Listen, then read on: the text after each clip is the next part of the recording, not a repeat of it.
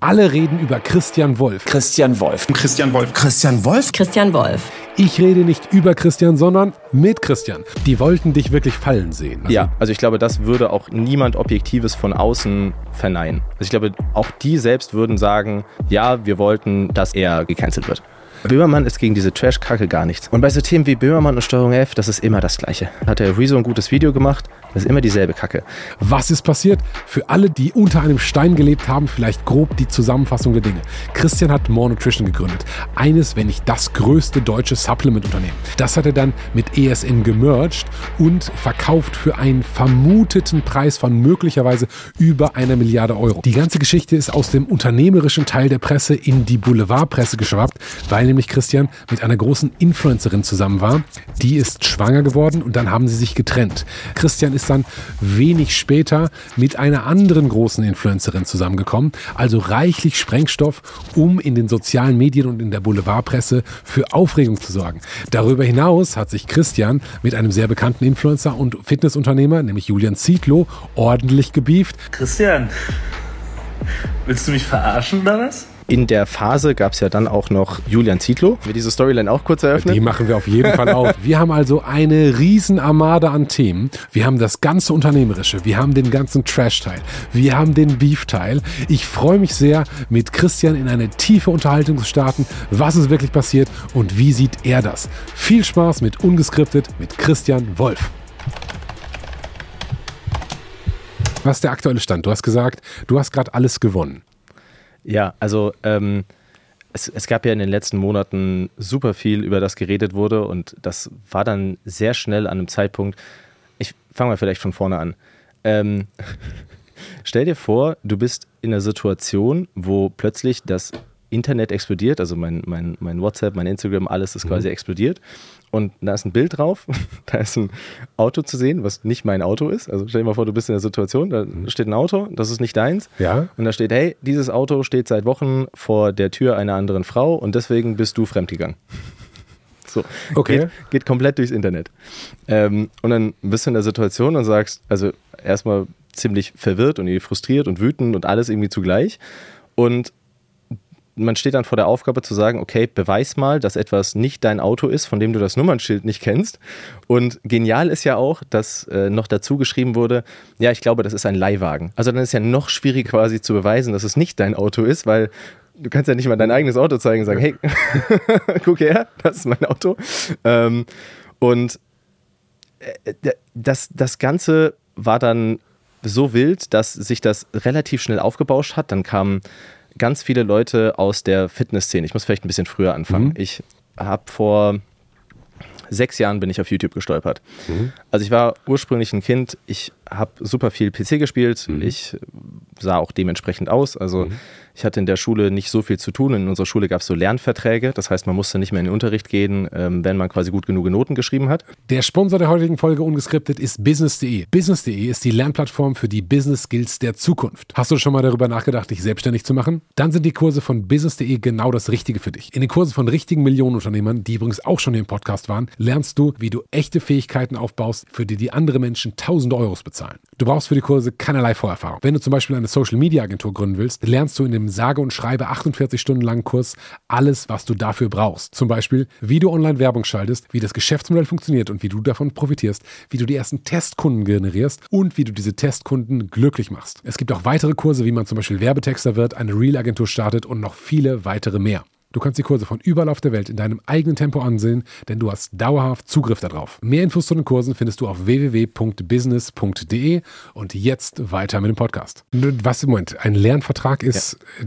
wenn du, solange du eine gewisse Notenschnitt hast, musst du da nicht hingehen. Genau. Also man konnte quasi einfach nur die, die äh, Klausuren mitschreiben und solange man quasi immer gut genug war, musste man nicht in den Unterricht gehen. Ihr hattet keine Anwesenheitspflicht. Ja, also nicht, nicht in jedem Fach, aber in vielen Fächern. Du konntest zum Beispiel in, in Mathe und so konntest du auch in, in andere Klassenstufen quasi wechseln. Okay. Also die hatten zum Beispiel alle Mathe-Unterrichte von 7, 8, 9, 10 und so weiter gleichzeitig mhm. und konntest quasi wechseln. Oder du konntest halt zum Beispiel auch einen Lernvertrag machen. Und ähm, das war eigentlich dafür gedacht, damit du dann mehr Zeit hast, um sowas wie Chinesisch und Arabisch zu lernen. Es gab so Adita, hieß mhm. das. Ähm, ich habe mir das irgendwie in der ersten Woche angeguckt und habe auch irgendwie Chinesisch angefangen und Arabisch mal angefangen und so und hatte aber nach zwei Wochen auf alles keine Lust mehr und Sport habe ich eh nicht gemacht. Ähm, und ich habe halt die Zeit dann ins Zocken investiert. Und ähm, ich war in der Schule nicht sonderlich beliebt, hatte immer so meine Probleme, wo ich mich in so einer sozialen Hierarchie einfinde. Mhm.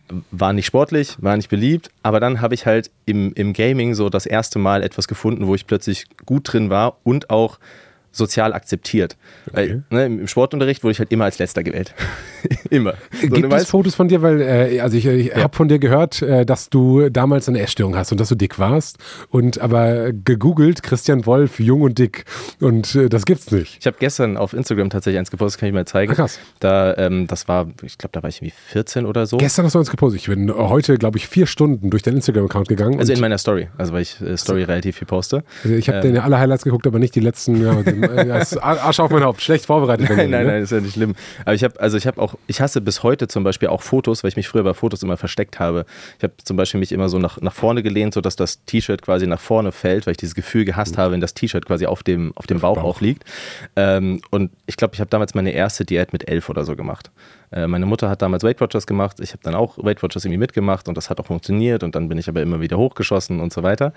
Ähm, und dann ging damals an der Schule, an die ich gekommen bin, so ein USB-Stick mit Counter-Strike 1.6 rum. da konnte man so große Files noch nicht runterladen. Ne? Ja. Das war die Zeit, wo USB-Stick, ja, das, da gab es schon gebrannte CDs, ja, muss es ja gegeben ja. haben. Ja. Das, das war so meine Jugend. Aber bei euch war es dann USB-Stick. Damals, okay. hat man, damals hat man noch so illegal Dateien runtergeladen, auf Festplatten gespeichert und so. Ähm, aber ja, da ging so ein USB-Stick mit 1.6 rum und ich wurde halt relativ, also mit Counter-Strike, und das ist ja 5 gegen 5. Mhm. Und ich wurde halt relativ schnell gut. Und das war halt ein total spannendes Gefühl, weil plötzlich Leute, die halt generell in der Schule als cool angesehen waren, mich halt früh gewählt haben. ne, Wenn es dann ums Zocken ging, war so, okay, den will ich in meinem Team haben. Aber Moment, äh, ihr habt ja nicht im Schulsport gezockt. Also nee, wir haben in der, in der, Freizeit gezockt. In der Freizeit. eigentlich jeden Abend gab es irgendwelche Server, die dann live gingen. Das war natürlich alles nicht von der Schule gesehen, gern gesehen, weil das war ein Ego-Shooter. Ja, das heißt, du musstest dann mit Programmen wie Virtual Win und sowas arbeiten, wo du über Tastenkombinationen ganz schnell deinen Desktop ändern konntest. Moment, was hat die Schule damit? Warst du in einem Internat? Ich war in, sorry, ja, okay. das, der Kontext fehlt natürlich. Ich war in einem Internat, sorry. Genau, also ich war in einem Internat. Ähm, und dann gab es halt immer so Zockrunden und lokale Server, die erstellt wurden. Ähm, Wieso warst du im Internat? Ich, meine Eltern haben damals, als ich in der sechsten Klasse war, also die wussten, dass bei mir in der Schule nicht so gut ist. Mhm. Ähm, ich war aber, also ich war schon immer sehr gut in der Schule, aber halt nicht sozial sonderlich angekommen. Und dann haben meine Eltern damals so eine, ich glaube, das war ein Zeitungsartikel oder so über das Landesgymnasium in, in Schwäbisch gelesen. Das ist halt so ein hochbegabten Gymnasium. Haben mir gesagt, ja, lass uns das doch mal angucken. Und ich wollte gar nicht hingehen. Ich hatte gar keine Lust, ähm, wie auf alles. Mm, und dann sind wir hingefahren und das war halt super geil. Also, ne, irgendwie modernes Schulgebäude. Ich werde zum Beispiel super krass beeinflusst durch diese Betonbauten. Wenn ich so einen mhm. alten Betonbau habe, wo es irgendwie dunkel ist und so, dann werde ich depressiv. und Verstehe ich. Die haben so ein schönes, modernes Schulgebäude und ne, es ging auch sehr viel um Förderung und auch einen sozialen Neustart für mich. Das war ja auch ne, irgendwie schön, einmal neu anzufangen. Mhm. Ähm, genau, und dann gab es so einen Auswahlprozess. Also, die haben damals eine neue Klasse aufgebaut, irgendwie 23 Kinder oder so und Moment, ich komme da nicht ganz mit. Also okay. du warst in der sechsten Klasse ja. und schulisch hast du gesagt, lief es nicht so und dann wollten dich deine Eltern daraufhin in einen hochbegabten Internat stecken. Also ich hatte, ich hatte immer Einsernoten, also schulisch okay. quasi lief es gut, also notentechnisch, aber quasi sozial schulisch okay. nicht sonderlich gut. Ähm, und ich weiß, ich war halt so das Kind, wenn es halt irgendwie Matheunterricht war, habe ich halt die Aufgaben sehr schnell gelöst, ähm, habe dann halt gesagt, so jetzt hätte ich gern frei, darf ich gehen? Nein. Du warst ein kleiner, smarter Revoluzer. Durfte ich nicht. ähm, und äh, ja, dann äh, haben meine Eltern gesagt, okay, lass uns mal auf diesen Tag der offenen Tür gehen. Wir sind dahin. Dann gab es so einen Auswahlprozess. Mhm. Ähm, wurden irgendwie 200 Leute quasi äh, durch so einen Auswahlprozess geschickt. Da musst du halt auf der einen Seite gucken, die nach Intelligenz, aber halt vor allen Dingen auch machen die so ein Internatswochenende, wo du quasi mit anderen leben musst und wirst dann quasi ausgewählt, ob du irgendwie ansatzweise sozial kompatibel ist, bist. Ähm, das ist aber nicht so schwierig, da durchzukommen, weil man muss halt einfach keinen Blödsinn machen. So. Was manchen Leuten aber vielleicht nicht ganz so leicht fällt wie dir, was aber für dich dann möglich war. Das heißt, du konntest dich disziplinieren, du warst nicht irgendwie zwangsgetrieben, dass du immer was machen musstest, nee. sondern warst halt smart und ich sag mal ein bisschen frech. Ja, genau. Und, aber ich war, ich war eher sehr zurückhaltend auch. Also ich war jetzt nie extrovertiert, ich war eher sehr introvertiert. Mhm. Und ähm, genau, dann äh, kam irgendwann der Brief, dass ich da aufgenommen wurde. Und dann war das für mich diese soziale Neustart. Und ich kann mich noch erinnern, ich habe damals dann, als ich gewusst habe, dass ich aufgenommen werde, habe ich erstmal angefangen, die Diät zu machen, weil ich wollte neu starten als das sportliche Kind. Du wolltest neu starten als das sportliche Kind. Du hattest auch das, den Glauben an dich, dass das funktionieren könnte. Von das dicke Kind auf das sportliche Kind in drei Monaten oder vier. Ja, irgendwie so vier, fünf Monate waren das. Und ähm, ich habe damals, also meine Mutter hatte, glaube ich, da schon mal Weight Watchers gemacht. Und da hatte ich so die ersten Grundlagen über Kalorien gelernt, weil Weight Watchers ist ja ein System, du hast ja diese Punkte mhm. und diese Punkte sind ja Kalorienäquivalente. Und ähm, ich glaube, meine Mutter hatte damals irgendwie 20 Punkte oder so am Tag, was irgendwie 1000 Kalorien sind, was nicht viel ist. Und ich habe dann so ein mentales Spiel gespielt aus, oh, ich versuche so wenig wie möglich Punkte zu kriegen. Habe irgendwie teilweise neun Punkte gegessen, was irgendwie 450 Kalorien sind. Also auf jeden Fall nicht gesund. Okay. so, aber es hat funktioniert. Und das hast du dir als, dann warst du ja so 10 oder 11 oder 12. Irgendwie so sechste, ja. sechste siebte mhm. Klasse, ja.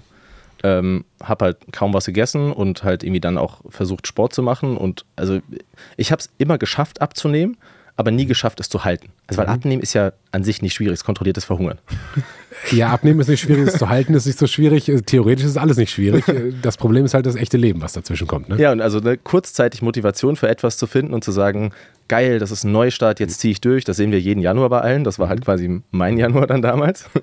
ähm, aber dann, äh, also ja, in der Schule hat der Neustart dann noch eigentlich ganz gut geklappt am Anfang. Ich habe viel Tischtennis gespielt mit den anderen und so weiter. Warst du dann auch schlank an deinem ersten Schultag? Ja. Das hat funktioniert. Ja. Du warst zufrieden mit dir und hattest auch keine Angst vor einem Foto, dass ja. irgendwie das T-Shirt auf dem Bauch aufliegt, sondern ja. du warst halt der. Ja. Okay. Und das, das hat sich generell bei mir immer sehr krass durchgezogen, dass ich einfach selbst eine andere Person war, wenn ich quasi zufrieden mit meinem Körper war. Also ich glaube, es war nicht nur so, dass ich dann halt akzeptierter war, weil ich anders aussah oder weil ich mhm besser aussah, wie auch immer man das jetzt nennt, ähm, sondern weil auch ich mich einfach ich glaub, anders Wir können schon sagen, habe. besser. Also wenn du vorher dick warst und hast dann geschafft abzunehmen, ja. dann ist so die grundsätzliche Body, Positivity Quatsch mal zur Seite, äh, dann finden die Mädels sich cooler. Kein Mädel sagt, hey, du wärst cool. Ich hatte damals dann auch meinen ersten Frauenkontakt so. Ja, so surprise, surprise. So hat noch nie jemand gesagt, hey, würdest du schaffen, 10 Kilo Fett zuzunehmen? Das wäre ganz toll. Ne? So, ja, sorry, ich wollte dich nicht unterbrechen. Ja, genau. Und dann, ich weiß aber gar nicht mehr, wann der Punkt war, dass ich halt diese ganzen Sachen, die ich quasi kurzzeitig gemacht habe, um diesen Neustart zu schaffen, irgendwie aufgehört habe. Also ich bin dann halt irgendwann weniger zum Sport gegangen und habe wieder angefangen, mehr zu essen und irgendwie auch durch die durch die Freiheit, die man dann im Internat hatte, dass ja niemanden das, das Essverhalten kontrolliert, mhm. habe ich ja eben angefangen, viele Süßigkeiten zu kaufen und ne, dann war ich ganz schnell in so einem Zyklus drin, wo das halt wieder ja, aus dem Ruder gelaufen ist, sozusagen. Ja, wir sind jetzt schon so in dieser Ernährungsthematik drin. Was ich noch nicht ganz verstehe. Du kommst ja, wenn ich das richtig verstanden habe, aus einem sehr gut bürgerlichen Haushalt. Ich glaube, dein Vater war bei McKinsey und äh, deine Mutter hat sich um dich gekümmert. Hast du irgendwo mal, mal genau, gesagt? Also meine Mutter hat damals den Job aufgehört, quasi als sie äh, mich bekommen hat. Wow, wow. Äh, okay. Und dann warst du intelligent genug, um das normale Schulsystem gut, äh, nicht nur gut zu durchlaufen, sondern quasi zu besiegen. Äh, nämlich, du hattest zu viel Zeit und hast dann Quatsch gemacht. Und warst sozial, hattest Schwierigkeiten, Anschluss zu finden, hast dann gezockt. Und wie kommt man dann als Eltern, die sich kümmern, auf die Idee zu sagen, unser Sohn hat Schwierigkeiten, einen sozialen Anschluss zu finden, also schicken wir ihn weg von uns. Meine Eltern haben dann, also meine Eltern wollten quasi das mit mir anschauen, waren gar nicht so pushy im Sinne von, du musst da hingehen oder so, gar nicht. Mhm. Ähm, aber nach diesem Tag war ich dann so gehypt, dass ich gesagt habe, hey, ich will da hin. Und okay. dann ging es eher so in die Richtung, meine Eltern haben halt immer alles gemacht, um mich zu unterstützen. Ähm, ich glaube, sie wussten auch, dass es teilweise sozial nicht so gut läuft, aber ich war nie offen zu ihnen, weil ich mich sehr geschämt habe. Also ich wollte halt nie versagen und sozial nicht akzeptiert zu sein, ist ja schon auf einer gewissen Ebene auch irgendwie Versagen. Ja, total. total. So und ähm, deswegen, ich glaube, die wussten das so wirklich, wie es mir ging, haben sie erst vor ein paar Jahren erfahren, als ich dann angefangen habe, auf Instagram quasi darüber zu reden. Und äh, meine Mutter hat sich dann auch voll viele Vorwürfe gemacht und so, aber also das kannst du ja als Eltern gar nicht. Also was willst du machen, wenn dein Kind es dir nicht sagt? ich habe wirklich Bilderbucheltern. Ich habe wirklich so, die würden alles tun, versuchen alles. Ich, ich kann nichts Schlechtes sagen.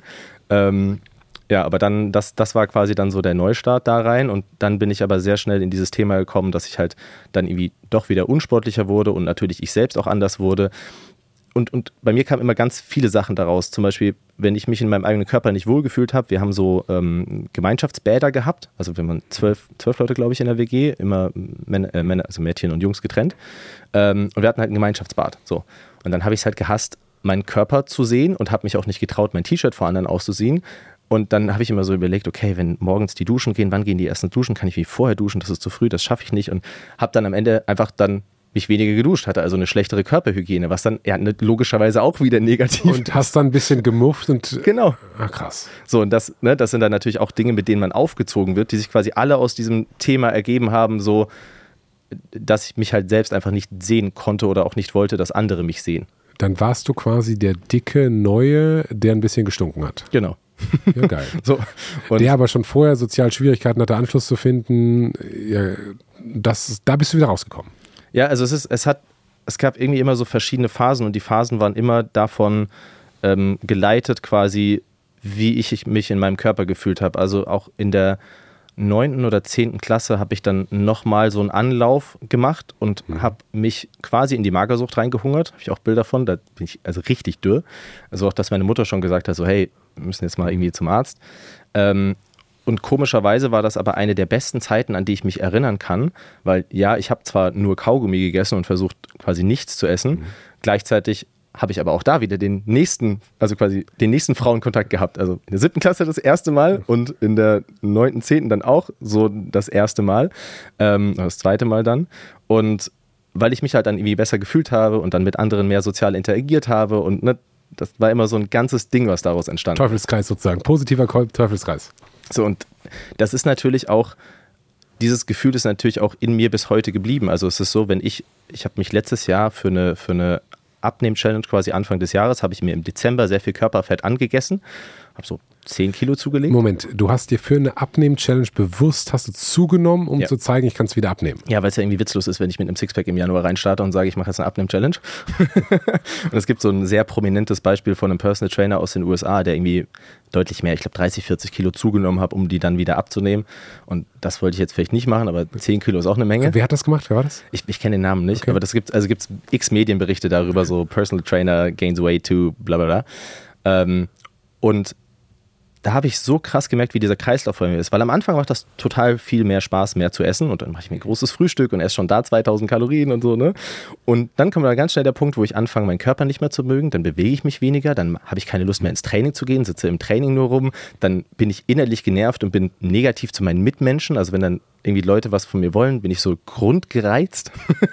Hm, äh, äh, hangry quasi und aber auch unzufrieden mit, mit der Welt und dir und Total. allen, ne? Total. Verstehe ich. Und dieses ist halt, ist halt so eine Konstante in meinem Leben, wieso dieser, dieser Struggle und die, wieso ich mich so viel mit diesem Thema beschäftige, weil es halt bei mir so krasse Auswirkungen hatte und ich meine, manche Leute haben einfach 20 Kilo zu viel und denen geht's super und die sind irgendwie super gut zu ihren Freunden und haben ein tolles Leben.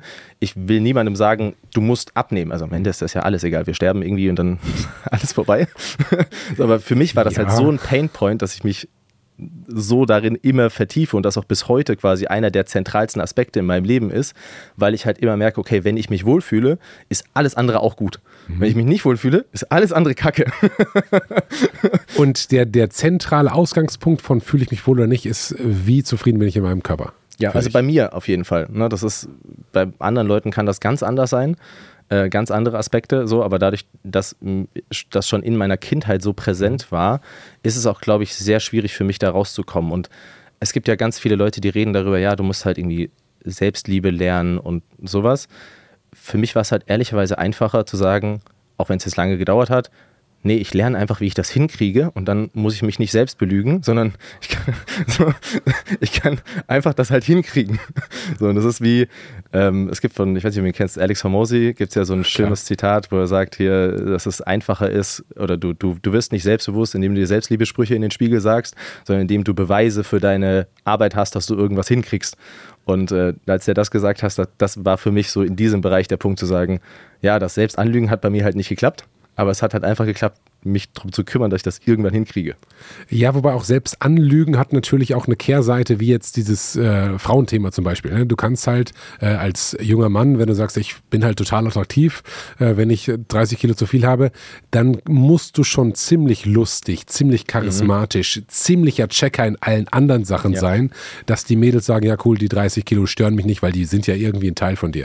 Ja, das traut sich ja fast keiner zu sagen heutzutage. Also, dass nun mal sexuelle Attraktivität auch einfach ein Faktor ist und dass es halt einfach gewisse Schönheitsideale gibt. Klar, man kann darüber reden, sollte es diese Schönheitsideale geben, sollte die Gesellschaft so sein und so weiter, aber du als Einzelperson kannst ja herzlich wenig dran ändern, ob es diese Ideale gibt. Und für mich, ich, ich finde es halt persönlich einfacher zu sagen, okay, dann richte ich halt mich irgendwie danach so ein bisschen. Total. so, und äh, habe dadurch halt bessere Chancen. Na, ich meine, es gibt ja Dinge, die du ändern kannst, wie beispielsweise Gewicht. Und dann, wenn man mal Tinder aufmacht, ähm, dann siehst du ein großes Merkmal, sie ist halt Größe. ja. So bei Männern. Also jede Frau darf in ihre Tinder-Bio schreiben, unter 1,70, bitte schreibe mich nicht an. Ich will nichts mit dir zu tun haben. Nichts von dir. Egal wie du bist, nichts von dir. Aber wenn du schreibst, kein Übergewicht, dann bist du raus. Äh, bist du auf jeden Fall raus. Und stell dir mal vor, du würdest schreiben, aber ab C-Körbchen, darunter geht bei mir nicht. Ne? Ja, klar. So wärst du der schlimmste Mann der Welt, überhaupt Mensch der Welt. Äh, aber da Größe äh, bei den Frauen ist wieder völlig okay. Und ich ironischerweise für die Größe kannst du ja wirklich überhaupt nichts. Das kannst du auch nicht ändern.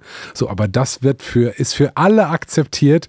Aber Übergewicht ist was, ne, das, das, da können wir nicht drüber sprechen. Und das ist eigentlich positiv. Also, also Dating-Apps sind natürlich auch super krass, weil du irgendwie so nach, also ich glaube im echten Leben, wenn du ein Mann bist, der halt einfach kleiner ist, hast du viel bessere Chancen als auf einer Dating-App, weil dann kannst du halt auch noch so überzeugen, ne? also einfach durch. Moment, als, als Mann, wenn du kleiner bist, hast du im echten Leben mehr Chancen als in, auf einer Dating-App? Ja, also ich glaube schon, weil du, also die Dating-Apps müssen ja irgendwie nach Statistiken gehen von dem, was Leute denken, was ihnen wichtig ist. So. Und mhm. wenn du jetzt Männer fragst und die sagen, okay, was ist dir wichtig? Und dann sagen die Männer irgendwie C-Körbchen, gut, dann werden das wahrscheinlich viele sagen. Aber ich glaube, es gäbe super viele Begegnungen, wo einfach eine Frau zu dir kommt, die du halt irgendwie super attraktiv findest, die halt ein Nahkörbchen hat und das würde super gut passen. Und du, du hast halt so eine, so eine Auswahl an Kriterien, die am Ende ja nur bedingt was darüber sagen, ob, das, ob das halt wirklich matcht. Und äh, ich, äh, es gab ja so schon verschiedene Podcasts mit so ähm, Tinder und, und Bumble-Datenanalysten. Äh, und da ist ja auch schon spannend, wenn du dir so Grafiken anschaust, wenn du irgendwie unter 1,90 als Mann eingibst, hast du ja irgendwie 85 Prozent der Frauen fällt ja schon raus. Also da kriegst du ja gar keine Matches mehr.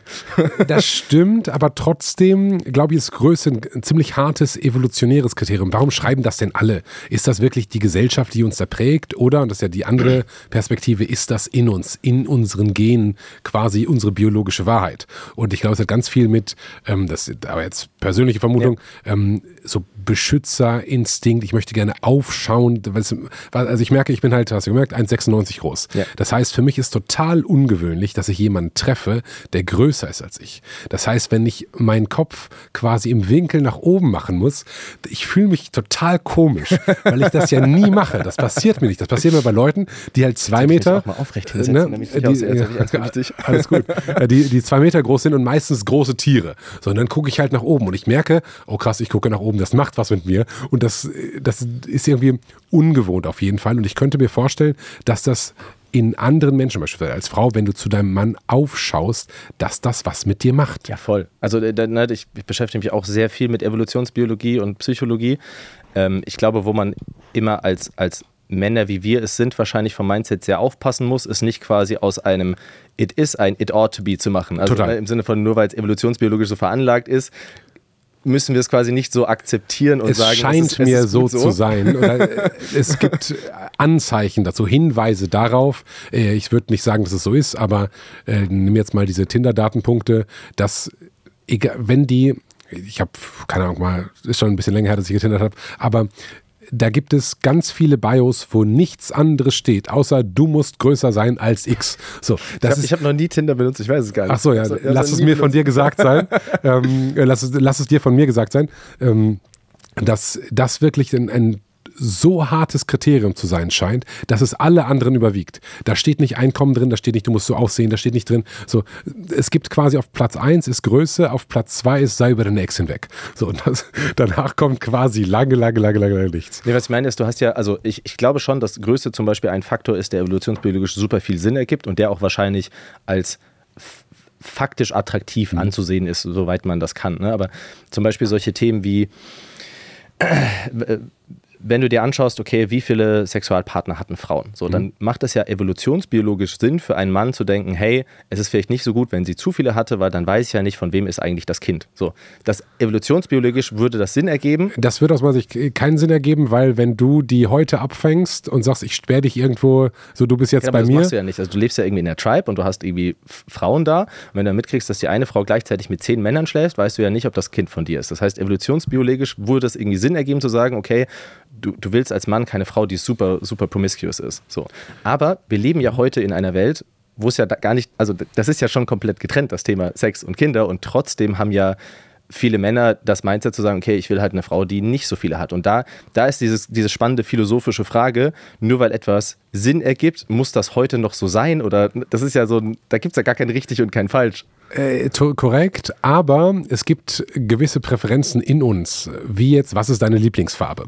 Äh, oder, ich meine, das große Thema so LGTPQ, äh, LG, ich kann das immer nie richtig sagen, zu viele Buchstaben für mich. Ähm, aber wir haben mittlerweile, früher hat man gesagt, äh, schwul sein wäre eine Krankheit. So, dann haben wir jetzt über Jahre festgestellt und auch gesellschaftlich verankert, das ist keine Krankheit, sondern es ist in denen. Und früher hat man versucht, den Schwulen das Schwulsein abzutrainieren oder zu heilen. Ja. So, und da hat man gesagt, nee, nee, das ist in denen drin, das, das, so ist es halt einfach. Und äh, fein für, für, für alle. Und jetzt ist aber die Frage, was ist noch in uns drin, was wir nicht heilen können? Glaubst du Und, an freien Willen? Boah, ähm, jein.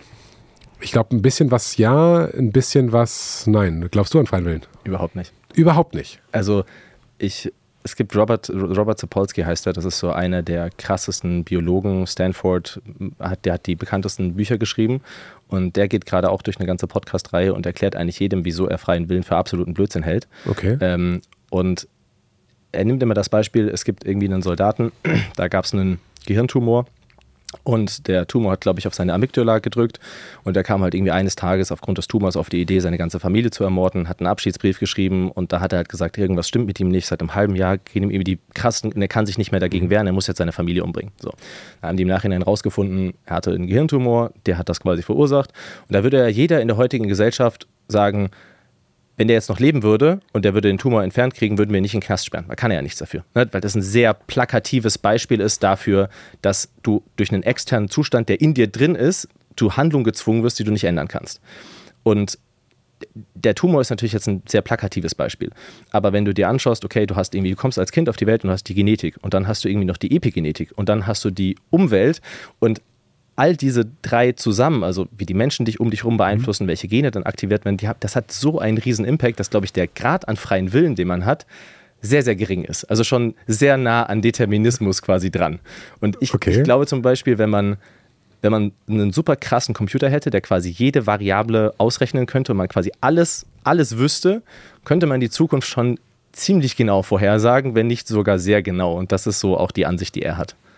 Moment, aber du glaubst also nicht an freien Willen, ähm, weil es irgendwie in uns drin ist äh, und sozusagen unsere Genetik slash Karma oder was ja, e- beeinflusst? E Epigenetik hast also, du ja auch. Also du hast ja. Gene was, was ist Epigenetik? Epigenetik, wenn ich es versuche simpel zu beschreiben, und ich bin weder ein Biologe noch ein Mediziner noch sonst was, ne? Ähm, aber es ist quasi welche Teile deiner Genetik abgelesen werden. Also du hast ja quasi in den, in den DNA-Strängen hast du wie so eine Art Bibliothek, so, mhm. aber wenn du in der Bibliothek stehst und du liest irgendwie, keine Ahnung, Schiller versus Goethe, hast du ja sehr unterschiedliche Erfahrungen. so, oder halt ein Sachbuch versus sonst was. Und so kann man sich die DNA auch so vorstellen, dass man halt quasi ein, ein, ein Set hat an ganz vielen Informationen und je nachdem quasi, wie die DNA eingewickelt ist oder eben nicht, werden auch verschiedene Stränge ähm, abgelesen und daraus dann eben die Resultate ähm, genommen. Und das Ganze wird halt auch wieder extrem durch deine Umwelt beeinflusst und sogar teilweise durch die Umwelt der Generation vor dir. Also es gibt Research, wenn irgendwie deine Großmutter mal durch eine Hungersnot gegangen ist, hast du halt eine andere Epigenetik die dann halt deinen Stoffwechsel beeinflusst und so ein wilden Stuff. Okay, so. das ist schon ziemlich wilder Stuff, aber ich verstehe und ich weiß auch, dass daran gerade geforscht wird und dass wir eigentlich relativ wenig wissen, warum wir Sachen tun. So, du sagst, du glaubst nicht an freien Willen, aber glaubst du an Eigenverantwortung? Das fällt halt ab dem Zeitpunkt, wo man sehr nah an dem Punkt ist, dass man nicht an freien Willen glaubt, sehr schwierig und das ist ja aber fürs eigene Leben trotzdem egal. Also ob ich an freien Willen glaube oder nicht, ist ja am Ende egal, weil ich muss mich ja trotzdem darum kümmern, irgendwie meine Ziele zu erreichen und so weiter. Es bringt ja nichts, mich quasi einzuschließen und zu heulen. ja, aber so. wenn ich das, es gibt keinen freien Willen auf die Spitze treibe, heißt das, ich bin für nichts verantwortlich, weil ich habe ja keinen freien Willen, sondern es ist in mir drin. So. Ja, aber also ich zum Beispiel, ich glaube nicht an freien Willen und trotzdem muss ich ja versuchen, okay, ich muss irgendwie weniger Fehler machen und ich muss Verantwortung übernehmen, ich muss meine Ziele erreichen. Das kann mir aber alles Spaß machen. Ich kann es machen, ohne dass ich am Ende glaube, dass ich wirklich einen freien Willen habe. aber wenn es keinen freien Willen gibt, dann, du hattest auch, wenn, wenn ich jetzt auf, auf dein Beispiel mit dem Übergewicht in jungen Jahren zurückkomme, du hattest den Lebensweg möglicherweise vor dir, aus meiner Sicht zumindest, der kleine dicke Junge zu werden, äh, bleiben und äh, Counter-Strike zu, äh, zu spielen und vielleicht der beste Counter-Strike-Spieler der Welt zu werden und den anderen Weg quasi Fitness-Influencer und ich sag mal, den ganzen Weg, den du jetzt gegangen bist. Wenn du sagst, es gibt keinen freien Willen, dann gäbe es diese Option gar nicht, sondern das, was wer und was du heute bist, war von Anfang an vorherbestimmt. Nee, du hast ja nicht, also du hast ja nicht quasi also ich habe zum Beispiel eine Genanalyse gemacht über ein äh, US-amerikanisches Tool. Da kam raus, dass ich im 90. Äh, Perzentil für Übergewicht bin. Von, von das habe ich gesehen. Genau, so. das habe ich gesehen. Ähm, und Jetzt ist ja die Frage, jetzt könnte man ja sagen, okay, wenn du nicht an freien Willen glaubst, würde das ja heißen, du musst immer übergewichtig sein, so weil dieser ja. eine, dieser eine genau. Datenpunkt das genau. aussagt. Aber dazu gehört ja noch viel mehr. Also ich habe halt einfach Glück gehabt, dass ich sehr schlaue Eltern habe. Das heißt, ich habe eine gewisse Intelligenz mitbekommen, dass ich mir, mich halt in Themengebiete reinarbeiten kann, die mir dann vielleicht helfen, mein Übergewicht zu verbessern. Ich habe irgendwie Glück gehabt, dass ich ein paar Trades von meinem Vater mitbekommen habe, dass ich halt dann auch irgendwie diese Disziplin habe, das zu machen. Und dann mhm. habe ich irgendwie ein Umfeld, wo ich es geschafft habe, ähm, das auch irgendwie monetär zu, zu, zu monetarisieren und solche Sachen. Und das, das, all diese Faktoren ermöglichen es dann plötzlich zu sagen, ja, ich habe zwar diese Genetik fürs Übergewicht, aber es gibt ja noch ganz viel, was auch genetisch ist, was dann quasi den anderen Weg eröffnet hat, wofür ich aber auch größtenteils nichts kann. ja, aber da ist ja trotzdem noch dein, deine Möglichkeit, Beispiel, jetzt zum Beispiel zu bleiben, dick zu bleiben oder abzunehmen. So, die hast du dann ja noch, aber du sagst, es gibt keinen freien Willen, aber es gibt die beiden Möglichkeiten. Also genau, du, und man, man kann sich das halt sehr schwer vorstellen, wenn man sagt, okay, es ist entweder Hü oder Hot, sondern diese ganzen Differenzierungsgrade. Also kennst du Ozempic, das, das Abnehmmedikament zum Beispiel, was ja aktuell so viral ah, ja, okay, das ist das, okay. Ja. Das Elon Musk, Kim mhm. Kardashian, mhm. das ging ja so. Wie das ja zum Beispiel funktioniert, ist, du hast etwas, das, das nennt sich quasi ein ähm, GLP-1-Agonist, das ist so eins der Sättigungspeptide. Und die Idee dahinter ist zu sagen, hey, was ist eigentlich bei Menschen, die halt ein natürlich geringeres Hungergefühl haben, anders als bei Menschen, die sich halt, wie ich, theoretisch fünf Cheeseburger und drei McFlurries hintereinander reinziehen können. Und dann geht man halt diese ganzen kleineren Moleküle durch und schaut sich an, okay, was passiert, wenn wir die jetzt verändern? Und das ist auch das Krasse daran, deswegen spritzen sich die Leute das.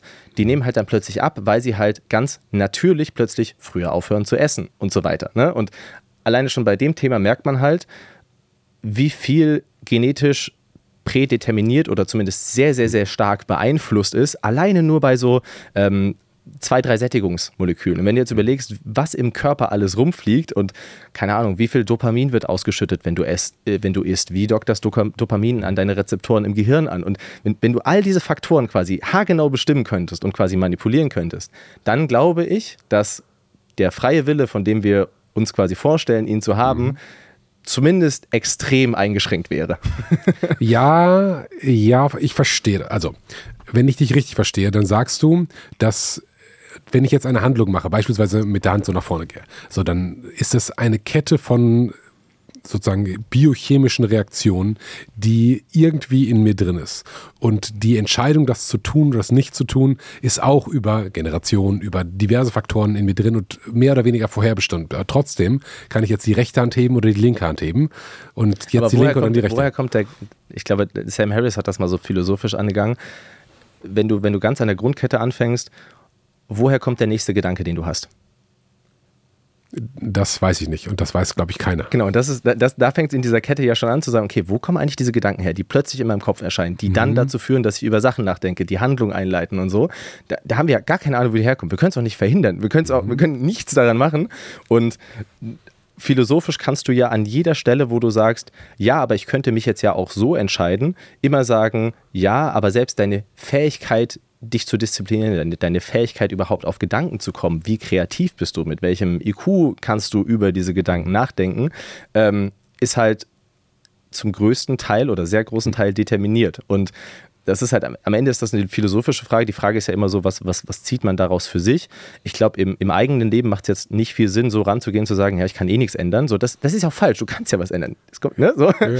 ähm, aber wo, wo mir das extrem geholfen hat, ist, ich kann zum Beispiel auf niemanden wütend sein. So, also hm. wirklich innerlich wütend.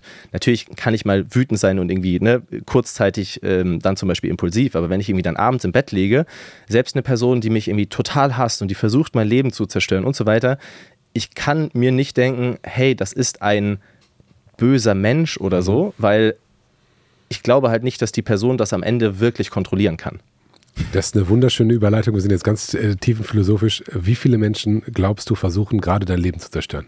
Ach, das gibt's immer. Also äh, ich, ich bin ja auch jemand, ich spreche sehr offen über meine Gedanken und ich habe auch super viele Fehler gemacht. Ne? Also, um da an diesem Punkt anzuknüpfen, wie ich in die Fitnessszene mhm. gestolpert bin.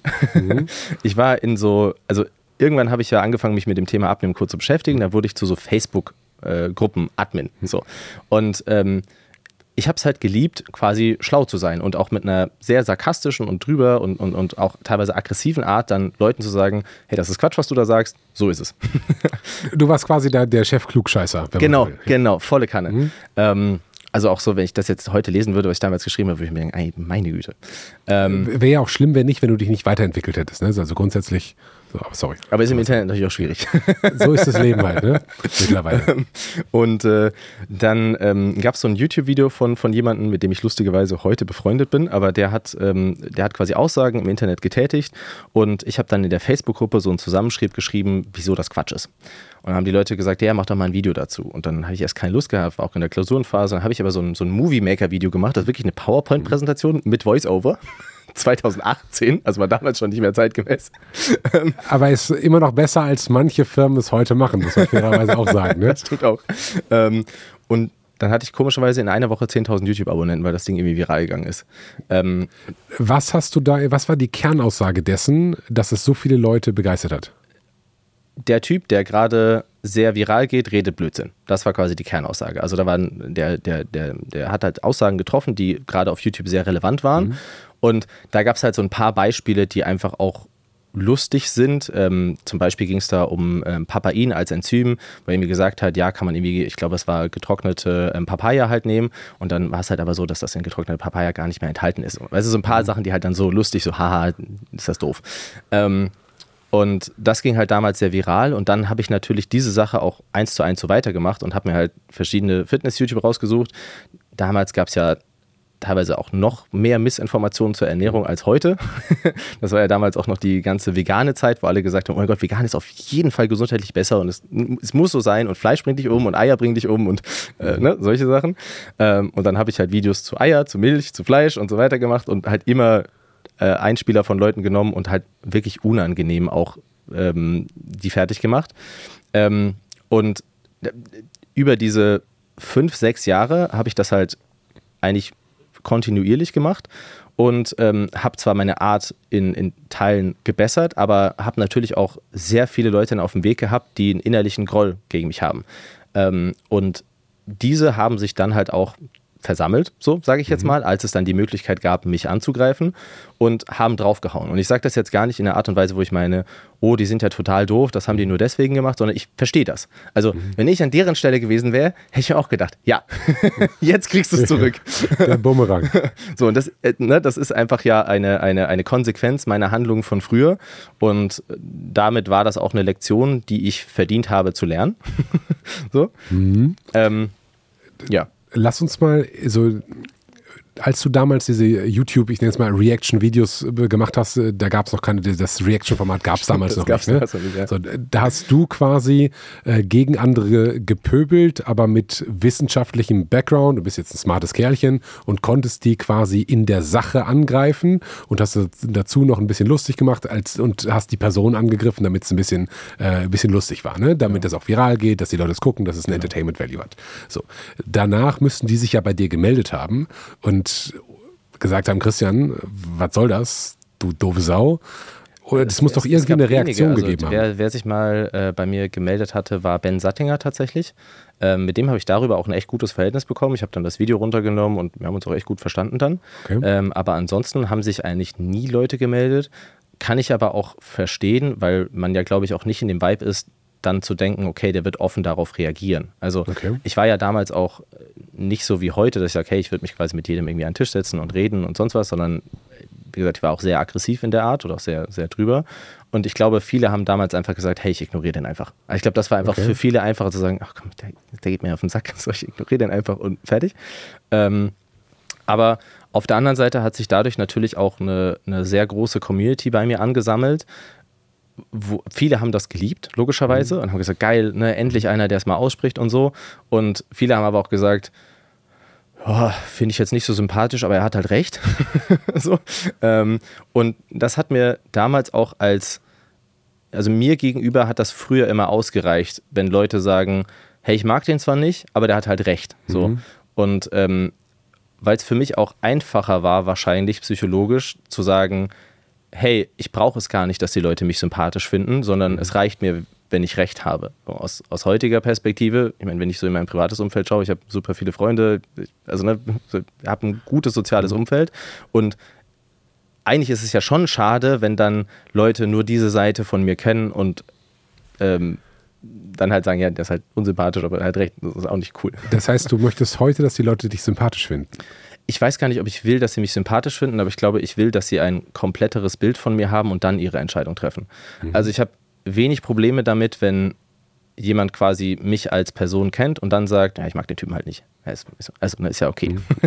so, aber ich glaube, was einfach von mir auch in vielen Teilen schlecht war, war immer nur gewisse Seiten von mir zu zeigen.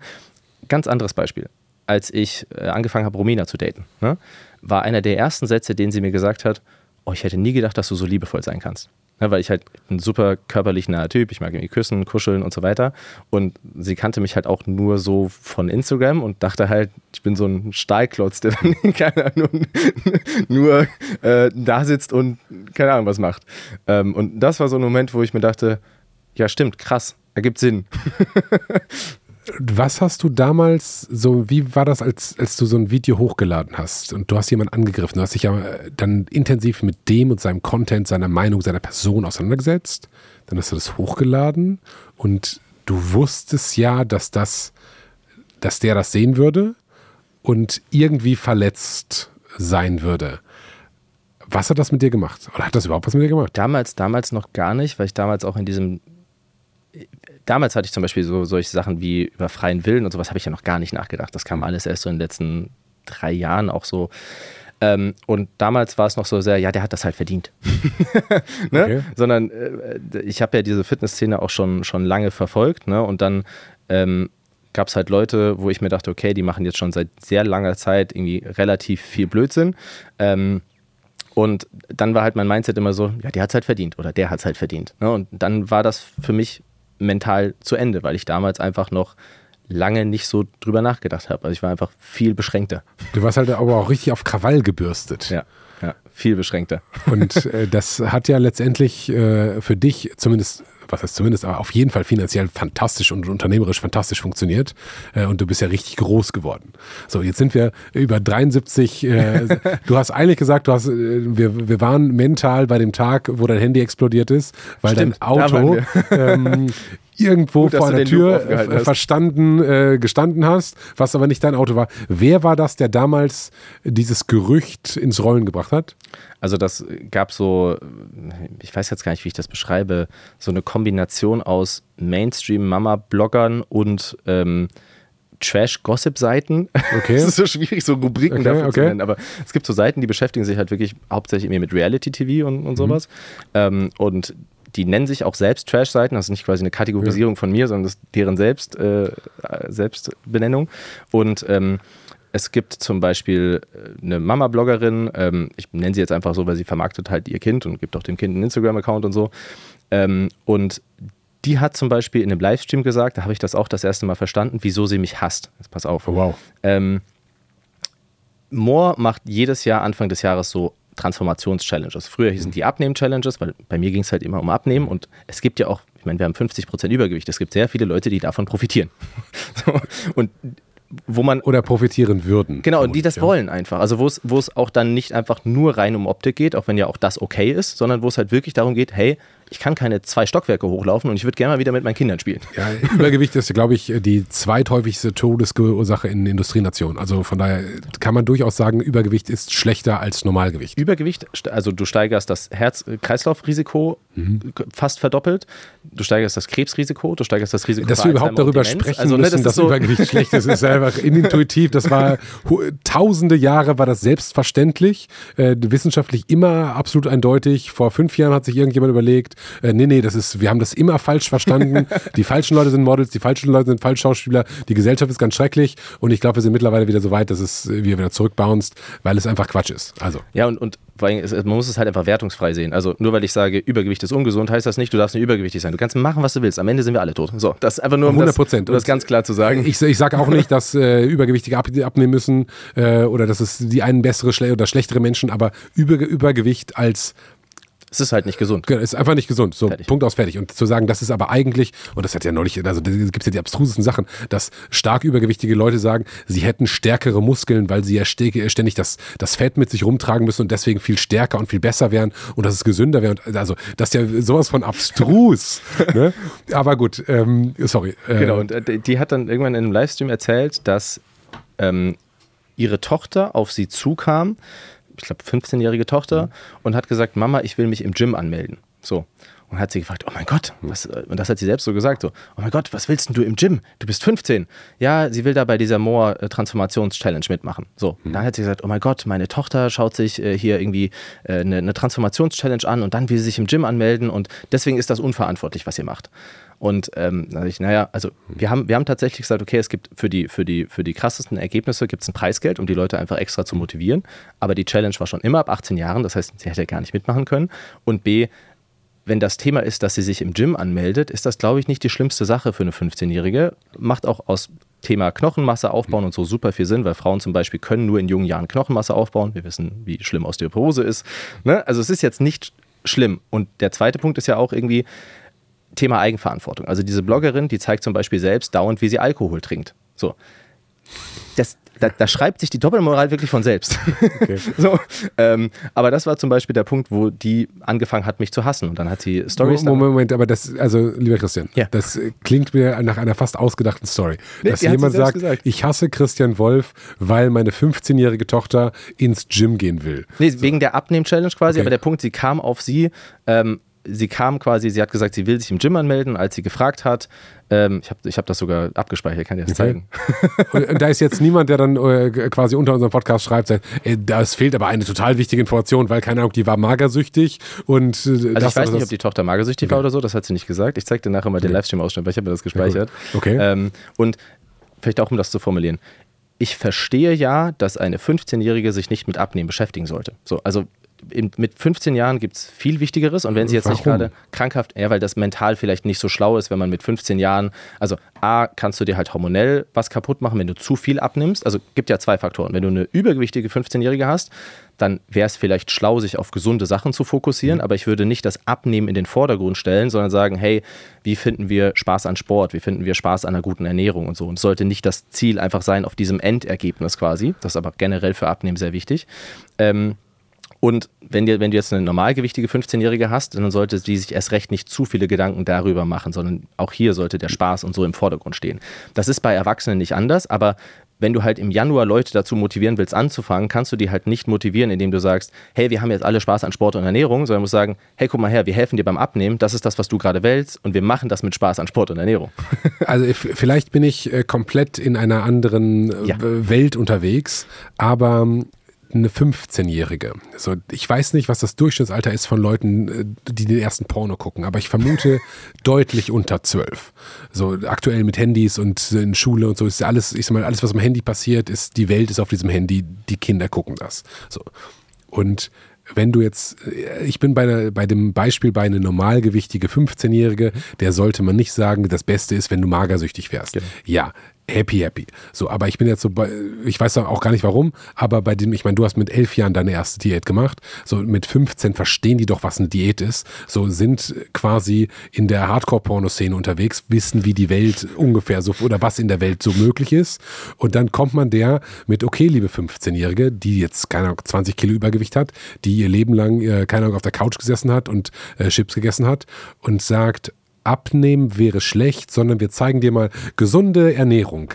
Aber gesunde Ernährung bietet, was hat die für Probleme? So eine übergewichtige 15-Jährige, die ist sozial ausgegrenzt, so die findet irgendwie keinen Anklang bei Männern, zumindest kein, oder bei Jungs, zumindest keinen dauerhaften, ne? wenn die vielleicht so kurz ist einfach schwieriger auf dem ist einfach das Ist Leben einfach ist so. einfach viel schwieriger, Ja, ja. wenn du 15 bist und bist quasi auf dem der sexuelle Erwachsene findet statt, Pubertät findet statt, wenn du auf diesem in diesem Game nicht mitspielen kannst, ist das ultra schwierig. Dann jemandem zu sagen, ja, pass auf, also wenn du Brokkoli essen würdest, dann wirst du mit 70 ist deine Kno- Knochendichte höher, das ist ja nicht ihr Problem, sondern ihr Problem ist, mein Leben findet nicht statt und zieht an mir vorbei. Und wenn ich abnehmen würde, wäre das besser. Und vermutlich ist das richtig, aber irgendwie darf man das nicht Ja, sagen. das Spannende ist ja, ich, ich, genau das ist ja der Grund, wieso ich eigentlich gerne sowas auch zum Beispiel Abnehm-Challenge ne nennen würde, weil ich mir immer überlege, okay, was hätte mich damals gecatcht? Und dann kommt ja immer die Frage, wie machst du das? Also wir kommunizieren zum Beispiel, okay, wir fokussieren uns auf, auf Routinen und das macht auch aus verhaltensbiologischer Weise Sinn, weil du kannst dich halt nicht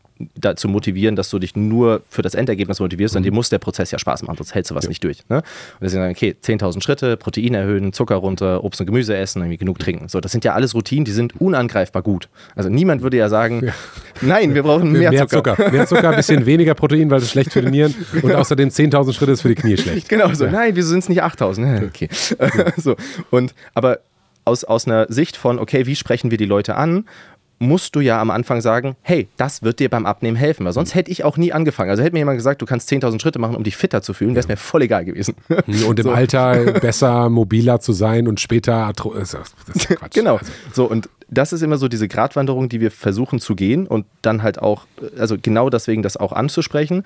Und dann gibt es aber immer die Leute, die sagen, oh mein Gott, du darfst ja nicht über Abnehmen reden, weil dann trichterst du jungen Mädchen ein, dass das Wichtigste im Leben Abnehmen ist und es sollte sich nichts darüber drehen. Und das, ich weiß, das klingt für dich absurd, so, und das ist auch für jeden logisch Menschen, äh, denkenden Menschen absurd, aber das ist halt leider auch irgendwo die Zeit, in der wir heutzutage leben, dass Okay. du ganz schnell solche Argumente hast, die dann so ges ge- gespinnt werden. So. Ähm, und daraus ist damals auch so ein Riesenthema entstanden und die haben sich zum Großteil auch darüber, darüber aufgeregt, dass wir quasi ein Preisgeld für Ergebnisse gemacht haben. Wir haben gesagt, hey, wir sagen, der, der irgendwie die krasseste Verwandlung hat, kriegt 10.000 Euro und der nächste, ich weiß ja nicht mehr die genauen Beträge, aber irgendwie sowas in die Richtung und dann halt irgendwie drei Preisgelder. schon durchaus relevant. Genau, also schon relevant auf jeden Fall und auch so, dass Leute sagen, boah geil, das ist nochmal extra Motivation. Das ist ja auch der Sinn dahinter. also das ist ja literally der Sinn zu sagen, hey, lass uns möglichst viele Leute schaffen, dass sie anfangen, weil wir können ihnen dann zeigen, auch wie sie das langfristig durchhalten. Und das ist ja sogar aligned mit unseren Anreizen, weil wir haben ja auch als Firma nur was dafür, wenn die Leute das tatsächlich lange machen. Also für uns wäre es ja total sinnlos, wenn jemand anfängt und nach zehn Tagen wieder aufhört, weil es ihm keinen Spaß macht. Das heißt, wir haben ja tatsächlich einen ziemlich gleichen Anreiz. Ähm, und äh, wo war ich gerade? Äh, beim, bei der Abnehmen-Challenge, dass es für euch als Firma gut wäre, wenn die das langfristig machen und das eben nicht kurzfristig ist und dass die Kritik möglicherweise ist, dass die, die in ver- vermute ich mal, dass du das sagen wolltest, dass eine Diät nur kurzfristig funktioniert, aber langfristig keiner Erfolg. Ja, und, und also was, was halt immer dann kritisiert wird, ist, hey, ihr redet so viel über Abnehmen, aber es geht ja auch um viel mehr und du darfst nicht den Leuten eintrichtern, dass Abnehmen so wichtig ist und so weiter. Aber wir, wir trichtern das ja nicht ein, sondern es ist ja Need, der da ist. Also wir, wir sprechen ja nur das an, was die Leute haben wollen. Und ähm, da- das, was dann sehr kritisiert wurde, war dieses Preisgeld fürs Endergebnis und dann wurde gesagt, ja, aber was ist, wenn ähm, sich Leute nicht an eure Routine halten, sondern sich runterhungern, um das Preisgeld zu kriegen? Und dann sage ich, ja, gut, aber was sollen wir dagegen tun? Also ich, ich kann ja nur das beeinflussen, was ich beeinflussen kann. Und die andere Option wäre zu sagen, okay, wir machen zum Beispiel kein Preisgeld und dann motiviert man weniger Leute zum, zum Anfang. Und das, Aber warum wäre das schlecht? Also, wenn ihr sagt, pass auf, wir haben hier eine Routine und we- wenn ihr die macht, dann seid ihr danach gesünder, seht besser aus, habt ein bisschen was ab oder viel abgenommen, je nachdem. Also, und jetzt gehen welche her und sagen, pass auf, diese Routine, die ihr konstruiert habt, dass sie dauerhaft funktioniert, ist mir zu wenig. Ich will noch krasser sein und mache eben ein höheres Kaloriendefizit. Ich mache mehr Sport und fordere mich mehr und bringe mich an die Grenzen. Deswegen kann ich in äh, kürzerer Zeit mehr erreichen. Warum ist das schlecht? Also es kann, kann, also gibt verschiedene Teile daran. Am Anfang macht es tatsächlich, wenn du, wenn du übergewichtig bist, aus psychologischer Sicht sehr viel Sinn, mehr Gewicht zu verlieren, weil dich das langfristig besser motiviert. Da gibt es auch sehr gute Daten zu. So. Ähm, gleichzeitig, ich, ich kenne das ja, ich bin ja durch alle Essstörungen so ziemlich gerutscht. Also Erbrechen habe ich nie hinbekommen, das habe ich versucht, habe ich nicht hinbekommen. Ähm, aber so Binge-Eating, ähm, Magersucht kurz, ich, ich kenne ja das ganze Thema. Und worin ich lange gefangen war, war zu sagen, okay, ich will ganz schnell ganz viel abnehmen, deswegen esse ich jetzt nur noch Quark mit Beeren und mache irgendwie zwei Stunden Cardio am Tag und habe gar keinen Spaß an dem, was ich mache. Und das ziehe ich jetzt aber so lange durch, bis ich da bin. Und das klappt auch jedes Mal, bis man da ist, aber dann, dann fehlt, ja, dann fehlt ja plötzlich alles und dann eskalierst du wieder. Deswegen versuchen wir schon sehr darauf zu achten, dass es eben nicht so ist, dass es nur darum geht, in kürzester Zeit möglichst Okay. viel Gewicht zu verlieren. Und das ist auch ein guter Punkt. Und ich kann auch sogar den Punkt verstehen, zu sagen, hey, vielleicht ist ein Preisgeld für ein Endergebnis nicht der beste Modus. Als dann damals die Kritik kam, habe ich das sogar auch instant noch geändert und habe gesagt, hey, dann äh, wir, wir schauen, dass die Leute nicht ein unrealistisches Gewichts Ziel, äh, Gewichtsziel haben. Und in der nächsten Challenge habe ich es dann angepasst, habe gesagt, wir machen Preisgeld für die Routinen. Also du kannst ja auf Instagram kannst ja Leute ähm, taggen und wir haben einfach gesagt, hey, wenn ihr eure Routinen durchzieht, macht quasi ein Beweisbild, ne? markiert uns und wir werten das jeden Tag aus und es gibt jeden Tag Preisgeld für die Routinen. Das fand ich an Das sich ist eine- ein unternehmerisch sehr geschickter Move. Ja, also, Also, ne, sagen, also ihr habt ja jeden Tag dann Content produzieren lassen mit der Routine, was Genau. ja quasi eine Werbeleistung ist und euch gleichzeitig an die Kritik angepasst. Genau, und ich, Ja, ist ich halte happy, das auch für sinnvoll. Also ich halte das auch für super sinnvoll. Nur was ich halt dann so schade finde, ist zu sagen, weil die das gemacht haben mit diesem Preisgeld, sind die die schlimmsten Menschen und die möchten nur Böses haben und der Typ ist einfach äh, total schrecklich und der will Leute in eine Essstörung treiben. So, also ich bin der Letzte, der jemanden in eine Essstörung treiben will, weil ich, weiß, wie die Kacke ist. So, also ich bin sehr oft in meinem Bett aufgewacht, neben x Süßigkeitenpackungen, halb angefressene Ben Jerry's. Ich habe Brötchen aus dem Müll wieder rausgeholt und gegessen in, in meinen Binges. Also ich, ich weiß, dass sich das sehr scheiße anfühlt. Und ich bin der Letzte, der bringt ja auch nichts, wenn du Leute in die Essstörung bringst. Also selbst, selbst auf einer unternehmerischen Ebene wäre es ja total dämlich, weil wir haben ja auch nur davon was, wenn die Leute tatsächlich die gesunden Routinen machen. Ja, verstehe. Also, dass du nicht morgens ausstehst, ich glaube, so, so Menschen gibt es ja vermutlich insgesamt gar nicht und überlegst, wie kann ich die Welt ein bisschen schlechter machen und wie kann ich Menschen Schaden zufügen. So, und ich bin auch bereit, Geld zu bezahlen, respektive Geld zu verlieren, was die äh, meinem Unternehmen geben würden. Ähm, wenn ich die es schaffe, in die eine Essstörung zu treiben, dann ist es besser für mich, weil ich habe mehr Schaden. Also, das, Das ist schei sowieso. sche scheint mir eher Quatsch zu sein. Ne? So. Okay, wir waren ich habe einen Versuch unternommen. Bloggerin, so. Genau, bei der, bei, bei der Bloggerin. Wir schweifen ab. Aber gut, war eine spannende Abschweifung. Genau, also das, das war so der Anfang quasi, wo sie sehr viel Hass gegen mich entwickelt hat. Und ähm, das war dann auch die Person, die dieses Foto in den Umlauf gebracht hat ähm, und die quasi das auch an diese Trash-Seiten verteilt hat. Und dann ist halt mein ganzes Handy erstmal explodiert und mein. Die hat quasi ein, wenn ich das richtig verstanden habe, von dem, was du gesagt hast, hat gesagt, pass auf, der Christian Wolf ist böse. So. Dann sehe ich jetzt, dass ein fremdes Auto oder sein, das Auto von Christian Wolf parkt seit einer Woche. Sie hat das Bild nicht selbst gemacht, sondern sie Okay. hat das Bild bekommen. So. okay. Ähm, Warum hat sie das Bild bekommen? Da gibt es einen Hintergrund, den würde ich ungern sagen, weil das auch wieder eine Person mit reinzieht, mit der ich mich jetzt eigentlich mittlerweile wieder gut verstehe. Okay, also es gab jemand, Es gab jemand, der ihr das Bild geschickt hat, quasi, und das an sie gegeben hat, und sie hat es dann in die Öffentlichkeit getragen. Also die, man wusste öffentlich, die findet dich blöd. Ähm, und dann hat jemand, der dir damals Schaden zufügen wollte, gesagt, pass auf, ich äh, stecke mal dieser Influencerin ein Bild von Christian Wolf, was beweisen soll, dass der fremd geht. Sorg mal dafür, dass das bekannt wird. Genau. Und die hat gesagt, alright, äh, game is on und auch erfolgreich sozusagen. Genau, also das war auch super erfolgreich, das äh, ging dann auch überall rum. Äh, dann hat sich das Ganze auch äh, super krass hochspiralt. Ich habe ja dann Wann also war das? Da- drei, vier Monate oder so. Es war vor, vor drei, vier Monaten oder so. Ju- Juli, August. Ja, irgendwie sowas um den Dreh. So in der Ecke, okay. Genau. Und ähm, in der Phase gab es ja dann auch noch ähm, Julian Zietlow. Hab ich schon mal gehört, den Namen, Der ja. auch, äh, wir haben ja auch eine lange Historie. Ich war lustigerweise äh, letztens in Berlin, habe ich mit dem getroffen. Haben in seiner Wohnung ein paar Stunden gechillt und geredet. Also bei uns ist mittlerweile alles wieder gut. Interessant, wir müssten mal gemeinsam einen Podcast machen. Das wäre wär ganz, ganz, ganz großes Kino. Aber sorry, da gab es Julian Zietlow, der da draufgesprungen ist. Also es gab die Trash-Seiten, die Nee, gesagt glaub, haben, das lief, das lief so parallel. Also ich glaube, Julian war tatsächlich derjenige, der irgendwie angefangen hat. Aber ich muss sagen, bei Julian kann ich es zu 100% verstehen, weil ich auch einfach ein Idiot war. Also wenn wir diese Storyline auch kurz eröffnen. Die machen wir auf jeden Fall auf. Das ist hier die, die Core-Storyline überhaupt. Ähm. Ähm, Julian und ich kennen uns aus der Fitnessszene ziemlich lange. Er hat ja damals ähm, Rocker gegründet. Ähm, und Rocker hat sich ja auch mit den ganzen Themen Abnehmen und so beschäftigt mhm. und More eigentlich am Anfang gar nicht. Also More war eigentlich, eigentlich nur ein reines Nahrungsergänzungsmittel. So, und dann dadurch, dass ich immer das Problem mit dem Abnehmen habe oder hatte, haben wir uns mit der Zeit auch da so reinbewegt und mhm. waren dann natürlich plötzlich komplett in der Konkurrenz von Rocker. Und wir beide waren dadurch immer so ein bisschen Rivalen, haben gegenseitig ein bisschen auf Social Media geschossen und so. Ähm, und dann ist halt Moore an Rocker relativ schnell vorbeigezogen und das sagt er auch, dass das quasi so die schlimmste Zeit in seinem Leben damals war, unternehmerisch, weil er, das, also das hat er mir erzählt, weil er sich ähm, quasi dadurch auch so ein bisschen ja, einfach äh, eingeschränkt gefühlt hat, dass wir dann quasi vorbeigezogen sind. Und wir hatten aber über die, über die ganzen Jahre hatten wir dann immer mal wieder so ein, so ein bisschen Beef quasi, immer mal wieder so gegeneinander geschossen und so. Ähm, und dann ähm, gab es eine Situation, ich glaube, das ist jetzt so sechs, sieben Monate her, wo er ja in den Medien war wegen ähm, den ganzen Themen mit seiner Familie und Ex-Frau mhm. und so. Und ich war halt einfach ein absoluter Vollidiot. Anders kann ich es nicht sagen, weil ich in der Fragestunde dann, also da hat mich immer gefragt, was ich davon halte. Und ich habe halt basierend auf den Infos, die im Netz waren, geurteilt. So, und das als jemand, der ja schon weiß, wie viel Blödsinn im Netz steht. Also das wusste ich auch damals schon. Aber dieser Gedanke zu sagen, hey, stimmt das eigentlich alles? Und ist er wirklich so rein der Böse oder hatte er vielleicht auch eine schwierige Beziehung? Und das sind ja alles Fragen, die eigentlich dann dahinter stehen. Ähm, war ich halt so bescheuert und habe halt meine Meinung dazu abgegeben. Ähm, und das glaube ich sogar zweimal irgendwie oder einmal in der Fragestunde hat er darauf geantwortet und habe ich wieder darauf geantwortet. Also ging mhm. auf jeden Fall hin und her.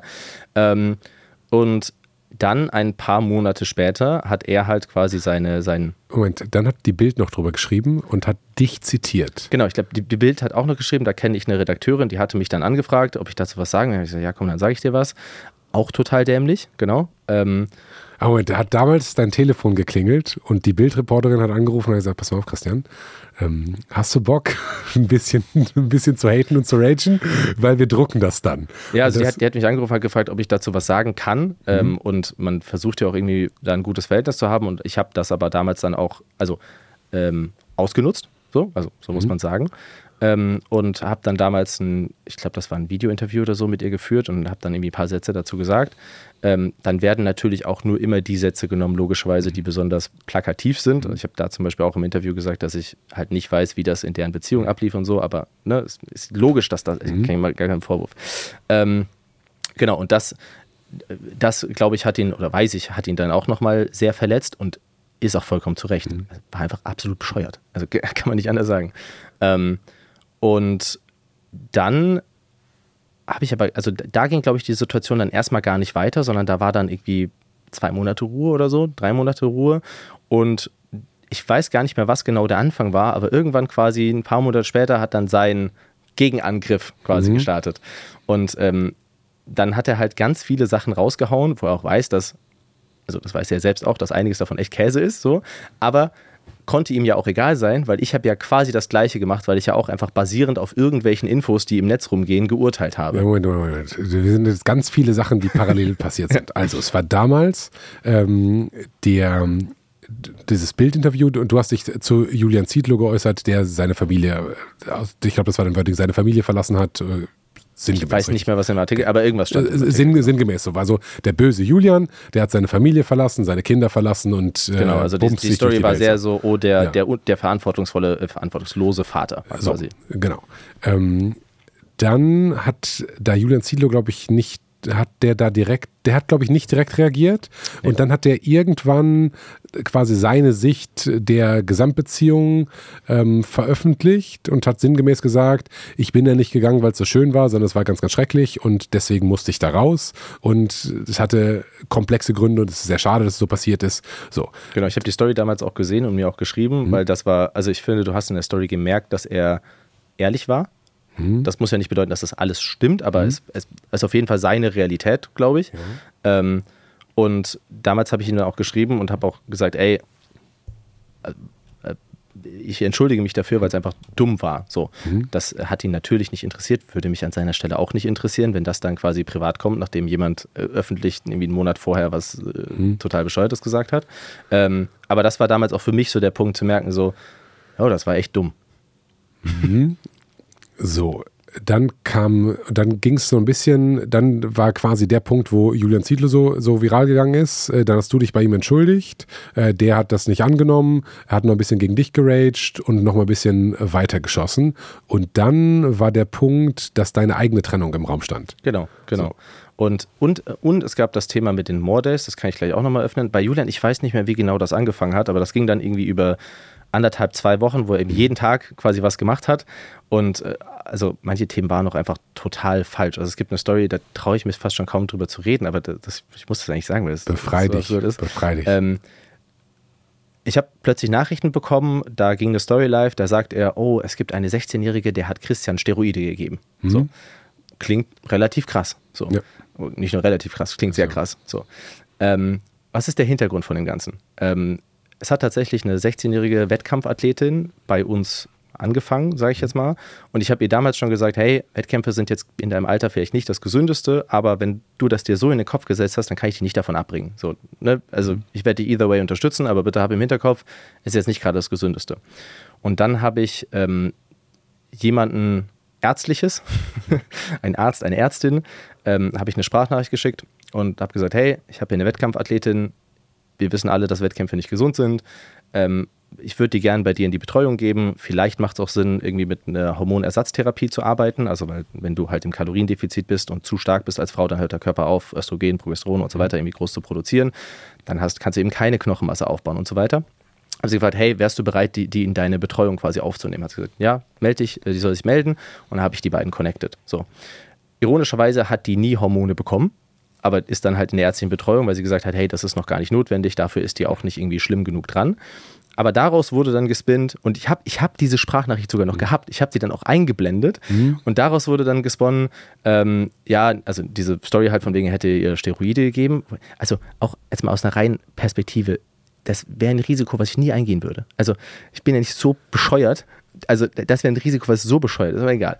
Ähm, und da habe ich dann aber gemerkt, dass gerade einfach der falsche Zeitpunkt ist, um Dinge zu widerlegen und zu erklären, weil ich habe zum Beispiel in meinem WhatsApp habe ich diese selbstlöschenden Nachrichten aktiviert. Mhm. Ähm, und die waren aber logischerweise noch nicht immer aktiviert, sondern die, irgendwann stellt man halt diese Einstellung um. Mhm. So, und dann war neben der Sprachnachricht war so ein i. So, das zeigt WhatsApp an, wenn die Sprachnachricht quasi vor dem selbstlöschenden okay. war. Deswegen hatte ich die Sprachnachricht auch noch, weil das halt davor war, bevor ich das eingestellt habe. So. Und dann habe ich gesagt, oh, die Sprachnachricht ist fake, weil da ist dieses i und der Hintergrund bewegt sich. Und dann habe ich gesagt, ja stimmt, der Hintergrund bewegt sich wirklich, aber was ist das? Habe ich mal gegoogelt, ah, der WhatsApp-Hintergrund bewegt sich tatsächlich immer, wenn du dein Handy einfach tiltest. Wusste ich auch nicht so. Aber ne, äh, diese, auch die, auch die Mama-Bloggerin und diese Trash-Seiten, die haben dann schon zu dem Zeitpunkt einfach quasi wie bei so einer Verschwörungstheorie immer haben neue gesagt, Angles also, gesucht. Christian gesagt, das kann nicht stimmen genau. und hier sind die möglichen Gründe, warum es nicht stimmt. Genau. So, dann muss die Sprachnachricht fake sein und, ne, und du bist dann immer so ein, jetzt muss ich das noch erklären, jetzt muss ich das noch. Dann habe ich auch noch eine Story gemacht, habe ich gesagt, nein, der Hintergrund bewegt sich immer, habe ich auch gerade eben rausgefunden und das i ist, weil die selbstlöschenden Sprachen. Aber es du bist dann in so einem, in so einer Shitshow drin, wo du mhm. dich, du, du kommst gar nicht mehr raus, weil egal was du sagst, du, du kannst ja immer sagen, ja, aber ich glaube das nicht, weil. Und dann musst mhm. du wieder das beweisen. Und dann, ich glaube das nicht, weil. Und dann musst du. Die wollten dich wirklich fallen sehen, ne? Also ja, also ich glaube, das würde auch niemand Objektives von außen verneinen. Also ich glaube, auch die selbst würden sagen, ja, wir wollten, dass er quasi gecancelt wird. Aber ist das wirklich darauf zurückzuführen, dass du 15-Jährigen Abnehmen beigebracht hast oder die. Nee, ich glaube, es ist eine Kombination aus all meinen Fehlern der letzten Jahre, also quasi aus der, der Art und Weise, sich über Leute zu stellen und dieses Klugscheißer-Tum ähm, zu haben. Ähm, dann auch, wie impulsiv ich teilweise auf Sachen reagiert habe. Es gab zum Beispiel, ähm, ich habe ich krieg ja sehr, ich habe sehr viel Interaktion mit meiner Community, viele mhm. DMs, viele Kommentare, weil ich das halt sehr, sehr eng mache. Und ähm, dann hat mir zum Beispiel jemand mal einen Screenshot geschickt aus einer Facebook-Gruppe mit irgendwie 30.000 Mitgliedern, ähm, wo eine Frau schreibt, ähm, ah, jetzt, äh, wie, wie kann er überhaupt unfruchtbar sein? Er hat doch gesagt, er hat seine Unfruchtbarkeit mit seinen Supplements geheilt oder so. Also, mhm. Und so eine Aussage habe ich nie getroffen, weil du kannst Unfruchtbarkeit nicht mit Supplements heilen. Ich habe schon immer darüber geredet, dass ich ein Medikamentenprotokoll nehme und mhm. damit quasi meine Unfruchtbarkeit gelöst habe. Ist auch logisch. Ähm, und das hat mich aber so getriggert, dass quasi diese man, man pickt sich irgendwie so Sachen raus und, und macht das dann, dass ich zum Beispiel diese, diese, den Screenshot einfach genommen habe, in meine Story gepackt habe und gesagt habe, nö, Liebe, äh, wie auch immer die hieß, habe ich nicht. Ähm, das war ziemlich doof von dir. Und dann gab es natürlich Leute, die gesagt haben, oh mein Gott, das kannst du ja nicht machen, weil jetzt steht die da vor lauter Menschen und sieht doof aus. Und ich war halt damals so, naja, wenn die sich das, also wenn die sich über mich quasi öffentlich aufregen darf vor 30.000 Leuten, dann darf ich das ja bitte auch. Mhm. so, und ich, ich weiß, dass es egal wie sehr ich dieses Gefühl in mir habe, zu sagen, hey, das hat die jetzt verdient, ist es trotzdem einfach eine andere Machtdynamik und auch einfach unnötig, weil ich kann den gleichen Punkt bringen, ohne dass ich genauso schlecht bin quasi wie sie. Aber von, von diesen Arten und Weisen zu reagieren, gab es halt einfach ganz oft Datenpunkte. Also es ist nicht ein Ausrutscher von mir, sondern ein Verhaltensmuster. So. Mhm. Und ich kann vollkommen verstehen, wenn jemand sagt, okay, aufgrund dieses Verhaltensmusters mag ich die Typ nicht. Egal, was der für guten Content macht, egal was sonst was ich, deswegen mag ich den nicht. Und wenn dann quasi diese Sachen halt zusammenkommen mit einer persönlichen Story und so, kann ich voll verstehen, dass jemand sagt, okay, jetzt will ich den fallen sehen. Also ich mache da niemanden einen Vorwurf oder so. Du sprichst jetzt immer von den Verhaltensmustern von dir aus der Vergangenheit. Wie bist du zu der Erkenntnis gelangt, dass du diese Verhaltensmuster an den Tag gelegt hast und bist du der Ansicht, dass du die heute noch hast? Ich, also ich habe das immer schon relativ schnell gemerkt, weil wenn ich mir meine Videos quasi oder meine Stories am selben Abend, ein paar Stunden später noch angeschaut habe, dachte ich mir schon immer so, uh, das ist aber unangenehm. Ähm, okay. Also, ne, das ist so, du, du, machst das dann im Moment und es fühlt sich total richtig an, weil die blöde Kuh, der zeige ich es jetzt. so, das ist ja, der, das ist ja mhm. das, was dann gerade im Kopf. Und dann schaust du es fünf Minuten später an, denkst du, ja, genau.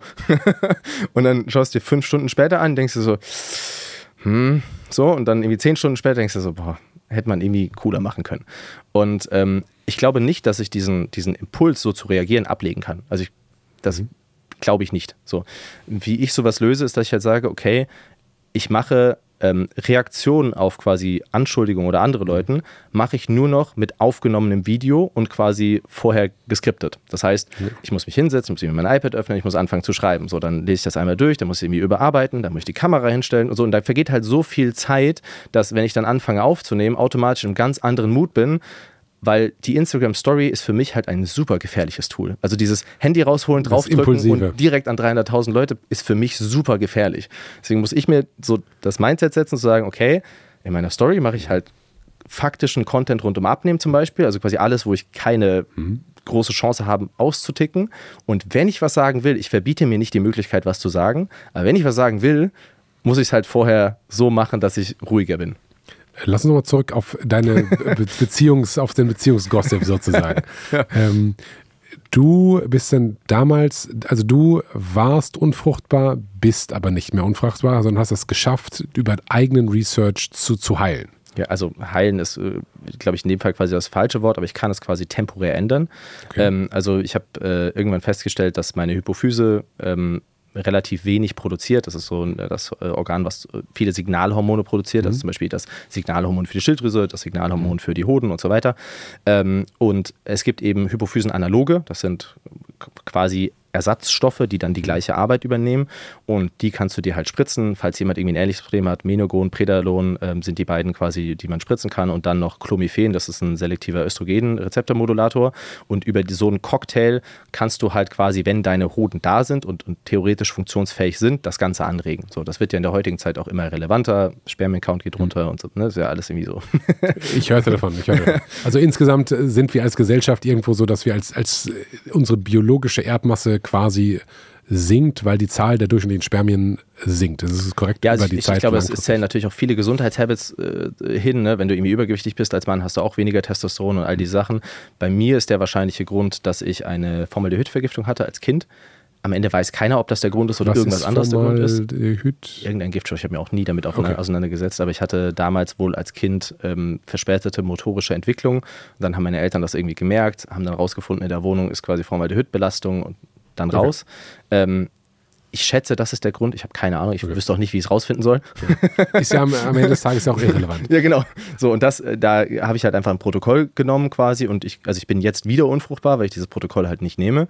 Ähm, aber wenn ich damit halt anfange, dauert es circa ein halbes Jahr so und dann läuft das.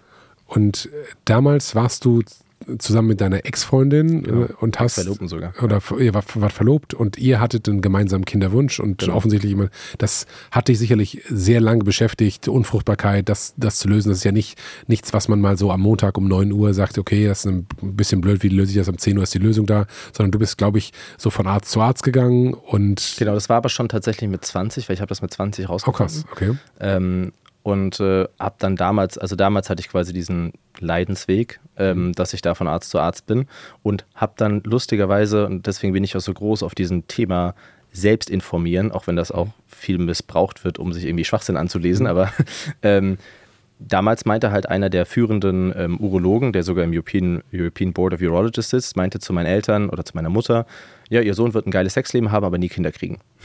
So, das, und hätte ich das so akzeptiert und geglaubt, hätte ich mich ja nie wieder damit beschäftigt, wäre einfach in jede Beziehung reingegangen, hätte gesagt, ja, sorry, ich kann halt keine Kinder kriegen, hätte dann auch, also wahrscheinlich, also A, nie meine Wünsche erfüllt von der Mi- Familie und B, es ist ja auch die Frauenauswahl viel kleiner, weil viele wollen ja Familie haben. Ähm, und habe dann halt damals über tatsächlich Research-Facebook-Gruppen ähm, aus äh, den USA, Lyle McDonalds Gruppe war das damals. Dort habe ich dann Hilfe gefunden von anderen Leuten, die auch in diesem Bereich drin sind, die mir ähm, geholfen haben, diese Protokolle quasi zu entdecken. Und dann habe ich das, äh, habe ich eine Ärztin gefunden, die zwar gesagt hat, hey, ich habe davon keine Ahnung, aber es klingt irgendwie relativ plausibel. Let's test. habe das angefangen und äh, ja, damals konnte ich dann tatsächlich auch schon einfrieren. Also ich habe auch noch von damals eingefroren. Wieso oder wie merkt man als 20-Jähriger, dass man unfruchtbar ist?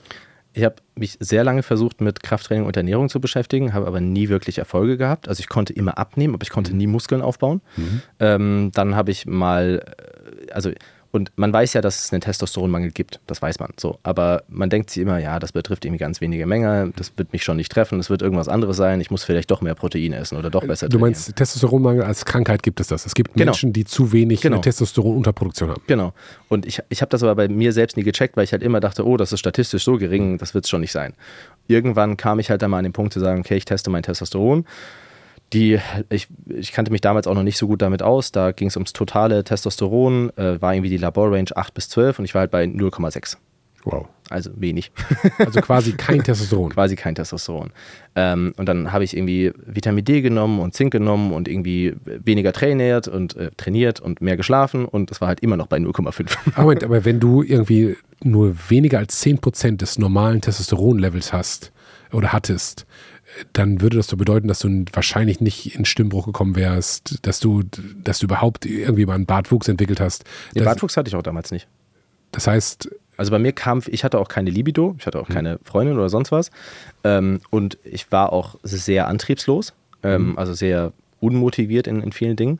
Ähm, und dann habe ich halt versucht zu sagen, okay, ich mache all diese Dinge, die man quasi natürlich optimieren kann, um zu gucken, ob sich was ändert. Hat sich aber nicht viel geändert. Ähm, und irgendwann hat es einen Klick gemacht, weil ich halt schon seit ich 11, 12 bin Schilddrüsenhormone auch kriege, weil man festgestellt hat, okay, das TSH, was auch von der Hypophyse kommt, wird auch nicht wirklich produziert. Und damals kam aber halt niemand auf die Idee zu sagen, hey, wenn die Hypophyse schon das nicht macht, gucken wir uns doch mal die anderen Sachen an, ob sie die wirklich macht. ähm, Okay. Und man weiß natürlich auch nicht, ob es noch ein, ich meine, ich habe sehr früh meine erste Diät gemacht ne, und hatte auch ja, lange Probleme mit Essstörungen. Das kann sich auch auf den Testosteronspiegel auswirken. Also vielleicht hatte ich auch einfach nur einen natürlich niedrigen, der dann irgendwie noch weiter abgestürzt ist durch die Diätphasen und so. Kann auch sein, who knows. Ähm, aber das war dann so der Punkt, wo ich rausgefunden habe, ähm, dass das nicht läuft. Dann sollte ich eine Testosteronersatztherapie kriegen, wollte vorher Spermien einfrieren, weil man wusste, okay, das sollte man irgendwie vorher machen. man friert Spermien vor der Testosteronersatztherapie an. Also ich, man, man weiß, dass wenn du, wenn du Testosteron von außen gibst, dein, dein Körper hat bei vielen Hormonen so einen Feedback-Zyklus. Also das quasi oben die Signalhormone, die kommen, zum Beispiel LH, FSH, und die sorgen dann am Ende dafür, dass unter anderem Testosteron produziert wird. Und wenn du quasi von außen eingriffst und eingreifst und gibst Testosteron, dann fällt quasi das oben drüber weg, weil der Körper sagt, hey, Moment mal, ich habe ja schon genug, wieso sollen die Hoden dann irgendwas machen? Ähm, und dann produzieren die Hoden logischerweise auch keine Spermien mehr. So, das heißt, wenn sich zum Beispiel ein, keine Ahnung, 30-jähriger Mann entscheidet, hey, ich will auf eine Testoersatztherapie gehen oder auch einfach irgendjemand anfängt zu stoffen, kann es halt Sinn ergeben, vorher mal vielleicht was einfrieren zu lassen. Okay. Ähm, Genau. Und das wusste ich halt dann damals. Bin ähm, zum Kinderwunschzentrum in Ludwigsburg und habe äh, ja, abgegeben. ähm, und dann kam halt irgendwann der Anruf, so ja, Herr Wolf, äh, tut uns leid, das zu sagen, aber da ist halt nichts drin. Ähm, Und da warst du 20. ja, also irgendwie so um den Okay. Dreh. Ich, Plus minus, ja. Roundabout. Ähm, Anfang 20 auf jeden Fall. Ähm, ja, dann kam der Anruf. Das war dann irgendwie relativ niederschmetternd tatsächlich, weil ich wusste ja nicht, dass ich das lösen werde, sondern das war so, hm, das ganze Leben, was ich mir irgendwie so vorgeplant habe, läuft jetzt irgendwie sehr anders. Ähm, und dann bin ich eben zu dem Urologen, der hat mir noch einmal die Hoden aufgeschnitten, um zu gucken, ob es ein Sertoli-Only-Cell-Syndrom ist, glaube ich, heißt das. Ähm, und dann habe ich ihm halt auch diese Sachen vorgeschlagen und er meinte, nö, das könnte nicht funktionieren und ich kriege eine Testoersatztherapie und gut ist und dann halt diesen Satz zu meiner Mutter. Ähm, und dann habe ich halt so lange quasi weitergemacht und irgendwann eine Ärztin gefunden, die mir dieses Protokoll verschrieben hat. Ähm, und dann so nach einem, ja, nach einigen Wochen, ich weiß nicht mehr nach wie vielen Wochen, aber nach ein paar Wochen tatsächlich hat das dann funktioniert. Ähm, dann kam erst eine mindere Qualität und irgendwann war es tatsächlich sehr gut und dann konnte ich einfrieren. Moment, das heißt, das hast du damals schon gemacht mit äh, dann 2021, Ja. bevor du eine Testosteronersatztherapie gemacht hast. Genau. Okay. Und das, das heißt, es gibt heute irgendwo einen Kühlschrank und da stehen Spermien von Christian Wolf drin, Genau. von als der 21 war. Genau, und ich wollte auch, also eigentlich wollte ich die auch quasi für jetzt, ähm, oder für jetzt, für den Kinderwunschversuch äh, mit meiner Ex-Verlobten nutzen. Dann wurde aber gesagt, hey, es ist halt besser, wenn die quasi frisch sind und deswegen sollte ich das lieber nochmal machen. Hab das dann auch nochmal gemacht, das Protokoll. Das ist mental relativ anstrengend, ähm, weil ich, ich glaube, das liegt daran, dass man auch vermehrt Östrogen noch produziert mit, wenn man sich diese ganzen Signalhormone gibt. Und ich war auch mental schon ziemlich strange drauf in der Zeit. Also, ne, du sitzt dann irgendwie abends am Abendessentisch und überlegst dir, ob dein Leben überhaupt noch einen Sinn macht und sowas. Ähm, Das kannst du zuordnen auf diese Therapie und das ist, war nicht vorher schon so. nee, also ich bin eigentlich ein sehr stabiler Mensch mental, Okay. wenn ich das sagen darf. Ähm, und äh, kann auch natürlich sein, dass ich mir das einbilde. Ne? Ich kann es dir nicht sagen, aber ich weiß auf jeden Fall, und das hat auch äh, Toni damals festgestellt, dass das eine sehr, sehr komische Phase für mich mental war.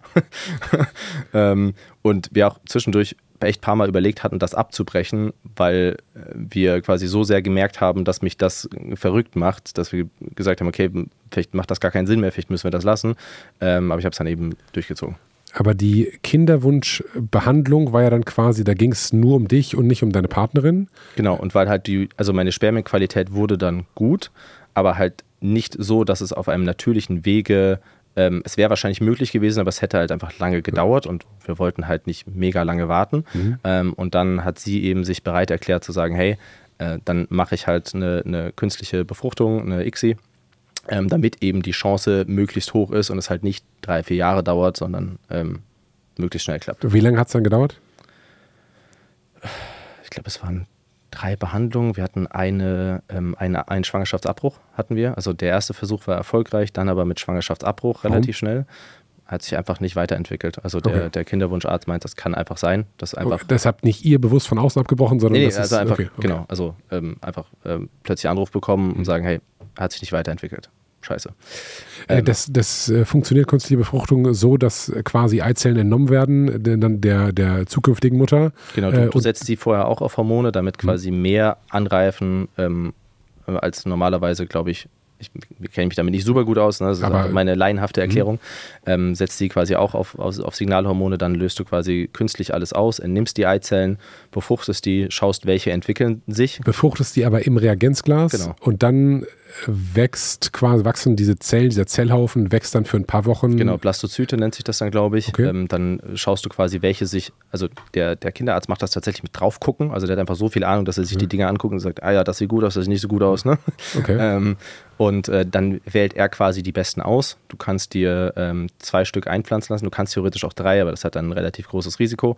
Ähm, und dann musst du eben hoffen, dass es funktioniert. Und ähm, es wurden immer zwei eingesetzt, glaube ich. Beim ersten Versuch hat es dann tatsächlich auch direkt geklappt. Und dann kam eben ähm, eine kurze Zeit später, ähm, schon wo in diesem Moment, wo man eigentlich schon sehr happy war, dass es funktioniert, plötzlich so, hey, hat sich nicht weiterentwickelt, ist vorbei. Ähm, dann war der zweite Versuch nicht erfolgreich und dann der dritte Versuch war dann wiederum erfolgreich und jetzt im März ist Entbindungstermin. Im März ist Entbindungstermin, das heißt, äh, die Einpflanzung war dann irgendwie im Mai, Ja, April, glaube ich. April. Äh, April war dann äh, sozusagen, wusstet ihr, dieser Zellhaufen slash Blastozyte heißt Ja, es, Blastozyte. äh, wurde dann de- deiner Ex-Partnerin eingesetzt. Äh, das war im April und dann war eigentlich happy.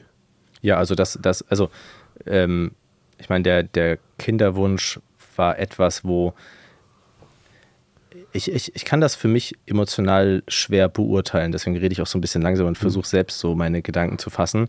Ähm, für mich war das immer eher so ein logischer Wunsch. Also quasi mhm. so diese Frage an mich, will ich Vater werden? Kann ich mir vorstellen, wenn ich ein, ähm, ich kann mir zum Beispiel die Anfangszeit mit einem Kind super schwer vorstellen, einfach weil ich noch so gar kein Gefühl dafür habe, wie sich das anfühlt und wie sich das verhält. Mhm. Das weißt du besser.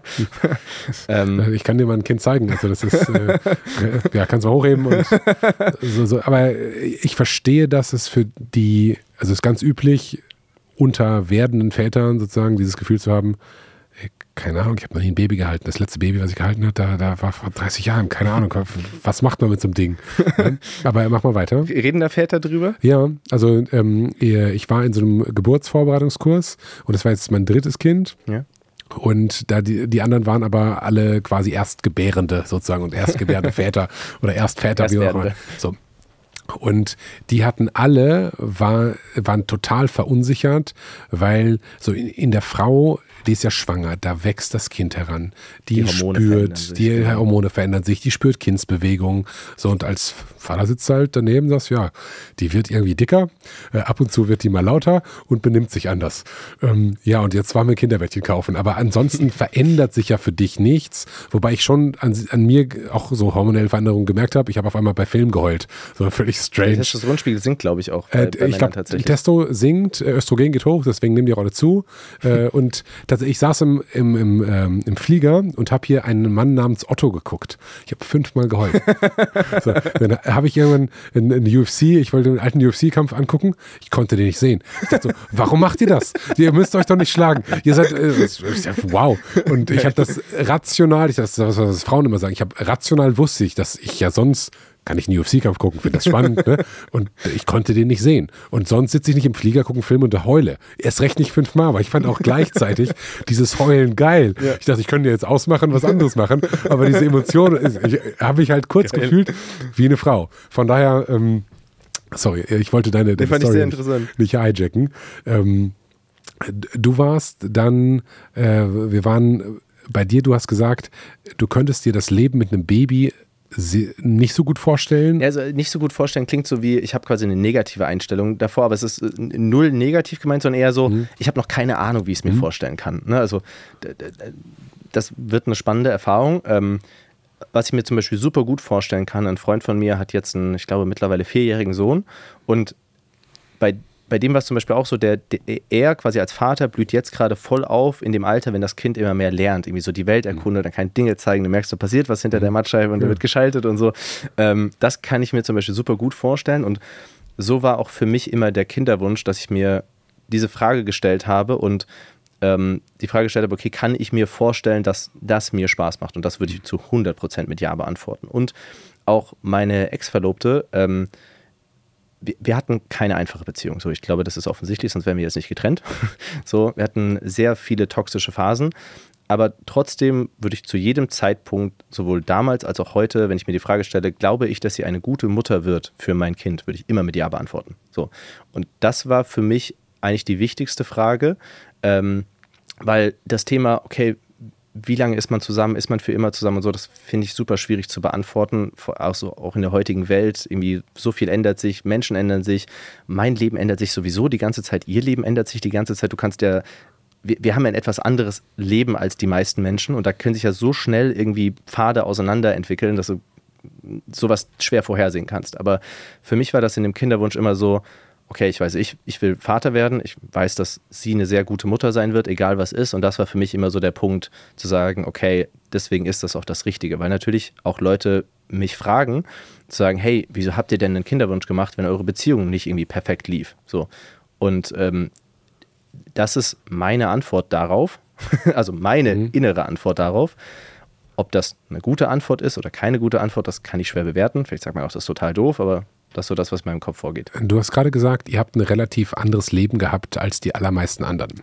Ähm, jetzt ist deine Ex-Verlobte Influencerin und du bist ja. quasi Influencer, aber vermutlich noch fast mehr Unternehmer als Influencer. Ja. Nicht vermutlich, sondern zahlenbasiert würde ich sagen, deutlich mehr Unternehmer als Influencer.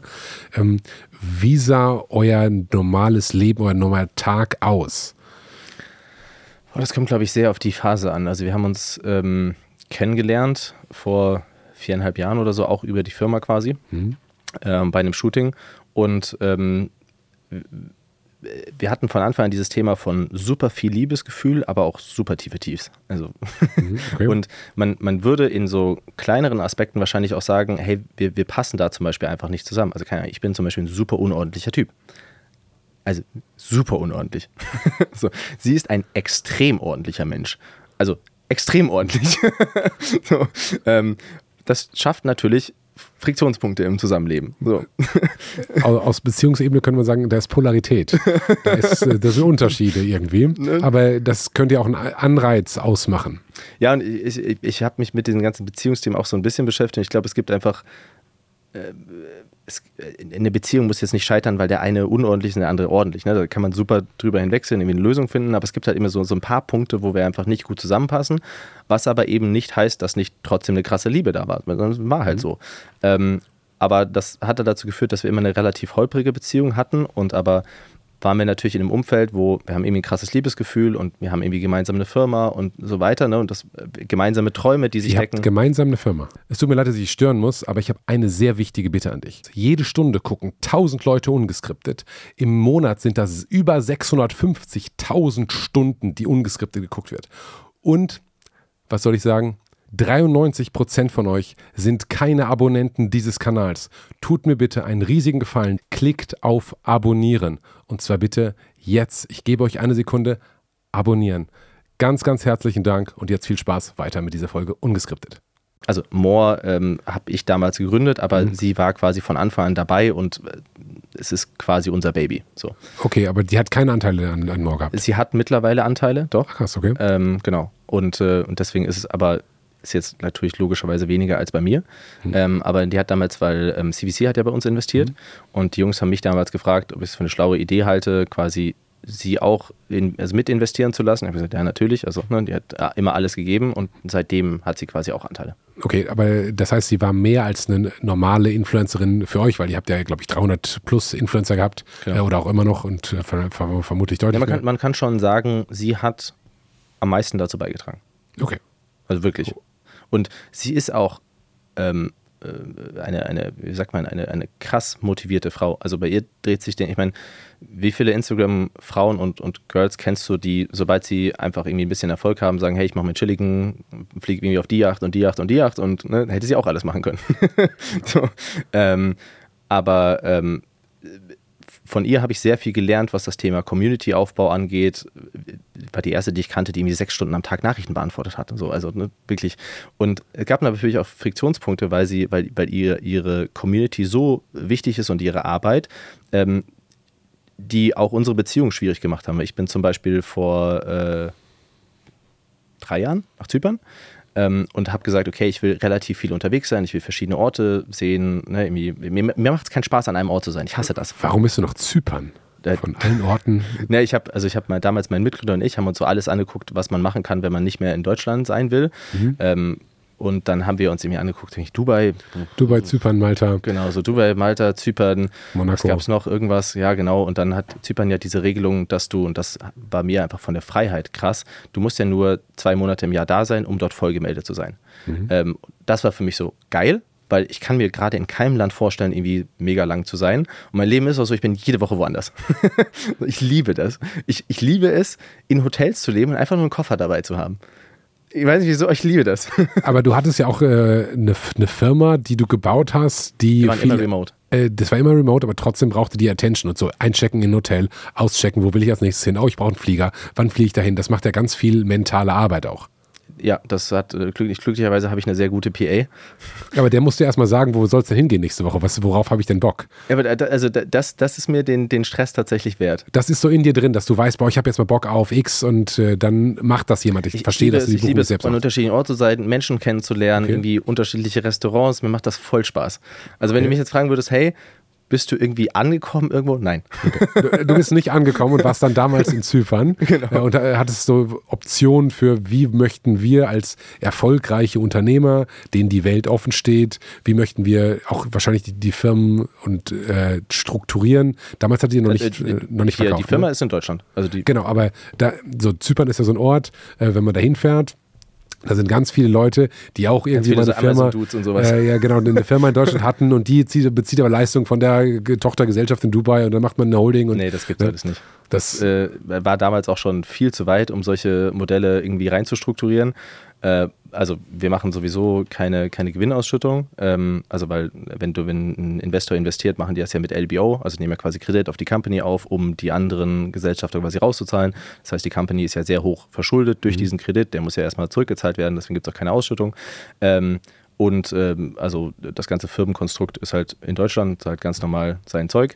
Ähm, wenn ich zukünftig Sachen mache, werden die natürlich dann irgendwie in Zypern sein, so, aber bisher habe ich jetzt auch ehrlicherweise nicht mega viel Bock darauf. Ähm, Moment, aber das Zypern-Ding ist noch aktuell. ja, ja, also ich, Ach, bin, krass, okay. ich bin auch noch, also ich bin eigentlich die ganze Zeit unterwegs. Ich bin immer ein paar Tage in Deutschland, dann irgendwie mal in Luxemburg, in Wien, in Kapstadt, in sonst was. Oh, nice. ähm, und schaue mir eigentlich die ganze Welt an. Ähm, und jetzt quasi zurück zu circlen zu, zu, zu Toni. Toni zum Beispiel liebt München. Und äh, sie hat gesagt, okay, sie will nicht aus München raus. Sie will einfach in München bleiben. Ihr gefällt die Umgebung, das ist super für ihre Videos. Sie hat da ihr soziales Umfeld. Und das hat natürlich dann schon automatisch dafür gesorgt, dass wir uns nur bedingt sehen können. Logischerweise. Respektive gesehen haben, weil du bist deinem Reisedrang nachgegangen. Du hättest ja dem Reisedrang quasi nicht frönen müssen, sondern hättest sagen können, ich bin zwei Wochen im Jahr weg. Aber das wolltest du nicht. Du wolltest quasi immer auf Achse sein und sie wollte immer in München sein. Genau, wir haben damals die Entscheidung, dass ich nach Zypern gehe, haben wir, also ich habe ihr das damals gesagt, dass das mein, mein Wunsch wäre, dass ich raus will. Und sie hat auch gesagt, okay, sie, sie unterstützt das. Und ähm, das war auch okay so. Und das hat aber, also damals gingen wir auch so ein bisschen davon aus, dass wir öfters zusammen dort sein werden oder zusammenreisen. Das hat sich dann rausgestellt, dass das ihr wiederum nicht so gut gefällt. Ähm, und ich bin niemand, der dann erwartet und sagt, hey, du musst aber für diese Beziehung einfach mitkommen und so. Aber gleichzeitig bin ich halt dann auch niemand, der sagt, okay, ich komme dafür dann wieder komplett zurück. Ähm, sondern das hat sich dann einfach irgendwie so eingependelt. Und es ist natürlich auch, wenn du in der Situation bist, ist es, ist es ganz anders. Dann siehst du diese Aspekte gar nicht so groß, sondern es ist so, ja, es ist halt jetzt einfach so. Ne? Wir kriegen das schon hin. Wie oft habt ihr euch dann damals gesehen, so in der normalen Beziehungsphase?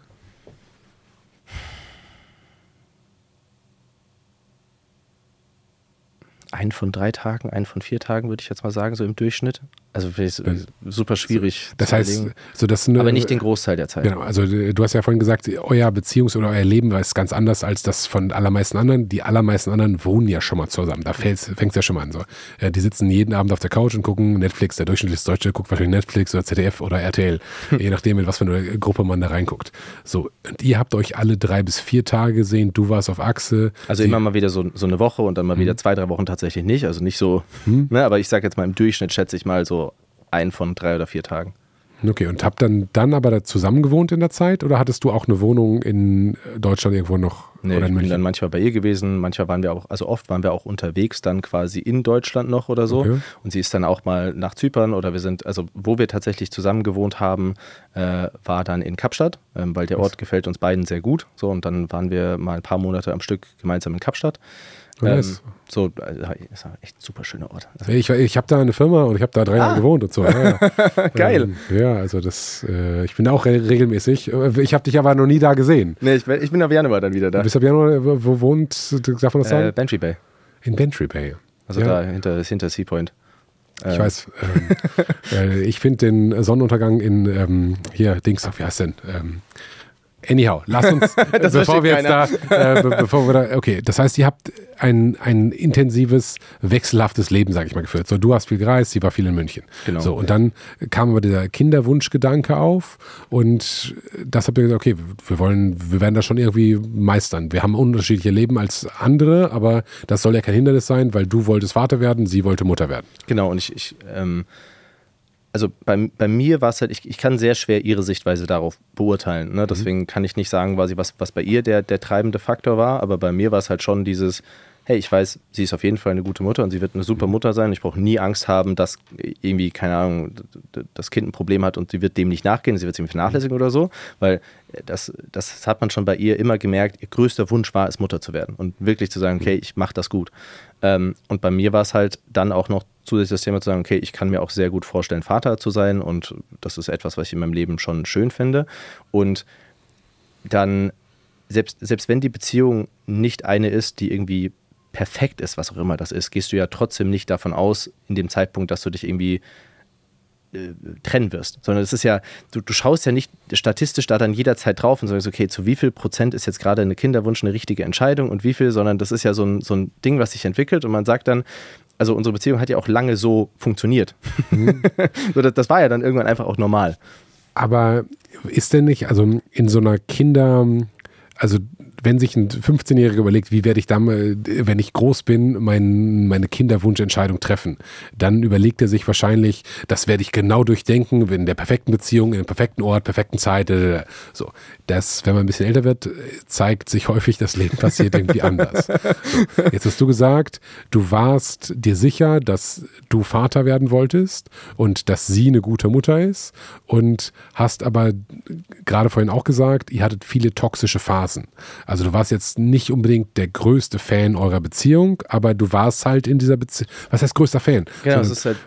Ja, ist, was, was meinst du mit toxischen Phasen? Zwei, also toxische Phasen heißt schon sehr viel Streit und auch sehr unguten Streit. Und was, was, was mir das am meisten beschreibt, ist, wenn du schwer hast, irgendwie auf einen Nenner zu finden, emotional und überhaupt ein, ein Gespräch zu starten. Also wenn ich das Gefühl habe, hey, ich würde jetzt gerne das sagen, aber ich weiß gar nicht, wie ich das sagen kann, so dass es nicht extra falsch verstanden wird innerlich mhm. und du so emotional kommst du nicht mehr auf eine Ebene und so egal, was man versucht und das war ja dann wahrscheinlich bei mir auch genauso. Also ich möchte jetzt gar nicht sagen, dass irgendjemand schuld ist, sondern es sind immer zwei Parteien, die halt dann nicht matchen. Ähm, und also am Anfang unserer Beziehung war das auch noch irgendwie nachts mit Auto wegfahren und abhauen und nach Hause und wieder zurück und Dann bist du mit dem Auto weggefahren oder ist sie mit dem Auto weggefahren? Äh, ich bin dann mit dem Auto weggefahren und dann irgendwie nachts wieder zurück, weil wir gesagt haben, okay, sonst, sonst, sind, sonst sind wir getrennt, wenn wir jetzt nicht uns heute Abend wiedersehen. Und also wir waren halt auch beide deutlich jünger und das, das hat sich dann über die Zeit so gelegt, dass diese Streits nicht mehr so eskaliert sind, mhm. aber dass diese dass, dass diese emotionale Komponente von man findet im Streit nicht zusammen halt trotzdem da ist, ohne dass sie jetzt halt eskaliert, sondern dann ist es halt so eine Resignation und dann gehst halt schlafen. Das heißt, ihr habt halt, ihr habt euch gestritten wegen irgendwas ähm, und dann habt ihr euch aber nicht, ihr habt es nicht gelöst und euch vertragen, sondern gesagt, okay, obwohl wir da keine Lösung finden, vertragen wir uns trotzdem, weil sonst wären wir getrennt und morgens neuer ja, Tag. Ich, ich glaube auch, sie hatte einfach eine gewisse Resignation in sich, dass ich einfach in der Beziehung auch, ähm, falls man das so werten kann, kein guter Partner war, weil ich habe mir, also ich, ich hätte mir bestimmt irgendwie mehr Zeit nehmen können, aber ich habe sie mir nicht genommen. Ich habe gesagt, hey, ich will gerade einfach nur arbeiten, das macht mir gerade am meisten Spaß und das mache ich jetzt. Und das ist ja super egoistisch. Ähm, aber ich habe das getan. Mhm. So, das heißt, du hast jemanden, der sowieso kaum für dich da ist und mir fällt es zum Beispiel auch super schwer, mich irgendwie tagsüber zu melden. Also so dieses typische Thema, hey, wieso meldest du dich nicht? Wieso schreibst du mir nicht? Und solche Sachen. Da bin ich einfach oft nicht gut drin, weil meine Gedanken, wenn ich von einem Thema euphorisch gecatcht bin, wenn ich irgendwie ein Projekt habe, was ich umsetze, mhm. bin ich so da drin vertieft, dass ich an nichts anderes denken kann. Dann geht's nach vorne, dann rufst du den an und den und so. Und dann vergehen irgendwie acht Stunden und so, fuck, ich muss mich ja noch melden. so. Kommt mir bekannt vor, ja. so, und also deswegen, ich, ich, ich habe ja gerade auch so einen Vergleich zu meiner jetzigen Beziehung und ich kann da auch einfach sehr, sehr, sehr vieles auf mich nehmen und sagen, hey, ich war einfach ein viel schlechterer Partner. So. Und es ist für mich auch teilweise ein Wunder, dass sie es überhaupt so lange ausgehalten hat. also wirklich, ne? Mhm. weil ähm, am Ende gebe ich ja für meine Firma Gas und sie hat zwar auch einen Teil, aber sie hat trotzdem emotional für meine Firma eigentlich die mhm. ganze Zeit Gas gegeben und kriegt dann sehr wenig Beachtung von mir. Ähm, so, deswegen, wie gesagt, wundert es mich ehrlicherweise, dass sie das überhaupt so lange ausgehalten hat. Ähm, und ja, das war dann so der Status, in dem man halt irgendwie drin war. Und dann kam es halt, äh, ja, eines Tages zu einem Streit wieder, ähm, wo wir dann eine Konversation hatten, wo ähm, ich möchte jetzt nicht sagen was, aber wir standen vor einer sehr weitläufigen Entscheidung, sage ich jetzt mal, wo sie mich auch gebeten hat, sehr ehrlich zu sein, ob ich noch an diese Beziehung glaube. Und ähm, dann habe ich gesagt, dass ich, je, je länger ich das quasi sehe, eher weniger dran glaube. Und dann haben wir uns lange unterhalten, über mehrere Tage, mehrere Stunden am Tag. Ähm, kam dann auch irgendwann zu dem Entschluss zu sagen, okay, es macht wahrscheinlich mehr Sinn, wenn wir das jetzt machen und rausfinden, wie wir es gut machen. Vielleicht habe ich da zum Beispiel auch teilweise eine zu romantische Einstellung zum Leben, aber meine Mutter hat immer gesagt, wo ein Wille ist, ist auch ein Weg. ich finde das immer so einen sehr schönen Satz. Und wenn ich an solche Situationen denke, kommt in meinem Kopf nicht, oh mein Gott, wir werden verstritten Eltern sein und es wird so schlimm und es ist alles so, sondern es ist so, hey cool, es gibt ja auch Familien, die das gut schaffen. Und ich habe mir zum Beispiel so ein Video von einem Scheidungsanwalt angeschaut, der ähm, mit seiner Ex-Frau auch zwei Kinder hat, der davon berichtet, dass er so ein Post-Gaming mit seiner Frau hat. Also die sitzen halt am Tisch und die sagen dann quasi, hey, we, we, we really fucked up the relationship, but we did good as parents. Weißt du, so ein, so ein, Okay. so ein, ne, so, so quasi so Post-Locker-Talk, ähm, dass er das gut geschafft hat. Und ich bin dann halt vom Kopf eher so, hey, lass uns doch schauen, dass wir das schaffen, auch wenn wir halt in der Beziehung gescheitert sind. Ähm, und glaube auch sehr ernst dran, dass wir das erreichen können. Und äh, ich glaube, viele Leute, wenn sie sowas hören, denken dann, oh mein Gott, das muss alles schiefgehen, das kann nur schrecklich enden. Aber ich glaube das nicht. Wäre nicht, äh, wart ihr, habt ihr eine Paartherapie, äh, Pa- Paartherapie gemacht? Haben wir schon ein paar Mal versucht. Habt ihr ein paar Mal versucht? Woran ist es gescheitert? Ich kann dir gar nicht sagen, woran. Äh, Irgendwie. Ich glaube, wir haben beide nicht so das Gefühl gehabt, dass das das Richtige ist. Also wir haben einfach beide irgendwann quasi aufgehört, dahin zu gehen. Also da war gar nicht so, dass eine gesagt hat, hey, lass uns unbedingt dahin gehen. Das funktioniert super gut. Aber ihr habt beide aufgehört, dahin zu gehen. Normalerweise geht man ja gemeinsam dahin. Ja, oder? also wir von uns beiden kam nicht mehr der Impuls hinzugehen, sondern es hat sich einfach immer so verlaufen wieder. Und ihr hattet mehrere Therapeuten oder nur einen? Ich glaube, wir haben es zweimal versucht oder dreimal. Also wir haben es auf Okay. jeden Fall mehrfach versucht. Mehrfach mehrere Therapeuten. Ja. Das heißt, lass uns mal den, den und den, vielleicht kann der. Okay. Und dann war, ich überlege gerade, am April war dann das Einsetzen dieses ich, Plastozyten. Plasto- Plastozyten, also des Babys, wenn man so will, oder des Babys to be, wie auch immer das, das formuliert. Und ihr habt diese Konversation wann gehabt? Welche, welche Konversation? Die Konversation, Ach dass, dass du nicht mehr an die Beziehung glaubst? so. äh, ich glaube Juli. Also bitte jetzt nicht Juli. auf Daten festnageln. Ja, aber so ungefähr. Das heißt, so ungefähr drei Monate später, Genau, das zwei, hat, zwei bis sich drei aus einem, Monate. aus einem, deswegen ist das, glaube ich, auch für viele Leute so, so unverständlich. Es hat sich, ich habe es ja vorhin kurz Mhm. erklärt, was das so grob war und ähm, bitte, ich, ich bitte da einfach nur um Nachsicht, dass ich das nicht auf einem Podcast sagen will, weil es ein sehr privates Thema ist. Aber das hat sich halt eigentlich aus so einer kleineren Streitsituation, die es schon hundertmal gab. Mhm. Also ne, wir hatten ein bisschen über WhatsApp-Streit und dann bin ich einfach schlafen gegangen, habe nicht mehr geantwortet und dann kam am nächsten Tag ein Gespräch, was dann schon sehr ernster war und dann ähm, steht man vor einer sehr ernsten Entscheidung und, und daraus hat sich dann plötzlich aus so einer kleinen Situation dieses, diese große Entscheidung entwickelt, hey, glauben wir noch an die Beziehung? Und da kam dann am Ende halt das Nein raus. Ähm, und das war, nat das war natürlich nicht einfach, aber ehrlicherweise hat es erstmal relativ gut funktioniert. Also wir hatten dann ein Event, was anstand. Da haben wir auch, äh, also sie hat dann darum gebeten, dass wir das vor dem Event verkünden, damit es keine weirden Situationen gibt bei Fotos und so, ne, dass die Leute quasi sagen, hey, ihr seid ja so toll zusammen und wir beide wissen, fuck, das ist gerade weird.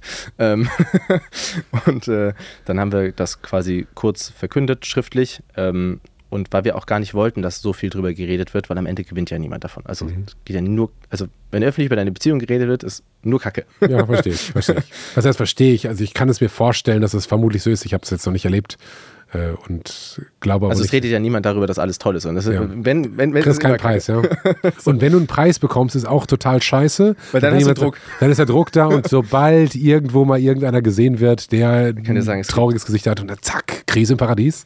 Und ja, also es gibt so viele Beziehungen auf Instagram, wo im Hintergrund ziemlich viel schief läuft. Und das ist aber gar nicht, weil die Leute das fake darstellen wollen, sondern es ist ja, wenn du eine Beziehung hast, dann hast du sehr viele schöne Momente. Und die schönen Momente teilst du gerne. So. Und bei manchen, logischerweise, ist es auch monetär gut für den Job. Und das ist ja auch so.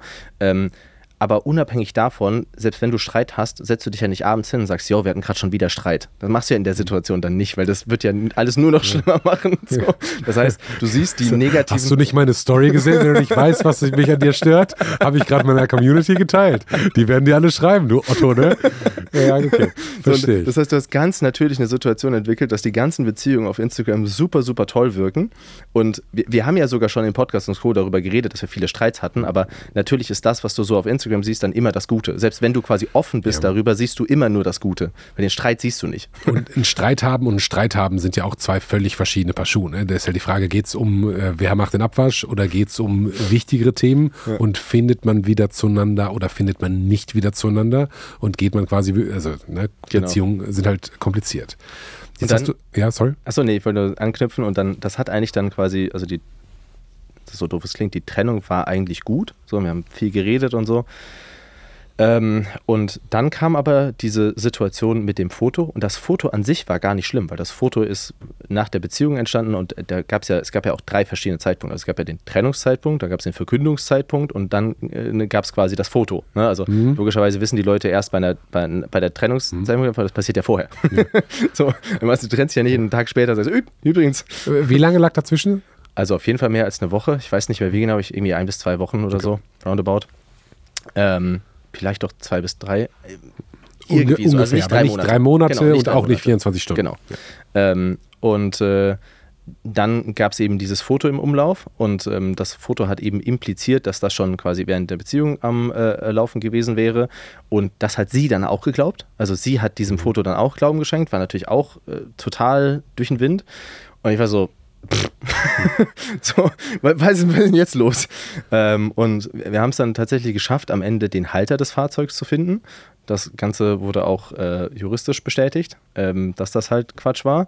Ähm, aber ich war halt sowieso schon auch in diesem Beef-Shitstorm-Ding mit Julian Zietlow drin. Mhm. Und dann kam das auch noch dazu und irgendwie alles. Und du merkst auch, egal, egal was ich gesagt habe, es, es hat, also es hat nicht funktioniert. Also du hast quasi, du wirst beworfen mit ganz, ganz vielen Dingen und du musst quasi anfangen, irgendwie einzeln zu Sachen was zu sagen, aber wenn du zu der Sache was sagst, wie bei der Sprachnachricht, kommt direkt wieder, ja, aber die Sprachnachricht ist ja fake und der Hintergrund bewegt sich. Dann musst du da wieder zwei Sachen zu sagen.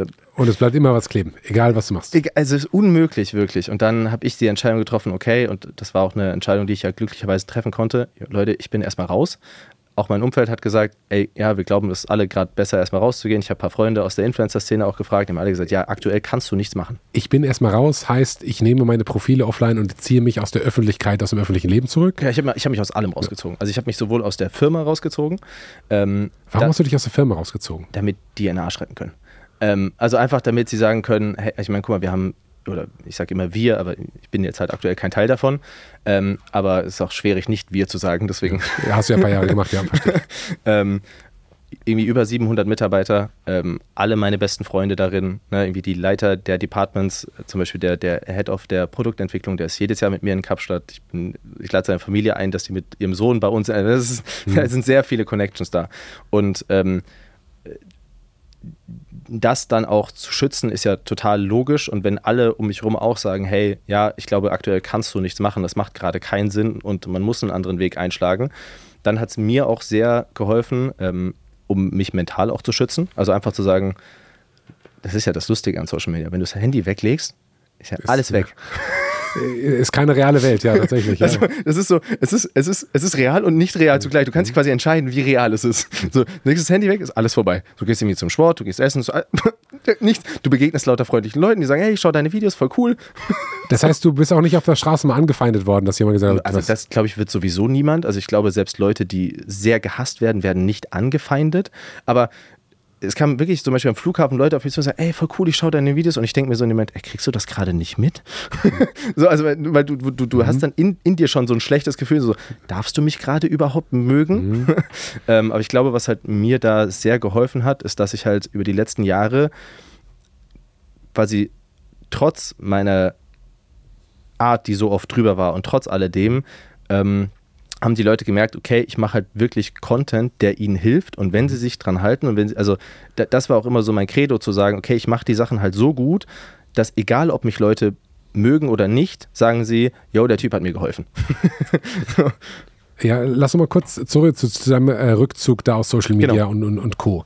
Das heißt, am Ende des Tages war es so, dass ein einzelnes Foto, was noch nicht mal real war, dir diese Story gebracht hat, der geht fremd, respektive ist fremd. Das ist ja nicht das einzige Foto, es baut ja auf auf diesem Okay. ganzen Thema. Ne? Also es ist quasi Julian Zietlow und dann die Trash-Seiten und das ist ja diese, also wegen dem einzelnen Foto, Gab es da nicht mal auch dieses Foto auf irgendeinem Festival? War da nicht ein Festival? Julian Zietlow hat das, glaube ich, irgendwann mal gesagt, es gäbe ein Foto von. äh, der hat auch mehrere Sachen behauptet. keine, keine Ahnung. Ähm, aber das heißt, die Gossip-Welt Ja, in also Deutschland. Ju- Julian, das ist ja das äh, Lustige, ich verstehe mich ja mittlerweile mit ihm tatsächlich gut und das ist ja eine, eine, eine Parallele. Ne? Er hat einfach Sachen rausgehauen, die einfach so behauptet. Es, es gab ein, wurde Sag zum es. Beispiel, ja, es wurde zum Beispiel auch behauptet, ich wäre irgendwie ähm, früher abgereist und dann noch mit irgendjemandem ins Hotel zu gehen und so. Und ich so, ey, ich bin am nächsten Tag nach München geflogen. Ich habe davon die Bordkarte noch. Also, also da ist doch jemand für dich auf den Flieger gegangen, der so ähnlich aussah wie du. Genau. Ne? Es gibt einfach Doppelgänger von dir. So, also, ne, und dann auch zum Beispiel, ja, egal. Ähm, also wurde ja, wurde ja lauter, lauter Zeug rausgehauen, aber und das war dann einfach dieses, dieses Sammelsurium, was so überfordernd auch war, dass das, also ich weiß bis heute nicht, ob ich nicht sogar hätte einfach sagen können, ja, ich mache mal zwei Wochen nichts und dann geht's weiter. Hätte ich wahrscheinlich, also wahrscheinlich, dadurch, dass Social Media so schnelllebig ist, aber ich dachte einfach zu dem Zeitpunkt, okay, ich, ich muss da jetzt raus und ich muss das auf einer anderen Ebene klären und ähm, habe dann auch angefangen, das Ganze juristisch zu klären. Ähm, und kann das jetzt auch sagen, auch wenn ich nicht in Details eingehen will, aber jeder Punkt wurde gewonnen, ähm, in allen Punkten. Ähm, und teilweise haben, ich sage jetzt einfach die Leute, damit keine Person reif- rausgegriffen wird, aber teilweise haben die Leute auch zumindest juristisch unterschrieben, dass sie einsehen, dass das falsch war. Ähm, und das war für mich dann die Ebene, wo ich gesagt habe, okay, das ist jetzt geklärt. Und ich habe also das, ich, ich bin so lange in der Überlegung drin, ob ich da überhaupt noch mal was zu sage. Ähm, weil auf der einen Seite gibt es natürlich dieses intrinsische Gefühl zu sagen, oh mein Gott, ich, ich muss da jetzt eigentlich noch mal was zu sagen und das aufräumen und so. Und auf der anderen Seite interessiert es am Ende sowieso keinen. So. Meinst du? Ja, es ist. Also, die Leute, die dich nicht mögen werden, die werden dann sowas sagen wie: Oh mein Gott, ja, aber man kann ja die Gerichte in Deutschland mit Geld beeinflussen, weil die irgendwie denken, das wäre wie in den USA, dass du irgendwelche Slap-Lawsuits machst. Und dann du ihnen erstmal erklären: Nein, wir sind nicht in den USA. Und so, und dann sagen sie: Ja, aber äh, keine Ahnung, so, du, du kannst ja Leute da mit Geld einschüchtern bei Gericht. Aber die, die waren noch nie in Deutschland vor Gericht. Also, ich, Geld ist in Deutschland bei Gerichten echt der geringste Faktor. so, das ist ja eher so, da wird einem Influencer irgendwie, wenn er weiterhin Quatsch behauptet, ein Ordnungsgeld von 400 Euro aufgebrüht. Also da ist, ne, und die sind dann irgendwelche Influencer, die mehrere 10.000 Euro im Monat verdienen. Und äh, also die Justiz ist ja da eher sehr lax in Deutschland. So, auch so bei so Schadensersatzforderungen und Manche sagen so, manche sagen so. Das kommt ja, also Gerichtskosten zum Beispiel. Ich kann mir schon vorstellen, dass wenn ich jetzt ein 16-jähriger Influencer bin und kriege auf einmal eine Klage oder zwei oder drei und dann habe ich noch ein Impressum falsch auf der Website, dann- man kann ja durchaus Genau, mit aber es wurde ja auch Gerichtskosten. nie gemacht. so, also das ist ja auch dann immer, also zum Beispiel auch, auch interessant. Ich habe, als ich meine, als ich meine Abmahnung quasi verschickt habe, habe ich überall vorne rein zu sagen, hey, wenn wir uns einfach einigen, übernehme ich alle Kosten. In jeder Abmahnung vorne drin. Sagt natürlich keiner. So, und dann heißt es, ja, wir sammeln jetzt Spenden, um gegen, die, äh, gegen das Verbot der Meinungsfreiheit vorzugehen. So, A, das ist nicht Meinungsfreiheit, wenn du Dinge über jemanden behauptest. so, das nennt sich, das Gericht hat das verurteilt als falsche verdeckte Tatsachenbehauptung. Okay. So, und B, genau das, also genau deswegen war das vorne drin, zu sagen, hey, das muss auch nicht so sein. Und ich, ich kenne den Spaß ja jetzt mittlerweile schon. Du hast ja juristisch hast du ja den Streitwert und das, was am Ende wirklich gefordert wird. Ne? Und ich habe den Anwalt extra gebeten, hey, kannst du mir den Gefallen tun, bei dem Streitwert extra hinschreiben, dass das nicht das Geld ist, was verlangt wird, sondern das, was der Streitwert ist, den man juristisch braucht und so. Und der hat mir halt gefragt, ja, wieso wollen Sie das? Das ist doch klar. Ich so, bitte, machen Sie es einfach. so, was ist nämlich passiert? Genau das. Influencer haben gesagt, oh mein Gott, der versucht uns auf x Euro zu Mhm. verklagen.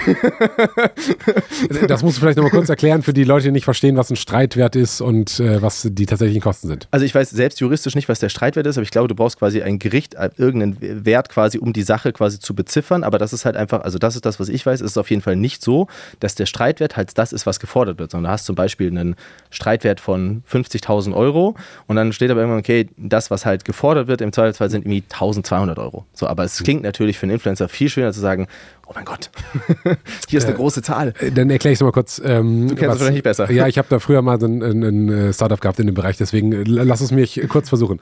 Äh, es hat auch sehr lange gedauert, bis ich es verstanden habe.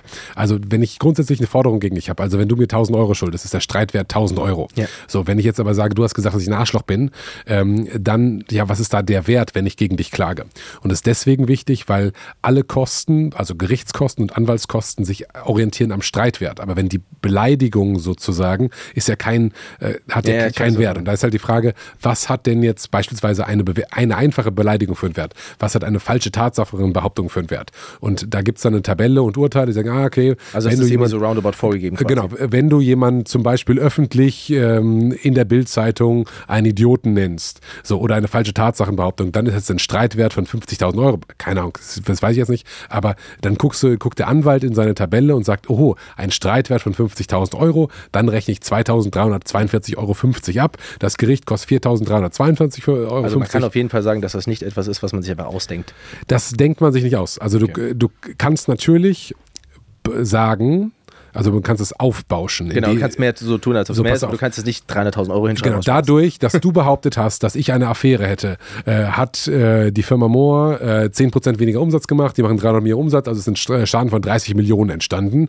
Ähm, und darauf Ich glaube, der Streitwert war irgendwie bei 30 oder 50 oder so angesetzt. Also war in dem Verhältnis tatsächlich sehr wenig. bei 30 oder 50 Euro. Also oder? 50.000. Achso, okay. So. Und äh, in dem Verhältnis quasi ist das relativ wenig. Genau, das ist, da geht es dann um 10.000 Euro Gerichtskosten, wenn man alles verliert in Genau. einer Instanz. Wenn man in zwei Instanzen, verliert wahrscheinlich so 17.000, 18.000. Das ist so roundabout, Genau.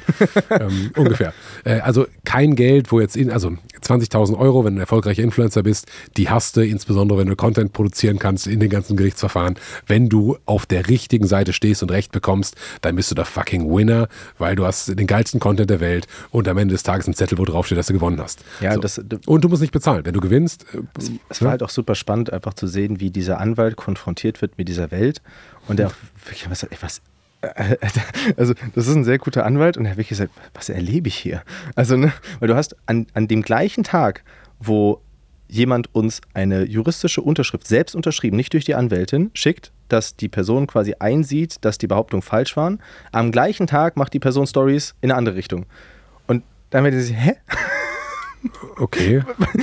du sitzt da auch und das ist auch so, das ist auch so der Punkt, wo ich mir denke, okay, da will ich das einfach abhaken, weil du, du, das, das, das fühlt sich genau an wie diese Situation bei der Sprachnachricht, wo du einfach sagst, egal was du sagst, die Leute, die dich mögen wollen, werden sagen, okay, cool, dass ich ihn weiterhin mögen kann. Und die Leute, die dich nicht mögen können, äh, mögen können, mögen wollen, werden sagen, ah nee, aber es gibt den Grund und deswegen war der trotzdem doof und am Ende basiert das ja auch, also auch wenn die Sache jetzt falsch war, basiert das ja am Ende trotzdem als Reaktion auf Fehlverhalten von mir in den letzten Jahren. So. Das heißt, Ja, das ist auch nicht ganz, also ohne dich da jetzt über Gebühren Schutz nehmen zu wollen. Aber wenn jemand dich doof findet, dann findet der ja, vermutlich, ähm, wenn du beispielsweise für Abnehmen stehst, dann findet der die gesamte Idee des Abnehmen doofs. So, wenn du jetzt in dem, das, das merkst du auch übrigens an dem Content der Person. Es sind also Personen, die machen sich so selbst lustig über ihren eigenen Körper. Also so nehmen zum Beispiel ein Video von Models, die irgendwie am Strand rumlaufen und dann so, hihi, jetzt laufen wir auch so rum. Also du merkst, das ist ein Thema, was sie irgendwie beschäftigt. triggert. Ja, verstehe ich. Verstehe ich. Ähm, äh, genau, was wollte ich sagen? Ich wollte dich da nicht, nicht über Gebühren äh, in Schutz nehmen, aber weil du, weil du ja so zu Kreuze kriegst und sagst, das habe ich alles, alles, was mir passiert ist, ist Resultat meines Fehlverhaltens. Ich glaube, nein, ähm, weil Menschen haten Leute, die in der Öffentlichkeit stehen. Je nachdem, was für ein Lager du bist. Wenn du bei der CDU bist, finden dich die SPDler doof. So ist das halt einfach. So. Und andersrum das Gleiche. Wenn du Schalke-Fan bist, finde ich die Dortmunder doof und, und so weiter. Das heißt nicht, dass es nicht einzelne Personen gibt, die auch für einzelne Sachen auch wirklich verantwortlich sind. Und ich sage nicht, du hast nie einen Fehler in deinem Leben gemacht. Sage ich überhaupt Ja, aber ich nicht. glaube, es gibt einfach, also beim Thema Abnehmen wird es immer Leute geben, die mich doof finden. Ja, so. Aber ich glaube trotzdem, würde ich quasi heute nochmal starten und würde ich mich in meiner Art und Weise strukturieren und verhalten, dass mich nur die Leute doof finden, wo es wirklich notwendig ist, dass sie mich doof finden, damit ich das Thema behandeln kann. so. Okay. Weißt du, was ich meine? Also einfach die, die, die, die Anzahl wäre geringer, weil klar, wenn ich Abnehmen thematisiere und Leute finden Abnehmen doof, die werden das immer doof finden. So. Aber natürlich die Art und Weise ähm, beeinflusst ja schon Leute, die dann irgendwie so im Mittelfeld vielleicht sind, die dann emotional zumachen und gar nicht mehr die, die, die logische Message dahinter hören, weil sie es emotional doof finden. So, und ich für mich ist es mental auch einfach angenehmer zu sagen, hey, was hätte ich anders machen können, was kann ich ab heute anders machen, als zu sagen, oh mein Gott, das ist alles total, ähm, also das, ich finde das mental einfach angenehmer.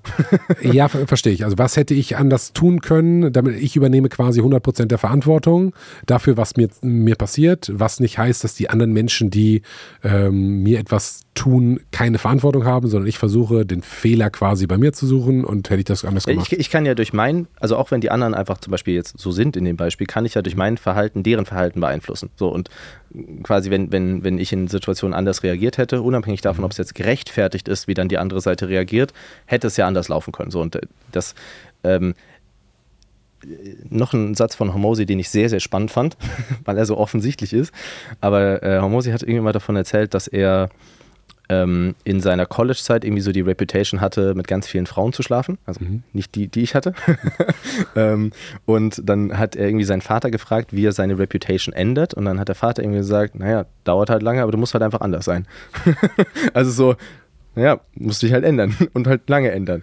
Und ähm, das, das ist das so, wo ich sage, okay, ich glaube, das wird sich nicht in einem halben Jahr oder so lösen, auch wenn ich echt krass verwundert bin darüber, wie gut die Interaktion bei mir ist und alles, mhm. so bei den Videos, die ich jetzt gepostet habe.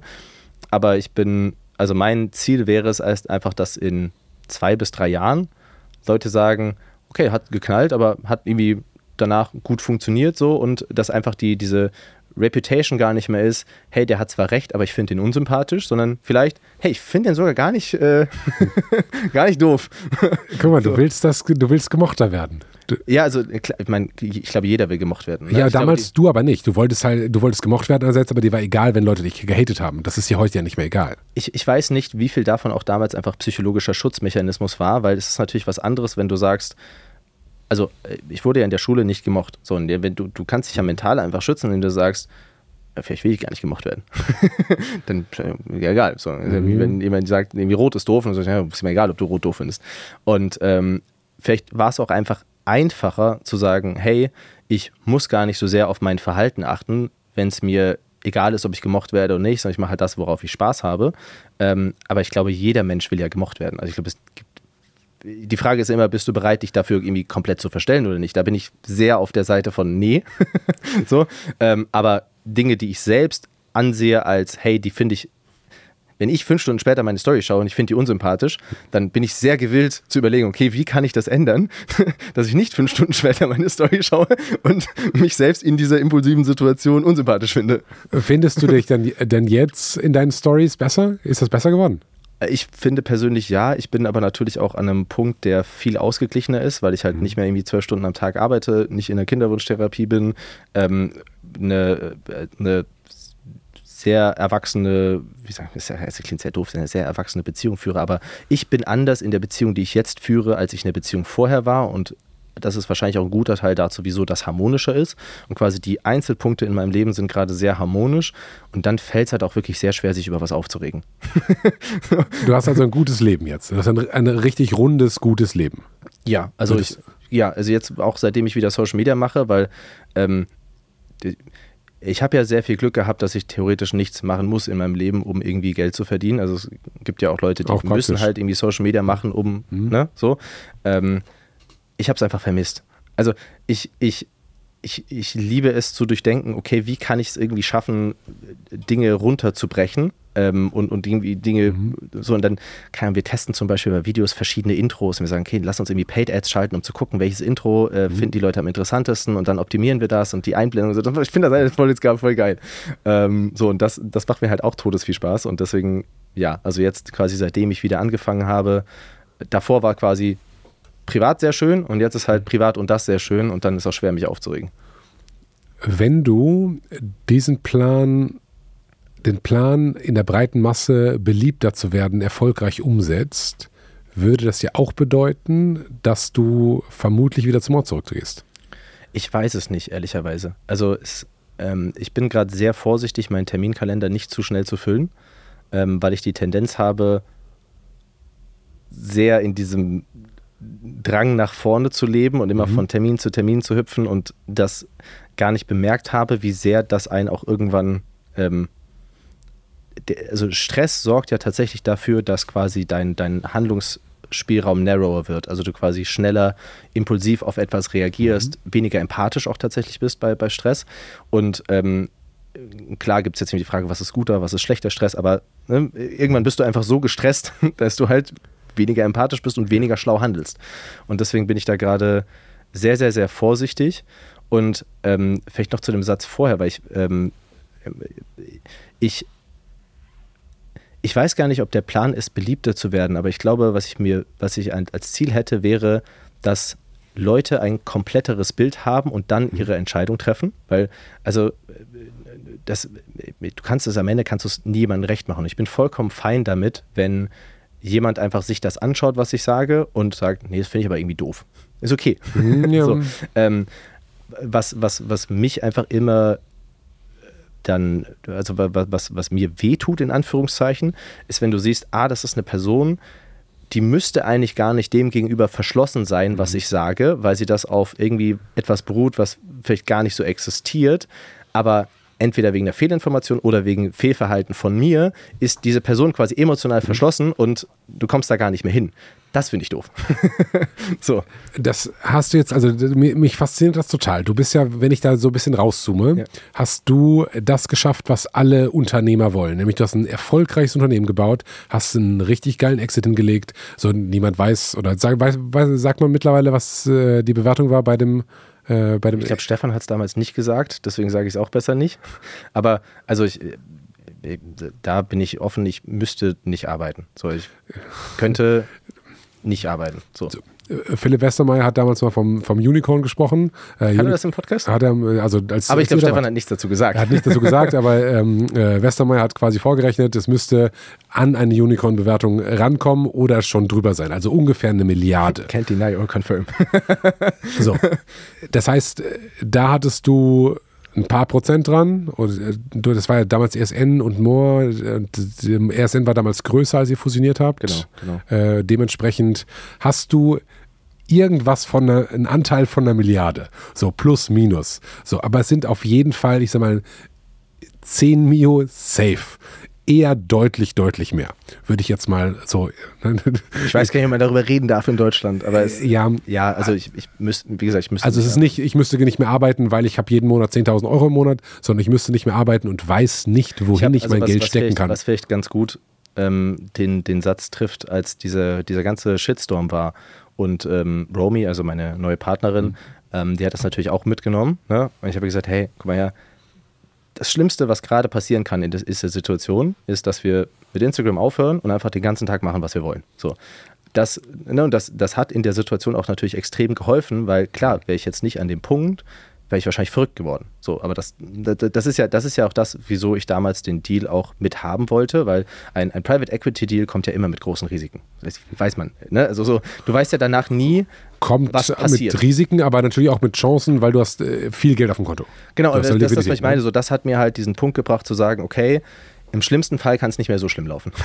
das, war, das war für mich das, das mental Schöne damals, wieso man auch gesagt hat, okay, man geht diese Risiken ein, dass, weil wenn du mit anderen Gründern arbeitest, ist das ja trotzdem nochmal ein anderes Verhältnis, als wenn mhm. du jemanden hast, der das strukturiert macht. Und ich muss an der Stelle aber ein, ein, ein Wort für die Jungs brechen, die sind wirklich entrepreneurial. Also, die, die Jungs heißt CVC? Ja, wirklich, die sind richtig gut. Also, äh, hab, äh, wenn du so an Finanzinvestor denkst, ich meine, also gut, das sind das Jungs, die machen alle Sport, die lieben alle die Produkte, die rufen mich nicht an wegen irgendwelchen Finanzzahlen, sondern die fragen literally nach neuen Produkten. So, okay. also das, die sind, äh, kommt, äh, so waren aber auch nicht alle, die wir kennengelernt haben. Ähm, aber ja, diese Risiken bin ich auch damals eingegangen, damit man eben diesen Punkt erreicht hat. Und das war jetzt natürlich auch mental sehr angenehm in der Situation. Den, ihr habt äh, den Deal gemacht 2022, also letztes Jahr, richtig? Ist das announced worden? Ja, meine ich, ja. So, das heißt, letztes Jahr hattest du quasi Seelenfrieden, was das Finanzielle angeht. Oder vermutlich hattest du vorher schon äh, ein relativ gutes Polster, aber da war wirklich Seelenfrieden, dass klar war, ey, auch wenn ich mich total dumm anstelle, werde ich immer noch, bis ich 150 bin, genug Geld haben äh, für alles, was ich mir irgendwie vorstellen kann. Ne? Ja, und ich, ich, ich hätte damals gedacht, dass ich weniger arbeite danach, weil ich, mhm. ich dachte, ich wäre mehr durch, also durch diesen Erfolg quasi getrieben. Ähm, und dann habe ich aber festgestellt, ist gar nicht so wirklich so. Also ich finde also ne, ich habe, glaube ich, danach so viel gearbeitet wie nie zuvor. Aber was hat sich dann verändert? es hat sich nur diese Downside Protection verändert. Also war der, der erste Punkt, wo das jetzt wirklich mir von Wert war, war genau in dieser Situation sagen zu können, hey, im schlimmsten Fall ist es trotzdem ziemlich okay. so, und die, auch jetzt zum Beispiel die Entscheidung zu sagen, mache ich wieder Social Media, einfach zu sagen, also ich, ich, ich habe jetzt zwei, zweieinhalb Monate so kein Social Media gemacht und ich hätte auch sagen können, ich mache es nie wieder. Ich hatte Bock drauf. so, ich, hatte, ich hatte einfach Bock drauf. Ich habe das, ich hab das vermisst, auch ein Team um mich rum zu haben und sich abzustimmen und irgendwie so diese Interaktion zu haben. Ähm, es gibt ja viele Leute, die, also das, die, das Instagram so als, ich finde Instagram ist eine hammergeile Plattform. Ich weiß nicht, wieso mir das so viel Spaß macht, aber diese Instant-Reaktion. Du kannst, ich stelle mir eine Frage, kann, wie, viel, wie viele Leute nehmen L-Tyroxin? Werf's hoch, 48 Prozent. Krass, hätte ich nie gedacht. Mache ich heute Abend ein Video zu L-Tyroxin. So, d- wie geil. Ich versuche die- diese deine emotionale Reise mal so kurz für mich nachzuvollziehen. Also ja, du hast den, den Exit gemacht, was ja kein kompletter Exit war, sondern du hast die Mehrheit äh, Ich hatte verkauft. danach sogar mehr Anteile als vorher. Wie geht das? Ich habe einen sehr guten Deal bekommen. Okay, du, hast einen sehr guten, das heißt, du hast Anteile von anderen Leuten übernommen Ja. und Also quasi einen Teil des, des, des, äh, des Verkaufs genutzt, um mir wieder Anteile zurückzukaufen, ähm, aber das halt mit einem Hebel. das musst du erklären. Ja, also du kannst ja sagen, okay, es gibt, es gibt ja so, so ähm, äh, ich weiß nicht, Managementprogramme, wo du quasi gehebelt investieren kannst. Ähm, das nutzen ja Finanzinvestoren typischerweise, um halt die wichtigsten Leute sehr gut zu incentivieren. Und die haben mir mir halt die Möglichkeit gebeten und haben gesagt, hey, wenn du möchtest, kannst du relativ viel deines Verkaufserlöses, quasi von den Anteilen, die du verkaufst, da auch wieder reinpacken. Er hat gesagt, okay, mache ich halt volle Kanne. Und dann hatte ich quasi einen Teil des Verkaufserlös und einen guten Teil habe ich quasi wieder genommen und da reingesteckt, sodass ich mehr Anteile dann hatte als vorher. Das heißt, ähm, um das zu erklären, respektive zu verstehen, Ja. ähm, du hast eine Geldsumme bekommen, auf der, ich nenne mal 10 Millionen als Beispiel. So, mehr. Aber das- für, für das Rechenbeispiel, du hast 10 Millionen bekommen, hast gesagt, pass auf, ich nehme jetzt mal 5 und beteilige mich quasi wieder zurück. Diese Anteile Dann mehr als vorher und Genau. du hast quasi die restlichen noch auf dem Konto. hab dann, genau, hab dann mehr als vorher, aber die sind dann gehebelt. Das heißt, vermutlich gibt es irgendwie so ein, äh, eine Bedingung, dass wenn ihr Wachstumsziele zum Beispiel nicht schafft, dann verfallen die Anteile? Nee. Nee. Das gibt's nicht. Das ist einfach, das ist einfach nur quasi gehebelt. Also du hast quasi, dass der, ähm, ich kann das auch nicht genau erklären, ähm, aber dass der, der Wert quasi der Firma sich überproportional aufteilt auf diese Anteile quasi. Und weil die, die Finanzinvestoren brauchen ja nur einen gewissen Return. Das ist denen ja sogar Okay. relativ egal, ob die jetzt so oder die brauchen einfach nur irgendwie eine gewisse Baseline. Sagen, okay, und, und quasi deswegen geben die quasi von der Upside relativ viel ab an die wichtigen Leute. Ist natürlich auch ein gutes Instrument, damit die wichtigen Leute Gas geben. Ähm, weil wir haben halt einfach super viele Leute, die ihr ganzes Leben dem widmen. So, und dann ist es halt auch schön, wenn die Leute was davon haben. Ähm, genau, und so hat das dann funktioniert, dass ich quasi einen, einen Teil des Erlöses behalten kann und einen Teil wieder reingegeben habe und darüber quasi mehr Anteile habe als vorher. Okay, also du hast mehr Anteile als vorher. Dann Aber im Vergleich zu CVC immer noch sehr wenig. ja klar, CVC hat die Mehrheit. Hat, Genau. äh, mehr als 50 Prozent, man weiß aber nicht, wie viel genau, oder? Ich weiß nicht, ob sie es je gesagt haben, aber es ist deutlich mehr als 50 Prozent. Okay, es ist deutlich mehr als 50 Prozent. Äh, das heißt, denen ge- gehört die Firma, die treffen die Entscheidung. Ja. So. Und dann war das dein Baby, große Party, ähm, aber den Tag danach war alles mehr oder weniger das gleiche. nie, ja, ich hab, also war noch nicht mal an dem Tag, wir haben keine Party gemacht. Ihr habt keine Party gemacht. hattet, habt ihr, hattet ihr ein Signing-Dinner wenigstens? Ja, mit den Jungs quasi. Und Okay. dann, das ist ja aber auch gar nicht der Tag, wo das, wo das Geld kommt. Das Geld Okay. kommt ja irgendwann dann mal später. Okay. Aber war irgendwann so eine WhatsApp von meinem Papa, also ja, Geld ist da. Ich so, wunderbar, gut. Das war's. Nice. und, und äh, hast du denn was krasses gekauft von dem Geld? Also ich habe erstmal nichts damit gemacht. Okay. Ähm, ich habe dann überlegen, wann war das jetzt? Vor zwei Jahren? Nee, ich habe dann äh, in Kapstadt geschaut und da was gekauft. Ähm, weil das einfach, also du kannst ja, wir haben, wir haben damals dann oft gemietet und da dann was gekauft, weil es einfach äh, ein Ort ist, wo ich weiß, da will ich jedes Jahr hin. Ähm, Bantry Bay. ja, war einfach wunderschön. Ähm, und ja, dann ein halbes Jahr später noch ein Auto bestellt. Das, mit dem du heute hier bist? Ja. Ja, nice. Willst du sagen, was es ist? Es ist eine, ist eine getunte G-Klasse, sagen wir es so. Das ist ein, ein, ein Auto aus Bottrop. Das ist schön. Ich bin, ich, also es gibt ja Leute, die zum Beispiel, es ist ja so schade, aber es ist ja auch verständlich, dass man sich quasi dafür fast, fast schämen muss. Ähm, aber es Nein, gibt muss ja, nicht. Du, du willst dich vielleicht dafür schämen oder so. ja, aber es ist so, aber es ist, es gibt ja Leute, die sagen, ja, das macht nur eine Woche Spaß und dann macht es keinen Spaß mehr. Aber bei mir ist tatsächlich so, nee, mir macht das halt voll Spaß und es macht mir immer Spaß, wenn ich da einsteige. Ähm, und äh, das war aber auch schon immer so. Also ich habe äh, damals so einen, so einen ähm, alten, äh, alten CLA AMG gekauft und daran rumtunen lassen. Und so. Also Beispiel, ich war schon immer Du hast daran Kind- rumtunen lassen Ja, ja, also natürlich TÜV-konform. an einem CLA. diese alten, diese ganz alten CLA 45 AMG. Ähm, so Moment. damals, damals gebraucht gekauft vor fünf Jahren und dann rumtunen lassen und so, dass die Dinge richtig geknattert haben. Oh, krass. Und dann bist du damit rumgefahren. Ja, das ist so total, also total bescheuert, aber das äh, hat mir als Kind schon voll Spaß gemacht, so mit Spielzeugautos und so alles. Ich finde das irgendwie faszinierend. Ja, es gibt Leute, bei denen sind es Markenklamotten, das catcht mich so gar nicht, aber das macht mir halt voll Spaß. Mal, das, das kleine Kind äh, Christian mit seinem Spielzeugauto, so, das ist halt groß und das macht halt jeden Ich, Tag ich Spaß. lieb's, wenn es irgendwie Geräusche macht und wenn du irgendwas anders machst und dann machst du also so diese, ich weiß nicht, wie das heißt von den, von den Turboladen, dass es so pfft macht. Das ist einfach- Das Torpfeifen, ja. ja. Geil, aber okay, das heißt, du hattest diesen Moment, ich habe mir ein Auto bestellt, aber eigentlich war das Leben danach das gleiche. So, du hattest die Downside Protection, die ich dann nachher äh, geholfen hat, aber äh, die, die heute mental geholfen hat oder vor ein paar, paar Wochen. So, und dann hast du weitergearbeitet, ihr hattet Erfolge, das Unternehmen hat floriert und eigentlich hat sich damals ja so die Öffentlichkeit gar nicht so sehr für euch interessiert. Ja. So. Und dann war das erste Mal, wo du so richtig, mit Ausnahme jetzt deiner in der Bubble, Fitness und so verstehe ich, so, da warst du halt bekannt. Ähm, und dann kam dieses Ding mit äh, dann Julian Zietlow und diese ganze Beziehungsthematik. Und dann wurde es richtig gossipy und dann wurde es quasi einer noch breiteren Schicht bekannt und da warst du quasi die Persona non grata, der böse Christian. Ja. So. Und aber eigentlich warst du erfolgreicher Unternehmer und der, dem erfolgreichen Unternehmer wurde dann sinngemäß vorgeworfen, pass mal auf, äh, du betrügst dir deine Frau. Und daraufhin hast du Social Media ausgemacht und bist von Mord zurück äh, gedreht, respektive hast dich dann äh, wie, wie, Rausgezogen, ja, du hast dich rausgezogen. So. Aufhebungsvertrag. Das heißt, du hast dein gesamtes Leben mehr oder weniger, was du vorher, was dich geprägt hat, nämlich Influencer sein und, äh, äh, und Mord zu bauen, von einem Tag, auf den anderen. Ja. Wie war das für dich? Das ist, ich weiß nicht, wieso ich da so bin, aber ich, ich bin immer positiv. Also damals war das auch so, ja, okay, ich werde irgendwas aus dieser Situation rausziehen. Ich weiß noch nicht wann, aber ich werde irgendwas aus dieser, weil bisher war es in meinem Leben immer so, immer wenn irgendwas richtig kacke war, konnte ich ein halbes Jahr oder ein Jahr später darauf zurückschauen und sagen, ja geil, daraus hat sich das und das und das ergeben. So, und ähm, es gibt im Englischen diesen Begriff antifragil, also quasi Systeme, die, wenn, wenn du von außen quasi Druck drauf gibst, nicht brechen oder nicht gleich bleiben, sondern quasi irgendwas Besseres rausziehen. Und das finde ich auch die einzige Situation, wie man an sowas rangehen kann.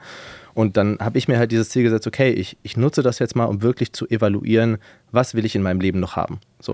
Und deswegen habe ich auch dann gesagt, okay, ich mache erstmal eine relativ lange Pause, um wirklich zu sehen, okay, will ich Social Media noch machen? Hätte genauso gut sein können, dass ich einfach nicht mehr zurückkomme. So. Ähm, und dann habe ich halt irgendwie auch immer mal wieder so ein bisschen Videoskripte geschrieben und so geguckt und habe mir auch ein paar Sachen angeguckt auf Social Media, habe das halt so mitverfolgt. Für was oder wen hast du Videoskripte geschrieben? Für mich quasi. Also einfach so zu überlegen zu Themen, die ich irgendwie interessant finde, wie würde ich das ausdrücken und so weiter, weil das ist ja, also am Ende geht es ja immer darum, dass du, ich nenne es ganz einfaches Beispiel, ähm, das erinnert mich immer an Hormosi quasi im deutschen Bereich, Aspartam. Ne? Jeder hat irgendwie Angst vor Aspartam. Oh mein Gott, ganz schlimme Substanz, E. Coli ein Light, der Süßstoff. Süß- Süßungsmittel, Genau, ja. ne? Und die Angst kommt daher, weil man das nicht versteht. Aspartam kannst du, das ist das Schöne, ein Beispiel ist super einfach. Drei Bestandteile: Phenylalanin, Asparaginsäure und Methanol. Die ersten beiden sind Aminosäuren, die auch in Fleisch, Avocado, Eiern und so vorkommen, also total ungefährlich. Methanol kann giftig werden. Jetzt ist aber der Punkt, du bräuchtest über 200 Liter Cola Light auf einmal, damit das giftig wird und Äpfel enthalten mehr Methanol. So, wenn du diesen String an, an Fakten quasi hast, ist es sehr, sehr schwierig danach noch Angst vor Methanol zu haben, weil das so Klick macht und du, äh, vor Methanol, vor, vor Aspartam, weil du weggehst von diesem diffusen, oh mein Gott, was ist das eigentlich für ein Stoff zu? Ah, okay, das sind diese drei Bestandteile und solange ich nicht 200 Liter trinke, ist die Welt in Ordnung. Das liebe ich. so, also so dieses, weil man kann es ja auch ganz anders erklären. Du kannst ja auch sagen, nein, es gibt irgendwie diese Studie zu Aspartam und dann sagt er, aber es gibt doch hier den Fernsehbericht und so. Aber wenn du auf diese Grundlage zurückgehst, was das ist, dann macht's Klick. Das heißt, du hast, hast quasi dein Leben unterbrochen und pausiert, nicht pausiert, sondern dein Ausstieg aus Social Media war, war ja eigentlich in der Kommunikation, wenn ich es richtig in Erinnerung habe, ich bin raus Ja. und ich komme nicht wieder und die Accounts gibt's, ich lösche den gleich so Nee, sinngemäß. ich habe ich es so formuliert, dass es offen ist, aber dass man es interpretieren kann, wie man will, weil ich es auch so inter also Okay. ich war auch so, hm, let's see. So, und dann auf einmal, was vorher dein Leben geprägt hat, nämlich ich habe ganz viele Anrufe, ähm, ich steuere hier ein Unternehmen, da gibt's das, wir- hier ist ein neuer Trend, das müssen wir noch machen, hier ist ein Produkt, da ist im Marketing, hier hat ein Influencer irgendwie ein Problem. So, diese ganzen operativen Sänge waren auf einmal weg. Ja. Sonst hast du dann immer zum Handy gegriffen und hast halt Content gemacht.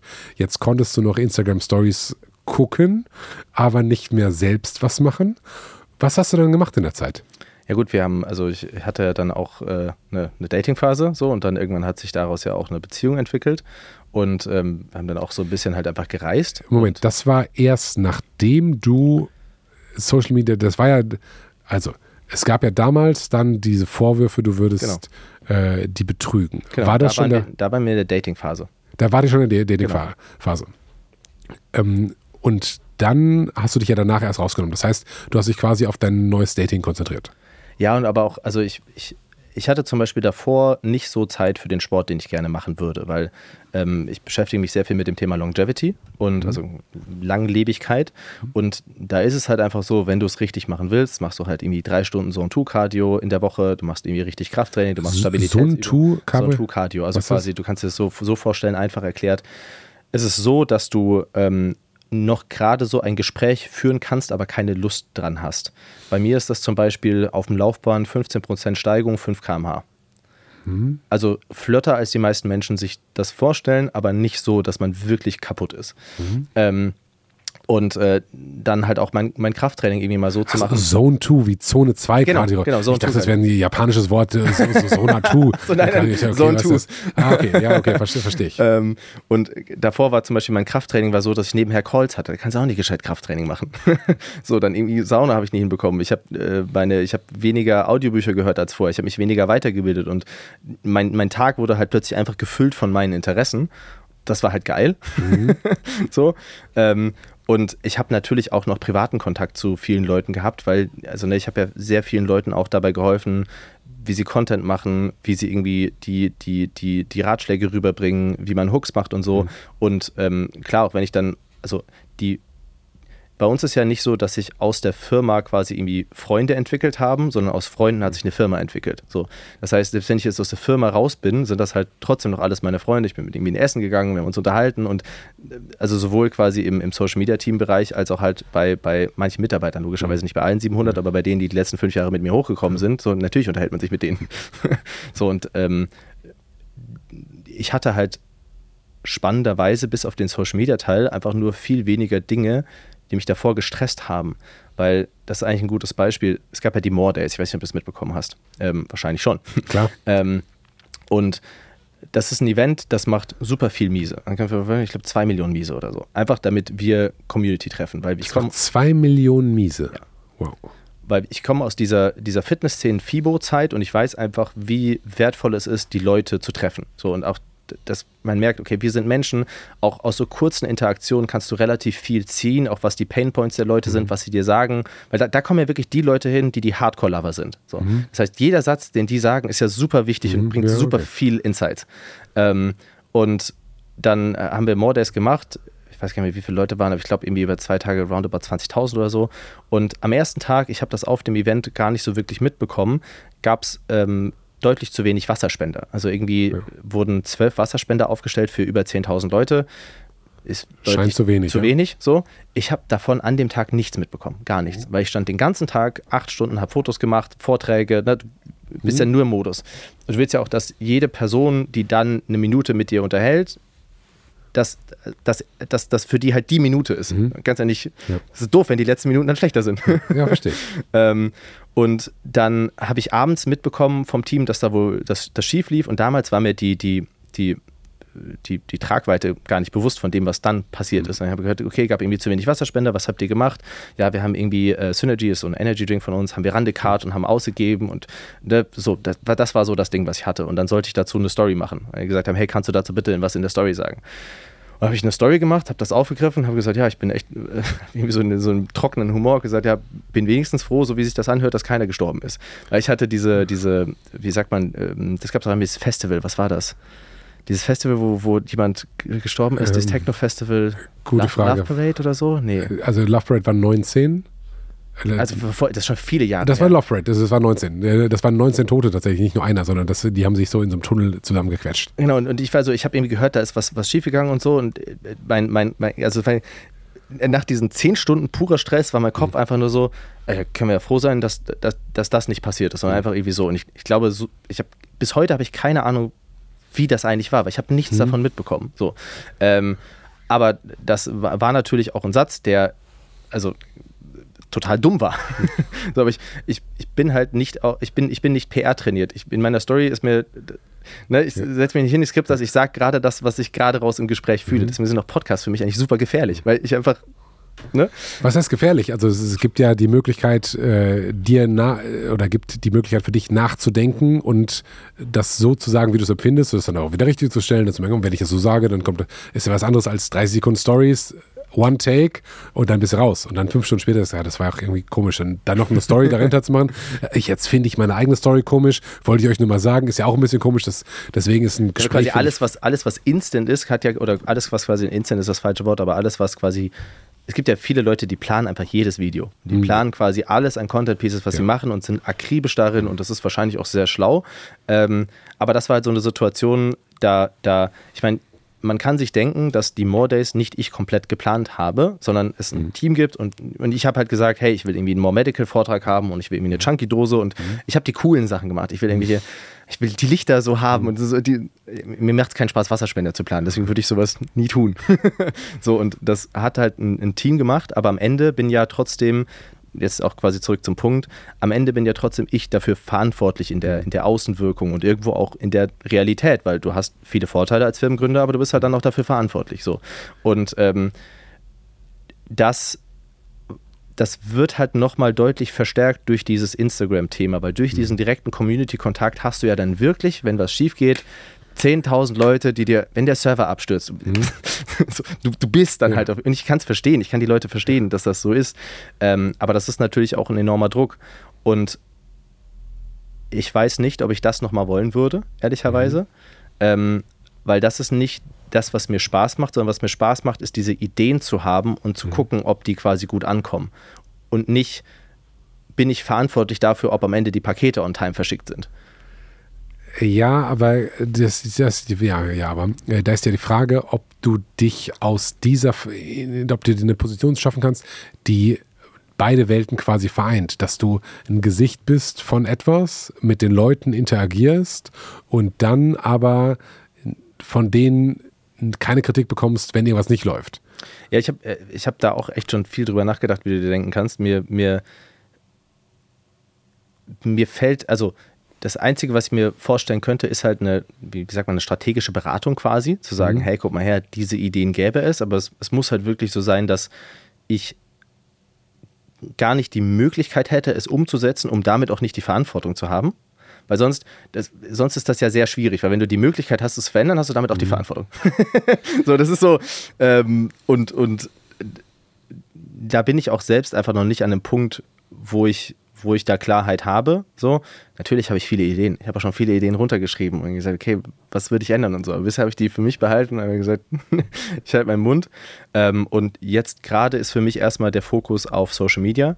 Ähm, weil ich da halt mal sagen will, hey, wie würde eigentlich Social Media aussehen, wenn ich da wirklich den Großteil meiner Zeit investiere? Weil bisher habe ich ja Social Media immer nur nebenher gemacht. Mhm. Und ähm, da baue ich gerade ein Team auf. Das ist so der erste Schritt für mich, weil das gerade mich am meisten catcht. Und das machst du aber noch ergebnisoffen oder hast du schon so zwei, drei Konzepte, Produkte, Monetarisierungsstrategien?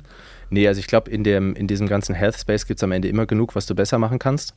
Ähm, das klingt jetzt sehr doof, aber es ist ehrlicherweise nicht sonderlich schwierig, Produkte besser zu machen als viele andere Firmen. Also, mhm. Also weil du musst einfach nur die Dinge bis zum Ende durchdenken und sie wirklich nutzen. Und die meisten Leute, die Firmen haben, nutzen ihren eigenen Shit nicht. Mhm. so, und dann, wenn du es halt selbst nutzt, fallen dir halt Dinge auf, die anderen nicht auffallen. So. Ähm, natürlich, über, über mehrere Jahre muss das so sein, aber ich habe halt das Glück, dass ich erstmal sagen kann, hey, ich baue mir ein Team auf mit ein paar Leuten und ich kann das erstmal alles privat zahlen und denen geht es auch allen gut und die haben alle Bock Gas zu geben. Ähm, und je, also ich nehme mir da, deswegen nenne ich den auch so oft, weil ich mag den Typen einfach Hormose, finde ich halt ein super Beispiel zu sagen, hey, äh, das muss halt nicht alles immer sofort laufen, sondern kannst das Long Game spielen und ich habe halt die Möglichkeit, das Long Game zu spielen und sagen, hey, ich mache einfach mal zwei, drei Jahre und guck mal, wo ich ende. Ja, man kann das, du kannst wirklich das Long Game spielen. Du bist einer der ganz wenigen, der wirklich ohne Sorge das Long Game spielen kann, weil im Zweifel reicht dir ein Account, wenn du interagierst und wenn, wenn dir, solange dir das Spaß macht, ja. ist es ja fein. Du hast ja keinen, ja, du hast halt schon einen kleinen eine kleine Gruppe Mitarbeiter, für die du irgendwie die Verantwortung trägst. Klar. Aber das ist ja auch übersichtlich. Das ist ja nicht wie wenn, äh, ihr habt wahrscheinlich ein Lager mit einem Warenwert von 20, 30, 40 Millionen und äh, da kannst du nicht sagen, okay, lass uns das doch mal sein lassen. Das ist, war doch eine blöde Idee. Wobei du hast, es, es, gab schon in der Vergangenheit viele Entscheidungen, wo ich genau sowas getroffen habe und dann gesagt, ja, da musst du aber eine Million abschreiben. Ich so, ja, dann schreiben wir halt eine Million ab. Ich will das neue Produkt jetzt haben. so, also ich, ich, bin dann auch manchmal nicht der Richtige für so, für so ein Umfeld. Was auch geht, wenn man 100 Millionen Umsatz macht oder 20. Ähm, wenn man 30.000 Umsatz macht und eine Million abschreibt, dann das ist man halt weg. Ne? Das ist dann das ist halt auch schade. So, aber nochmal kurz auf diesen, diese Goss, also ich verstehe, dass du, du hast halt einen Drive in dir. So, du willst halt was machen. Jetzt sind verschiedene Sachen passiert. Du bist hier auch, trittst hier sehr, sehr reumütig, äh, reu, wie heißt es? Reumütig äh, an und sagst, okay, ich habe viele Fehler gemacht, verstehe ich alles. Ne? Ich will, ich, will, äh, ich will das gar nicht als, als Entschuldigung oder so positionieren, weil das, das ist, ich, ich finde es einfach interessanter zu sagen, also da habe ich vorhin gesagt, was, was hält mich in so einer Situation äh, alive? Ne, was, was mhm. hält mich mental so, dass ich nicht mhm. breche? Es ist der Gedanke zu sagen, okay, ich ziehe, was ich daraus für Schlüsse für mich ziehen kann, um quasi danach besser zu sein. Und dazu gehört halt irgendwie zu sagen, okay, wie komme ich nicht mehr mental an so einen Punkt, dass ich irgendwie zu impulsiv bin?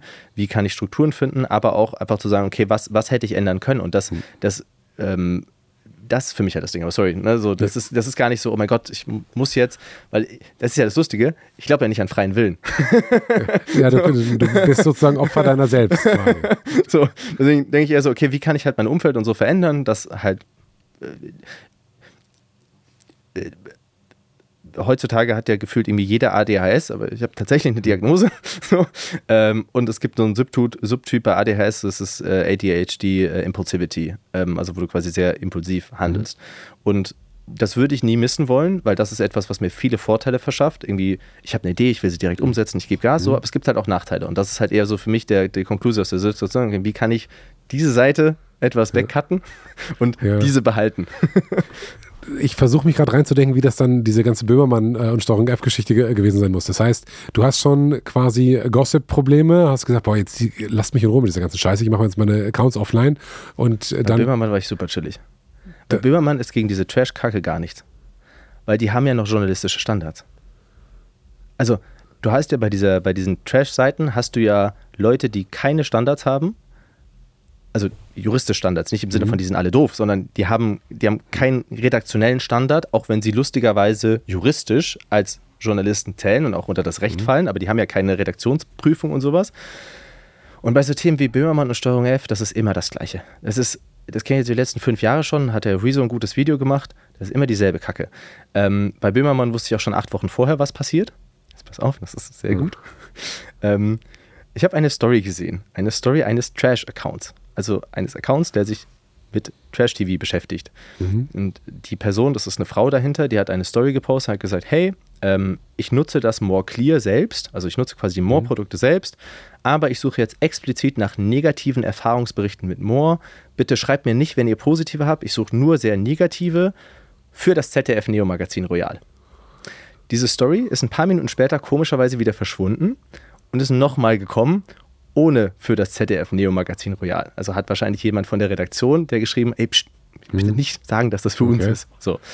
Ähm, dann kommt am Ende ein Bericht, wo jemand sagt, ja, ich habe irgendwie die Produkte genutzt und am Ende habe ich irgendwie zu viel abgenommen und ich habe auch äh, Verdauungsprobleme bekommen und so. Stell dir das mal bei einem anderen Thema vor. Stell dir vor, ZDF würde einen Bericht über das Impfen machen. Wir würden sagen, hey, scheiß mal auf die ganzen Impfungen. alle, die gut gelaufen sind, bitte nicht melden. Wir machen jetzt einen Bericht nur über die negativen Folgen. So. Und dann geben wir keine statistische Einordnung, sondern wir zeigen nur das die ganze Zeit und drücken voll auf die Tränendrüse. Jeder würde sagen, oh mein Gott, das ist ja richtig unjournalistisch. Und ja, jetzt kann man sagen, klar, so eine Sendung will ja was Negatives zeigen, aber das ist ja total offensichtlich, dass du bei einer Firma, die zwei Millionen Kunden irgendwie hat, so und super viele Leute die Produkte nutzen, dass du irgendjemanden finden wirst, der sagt, das, das findest du bei jedem Lebensmittel. Wenn ich das mit Äpfel, Wasser und was weiß ich was durchspiele, wirst du auch Leute finden, die dadurch Verdauungsprobleme entwickelt haben. so und erst recht in der Zielgruppe von Abnehmen, weil die Frage ist ja bei dem Thema Essstörung immer, du hast eine Zielgruppe, die abnehmen will. Die hat ja eine statistisch erhöhte Wahrscheinlichkeit, in eine Essstörung zu rutschen, weil sie sich überhaupt erstmal mit dem Thema beschäftigt. So, jetzt ist ja eigentlich die spannende Frage. Oder schon gerutscht zu sein. Genau, oder kommt schon daher und hat deswegen ein Problem. Jetzt ist ja die spannende Frage, ist das mit More-Produkt nutzen höher oder niedriger? Diese Frage wird ja aber dadurch gar nicht beantwortet. Die wird noch nicht mal explored, sondern es ist so, okay, wir suchen einfach mal negative Berichte und setzen dann irgendwas ins Fernsehen und dann sagen wir noch hihi haha. Ja, was es ja zusätzlich noch macht, ist für jeden Unternehmer, der sich mit dem, der Thematik, was mache ich mit Essgestörten oder wie kann ich ihnen helfen, beschäftigt, macht es ja total gefährlich, ja. weil euer Beispiel zeigt, man hilft Leuten, wir, aber wenn einer kommt. Ja bei mir zum Beispiel, Essstörungen sind super multifaktoriell, logischerweise. Ne, also ich habe nicht mhm. einen Grund. So, aber viel geht darum, wie sehr du dich einschränken musst, weil diese Einschränkung irgendwann zu so einer psychologischen Überforderung mhm. führen kann. So. Das Problem am Abnehmen ist ja nicht, dass die Leute nicht wissen, wie es funktioniert. Das ist ein Kaloriendefizit, das weiß jeder. So, aber das Problem ist ja, dass du oft Dinge machen musst, die dich zu sehr einschränken, du irgendwann keine Lust mehr drauf hast. Da versuchen wir ja Lösungsansätze zu liefern, indem du halt Produkte hast, die möglichst gut schmecken, aber halt kalorienreduziert sind. Das heißt, vor allen Dingen beim Thema Essstörung, das kann ich aus persönlichen Sachen berichten, aber auch viele andere Leute, ist das ja eher etwas, was hilft. Oder nicht nur eher, sondern sehr vielen hilft das. So. Und wenn sich dann halt jemand hinsetzt und sagt, ich habe dann irgendwie am Ende zu viel abnehmen wollen und ich hatte irgendwie Verdauungsprobleme. Auch Verdauungsprobleme sind ja so multifaktoriell. Ich möchte nicht abstreiten, dass es Leute geben kann, die Verdauungsprobleme entwickeln. Das, das es und das gibt es auch bei Zuckerersatzstoffen. Aber das ist halt individuell und es gibt auch ganz viele Leute, wenn es ja nicht so ist. und das, das geht natürlich bei sowas alles unter und das muss ja auch untergehen, weil sonst kann ja nicht dieses Framing von, oh mein Gott, wir haben was ganz Böses aufgedeckt, äh, gemacht werden. Ähm, und dann wurden halt auch einfach Dinge teilweise komplett weird dargestellt. Also das mit den Kontrollberichten, das hat der Rezo auch aufgedeckt. Mhm. Da wurde ja, also Ne? Also Rezo hat sich da, glaube ich, noch zurückgehalten gegenüber Böhmermann, weil er wahrscheinlich keine Lust hat, von Böhmermann selbst irgendwie mal äh, Dings zu geben. Aber die Grundaussage kam ja von, von, von der Böhmermann-Redaktion, die halt einfach daneben war. so. Ja, der Rezo hat aber auch ein äh, Video gemacht, äh, der hat, glaube ich, zwei Videos gemacht, ne? Äh, und hat dann am Ende, ganz, ganz lustig, wenn man das Steuerung F-Reportage anguckt, ja. ähm, da hat Rezo ein Video zugemacht und alle Kommentare oder die allermeisten Kommentare unter dem Steuerung F-Video beziehen sich auf Rezos Video, die nämlich Steuerung, ich weiß nicht, ob du es gesehen hast. Ähm, nee, ich hab, also Steuerung äh, F habe ich nicht mehr angeguckt. Also, also das Steuerung F-Video ist. Ja, also Steuerung F kenne ich, das ist das Ursprungsvideo und dann hat genau. ja Rezo quasi über deren Reportage berichtet. Über tatsächlich nicht deren Reportage, über den sondern Umgang der Redaktion äh, quasi. über wie die, ist, ist die Redaktion mit ihm ja. umgegangen und alle Kommentare unter dem ursprünglichen Steuerung F-Video sind, wie könnt ihr so journalistisch lacken Bugs arbeiten. Rezo hat uns gezeigt, wie es wirklich läuft. Schämt ihr euch nicht, unsere GZ-Gelder. Also das Ding ist auf die Steuerung F-Redaktion, zumindest in den Kommentaren, wie ein Bumerang zurückgekommen. Ja, ja. Ne? Aber und da, da hat er ja auch das mit den Kontrollberichten gesagt. Genau. Also, ne, und da ist, und der, der Ursprung kam ja aber da aus Böhmermann. Also Böhmermann hat ja quasi, die Böhmermann-Redaktion hat ja das mit den Kontrollberichten quasi in, in Böhmermann behauptet. Also kurz vielleicht zur Einordnung für die genau. Leute, die zuhören. Ähm, ich kann es jetzt nicht mehr genau würden, aber es gab bei Böhmermann einen Teil, wo er gesagt hat, ähm, ja, äh, More Nutrition hat sich quasi allen äh, Lebensmittelkontrollen entzogen und das konnte irgendwie nie kontrolliert werden, weil das Unternehmen seinen Sitz öfters gewechselt hat. So. Ich übernehme jetzt einfach mal Rezos Einordnung, weil er hat das logisch ganz schön strukturiert. Was irgendwie sechs Jahre Unternehmen, dreimal Unternehmenssitzwechsel, unter anderem Fusion, Geschäftsführerwechsel, ist jetzt nicht so verwunderlich, so, dass man in der Zeit mal den Standort wechselt, wenn du literally auch Firmen fusionierst. Ähm, und äh, dann gab es die Aussage, dass irgendwie More Nutrition sich allen Lebensmittelkontrollen entzogen hätte naja, es gibt halt über die letzten Jahre Lebensmittelkontrollen und auch die Behörde in Pinneberg sagt, naja, die kennt uns seit drei Jahren und auch mhm. von vorher gibt es Kontrollberichte. Und ich kann dir ja sagen, die hatte die Böhmermann-Redaktion auch. Also es ist nicht so, als ob die nicht vorher gefragt haben und nicht eine Antwort bekommen haben und sich trotzdem entschieden haben, das so zu frame. Ähm, aber das, das das, das, das Spannende ist ja auch bei solchen Themen auch zum Beispiel, dass ähm, äh, du, du, du merkst an den Redaktionsanfragen immer, die gucken, so, dass sie den ersten Hinweis finden, wie sie quasi eine böse, geframte mhm. Frage formulieren könnten und dann überprüfen sie selbst nicht, ob ihre Frage überhaupt Sinn ergibt. Ich habe zum Beispiel auch eine, das? Gib mal ein Beispiel. Ähm, eine Influencerin hat mich angeschrieben von uns, hat gesagt, hey Christian, ich habe hier eine Böhmermann-Anfrage bekommen, was soll ich machen? Habe ich mir die Anfrage durchgelesen und da war die Anfrage, ähm, die Influencerin, äh, Bines Fitlife heißt die, die hat ähm, eine Story gemacht und hat gesagt, hey, in Deutschland, wenn ihr optimale Vitamin D-Level haben wollt, könnt ihr das nicht über eure Ernährung machen. So, das war die Aussage. Hat äh, ZDF Neo Magazin angefragt und gesagt, hey, wie kannst du so eine Aussage treffen, wenn doch das BFR sagt, dass Supplements generell für die meisten Menschen unnötig seien? Das war die Anfrage. So. Das BFR hat aber selbst ein Statement zu Vitamin D, wo sie sagen, dass man es über die Ernährung nicht decken kann und dass über 60 Prozent der Deutschen gesundheitliche Vorteile auf der Strecke liegen lassen, weil sie nicht genügend Vitamin D haben. So. Also es wird halt einfach nicht geguckt, okay, macht das Argument Sinn, was ich da quasi mhm. der Person vorwerfe? Sondern es ist so, ah, ich habe hier eine Sache gefunden, damit kann ich jetzt eine tricky Frage stellen und vielleicht antwortet die ja blöd. Ähm, ich habe ihr dann die Antwort geschrieben und das hat dann auch nicht in der Sendung stattgefunden. so, weil das wäre dann zu einfach gewesen. Aber das ist halt das. Und das ist ja deren Job. Die müssen ja sowas machen. Aber das muss man halt einfach wissen als Konsument, wenn man solche Sendungen anschaut. Das ist keine, das ist keine ergebnisoffene Recherche, sondern die mhm. recherchieren zehn Wochen lang, suchen sich alles was raus, dann schicken sie dir fünf Tage vorher eine Anfrage auf Rückfragen antworten sie nicht so wirklich mhm. quasi. Mhm. Und selbst wenn sie dann eine gute Antwort kriegen, ist es ihnen eh egal und machen das, was sie wollen. so ungefähr hat das Rezo auch in seinem Video äh, zusammengefasst. Ist bei dafür hat, 1 zu 1 so. Ja. Ich kenne das ja selbst. Die Leute, die sagen, okay, ich werde ihn dann mögen wollen, die sagen, wir gehen halt in die Richtung. Und die Leute, die sagen, nee, ich mag ihn, aber ich, ich will ihn nicht mögen, die gehen dann in die Richtung. Und deswegen habe ich es da auch so ein bisschen aufgegeben oder also generell bei diesen Themen zu sagen, okay, du, du bei, bei Dingen, wo es um solche Einordnung geht, irgendwie hardcore zu kämpfen. Mhm. Weil das hat mir in den letzten Monaten echt gut getan. Einfach zu sagen, fuck it. so.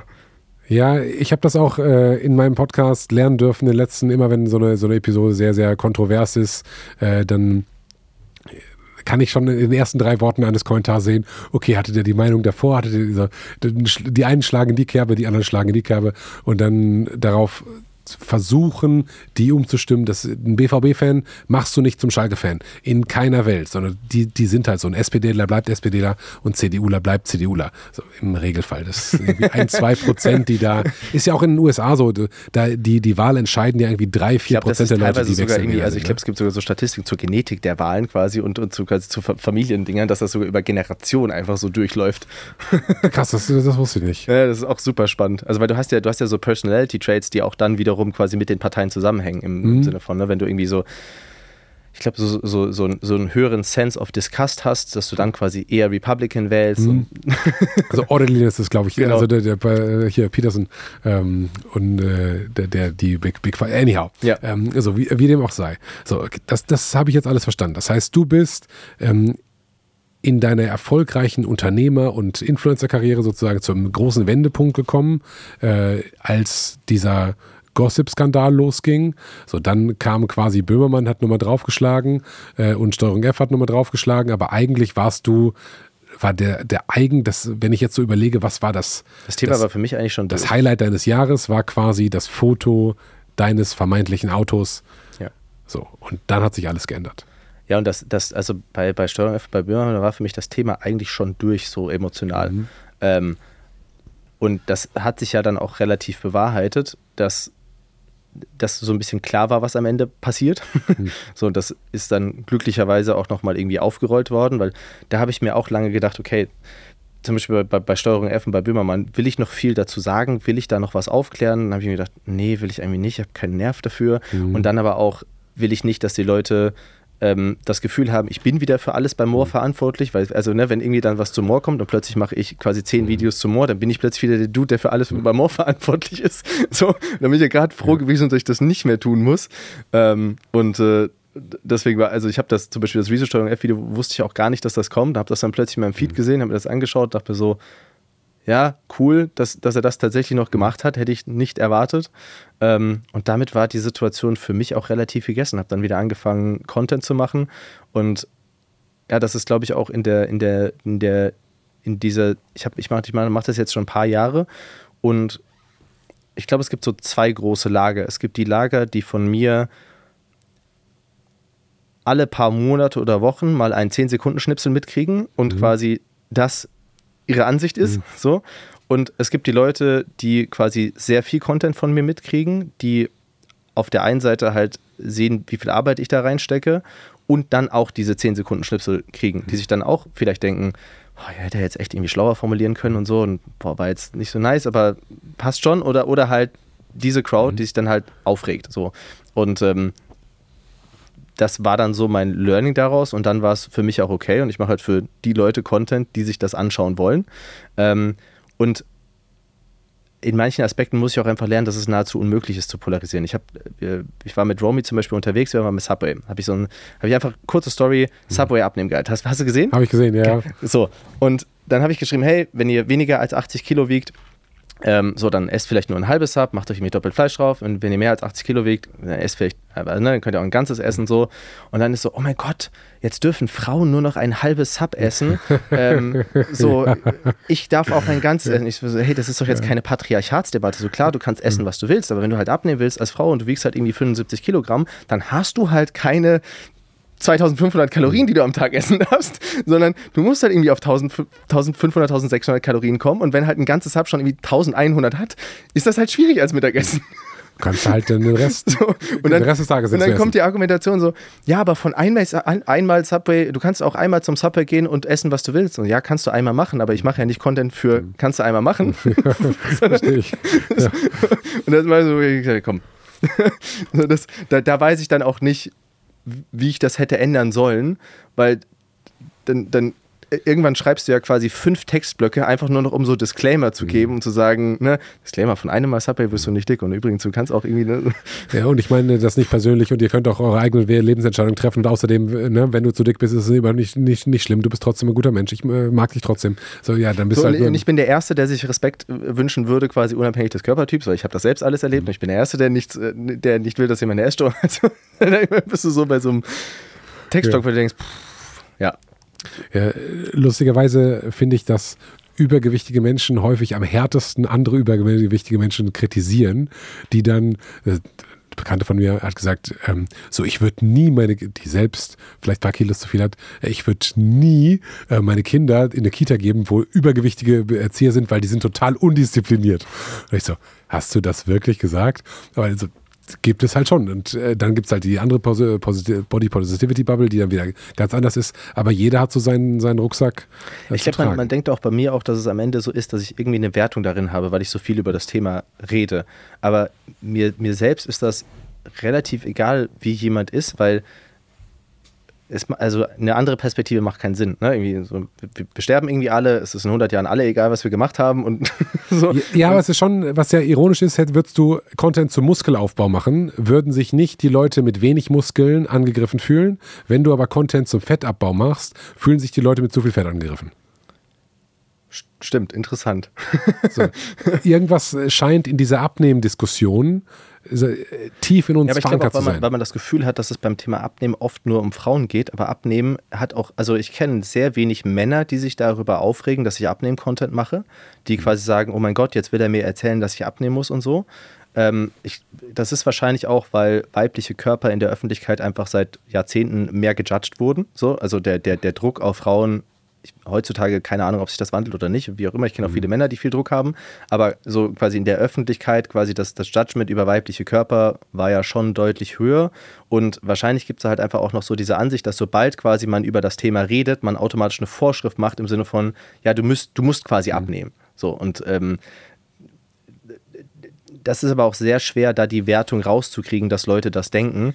Und äh, mittlerweile bin ich so beim Thema Abnehmen, okay, ich, ich ich spreche es einfach an. Und ich spreche es so an, mhm. wie ich möchte. Das ist ja auch das Schöne, wenn man unabhängig ist und wenn sich jemand aufregen will, kann man das tun. Ähm, aber ich, also, das ist so, so ein Feld, da bin ich auch bereit dafür zu sterben. So, also, ich bin nicht bereit dafür zu sterben, wenn ich irgendwie impulsiv äh, äh, jemanden quasi fertig mache und, und sage, haha, du liegst da total falsch und hihi, du bist doof, weil das finde ich selbst nach fünf mhm. Stunden unangenehm.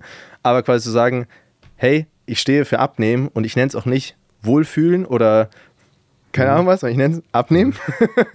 da bin ich bereit für zu sterben. So. Du bist so stark auf dieses Abnehmen-Thema fokussiert, das ist ja nichts äh, Schlechtes, aber hast du nicht irgendwie was was jetzt nach dieser ganzen Abnehmen-Fokuszeit, wo du so denkst, boah, eigentlich wollte ich gerne eine Tontauben schießen lernen die ganze Zeit. Eigentlich fasziniert mich Tontauben schießen. Und jetzt, wo ich bei Moor raus bin, kann ich endlich mit meinem Tontauben schießen Hobby nicht nur frönen, sondern das entdecken. Nee, Gibt's Longevity mache ich sehr viel. Das ist halt, aber es ist halt sehr angrenzend. Ne? Das ist ja ultra angrenzend. Aber das ist halt schon spannend. Also, okay. weil du, du ähm, es geht ja im Endeffekt darum zu sagen, okay, wie hast du, wie, wie schaffst du es quasi, die größten Todesursachen zu reduzieren? Und das ist halt ein Thema, mit dem auch jeder konfrontiert wird. Kleines Beispiel, ich war, ähm, äh, ich glaube sogar die erste Begegnung mit Romys Eltern oder die zweite, Be zweite Begegnung. Ähm, da hat der Vater gesagt, dass er seine Cholesterinsenker nicht nehmen möchte und die irgendwie halbiert hat. So ähm, quasi auf eigene Faust, weil er nicht so ein Freund davon ist, quasi Medikamente einzunehmen. Okay. Und dann habe ich ihm mal das Thema erklärt, wie das mit den Arterien funktioniert und mit der endothelialen Wand und dass die, ähm, quasi die Partikel, die zur ApoB-Gruppe da halt gehören, statistisch reingehen und sich quasi verirren, Makrophagen und so weiter. Und dass es deswegen halt sehr sinnvoll ist, sein Cholesterin zu senken, weil das literally, also das ganze Thema dieser ApoB-Gruppe ist halt literally der kausale, einer der kausalen Gründe für Herzinfarkt und Schlaganfall. Und man hat so gemerkt, ich habe das dann über fünf Minuten mhm. erklärt, wie das alles funktioniert, und hast so gemerkt, ah, das macht Klick, mhm. jetzt nimmt er die. Oh, wow. so, und ähm, das, das Thema macht mir sehr viel Spaß, aber bei mir sind es halt wirklich tatsächlich diese ganzen Gesundheitsthemen, die ich sehr gerne explore, wo ich mir so versuche, alles anzuhören, aber weil ich das einfach intrinsisch spannend finde. Ich habe sonst, hab sonst keine Hobbys. Warum bist du nicht Arzt geworden? Äh, ich habe äh, damals tatsächlich mal angefangen, Medizin zu studieren. Damals hatte ich aber auch noch nicht dieses Why. Also ich habe mhm. damals angefangen, Medizin zu studieren, damit es gut im Lebenslauf aussieht. So. Ähm, und die Medizinstudienphase war dann noch die Phase, wo ich festgestellt habe mit Testosteronmangel und allem und sehr antriebslos und, und so weiter und habe das dann irgendwann abgebrochen. Ähm, diese ganze Liebe dafür hat sich dann so hinten raus entwickelt, jetzt vor allen Dingen in den letzten zwei, drei Jahren nochmal mehr für das ganze Thema Medizin. Ähm, und ich habe auch letztes Jahr echt überlegt, es gibt zum Beispiel die EDU in Malta, das ist so ein, wo du, wo du quasi ein Medizinstudium halb online, halb offline machen mhm. kannst, damit du das irgendwie quasi in den Alltag strukturiert kriegst. Die haben aber leider die Akkreditierung irgendwie nicht ganz geschafft. Das wäre dann irgendwie sinnlos. Mhm. Ähm, ja, das ist ein Thema, was mich sehr rumtreibt. Es ärgert mich auch äh, immer mal wieder. Auf der anderen Seite hätte ich nichts von dem, was ich jetzt die letzten Jahre gemacht habe, hätte machen können, wenn ich nebenher Medizin studiert hätte, weil dafür ist das Studium einfach zu viel. Aber du bist ja jetzt, du bist noch nicht mal 30, hast Zeit und könntest eigentlich ein bisschen in den Hörsaal gehen. Und dann bist da, das halt Thema halte ich mir auch tatsächlich sehr offen. Okay. auch mental, weil das, das wäre nochmal was, was mich intrinsisch sehr catchen würde. Ähm, jetzt mit der Geburt mache ich erstmal halblang. so, das, ähm, aber ja, das kann, also ich kann es mir tatsächlich vorstellen, das nochmal zu machen ab einem Punkt. Du sagst ab der Geburt, wie ist das geplant? Wenn dann im März kommt das Baby, richtig?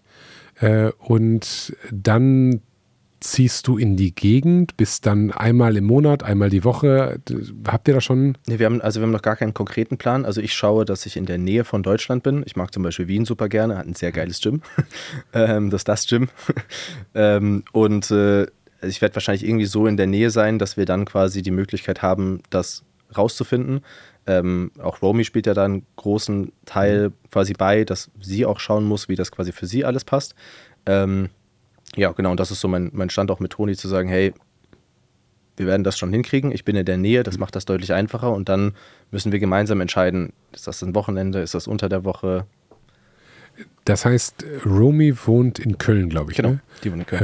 Ähm, Aber die ist mit mir quasi jetzt sehr viel unterwegs. Die ist unterwegs, dann wohnt Toni in München. Ja. So, und deine Aufgabe, oder was ist deine Aufgabe, sondern für, für dich, du kannst, könntest dein äh, Junge oder Tochter, äh, wird, äh, oh, ich weiß gar nicht, ob der Name schon Ähm. äh, krass. Ähm, Weiß ich, wie der Name heißt. ähm, du weißt nicht, wie der Name heißt. Ich kann dir sagen, ähm, mein Baby heißt genauso. Von daher ist ein sehr Echt? guter Name. Ja, Krass. ähm, besser Name, besser Name. Entschuldige bitte, ich habe noch einen Hinweis in eigener Sache. Und zwar gibt es so viele spannende Unternehmergeschichten. Einige wurden hier schon im Podcast erzählt, aber es gibt so viele Unternehmer da draußen, die eine spannende Geschichte haben, die ein mega cooles Unternehmen haben und die davon profitieren würden, wenn mal ihre echte Geschichte in so einem Gesprächsformat erzählt werden würde. Und da gibt es demnächst die Möglichkeit zu.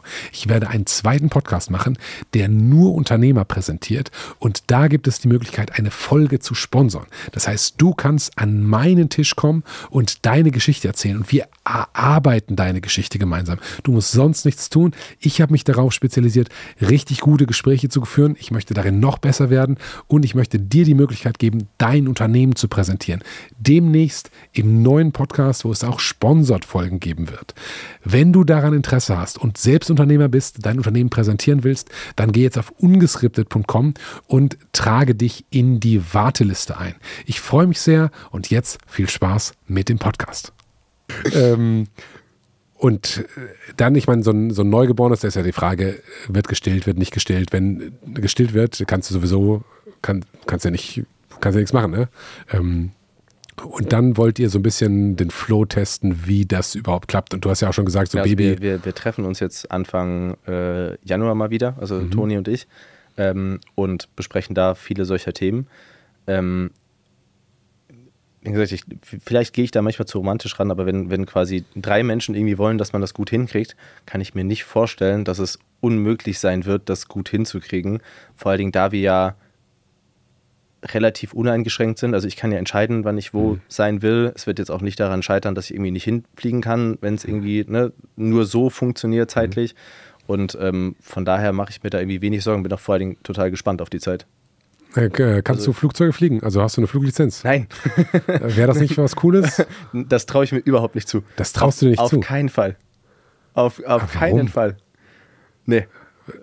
Äh, weil, weil was? Weil, das zu gefährlich ist oder weil es zu kompliziert, glaube ich dir nicht.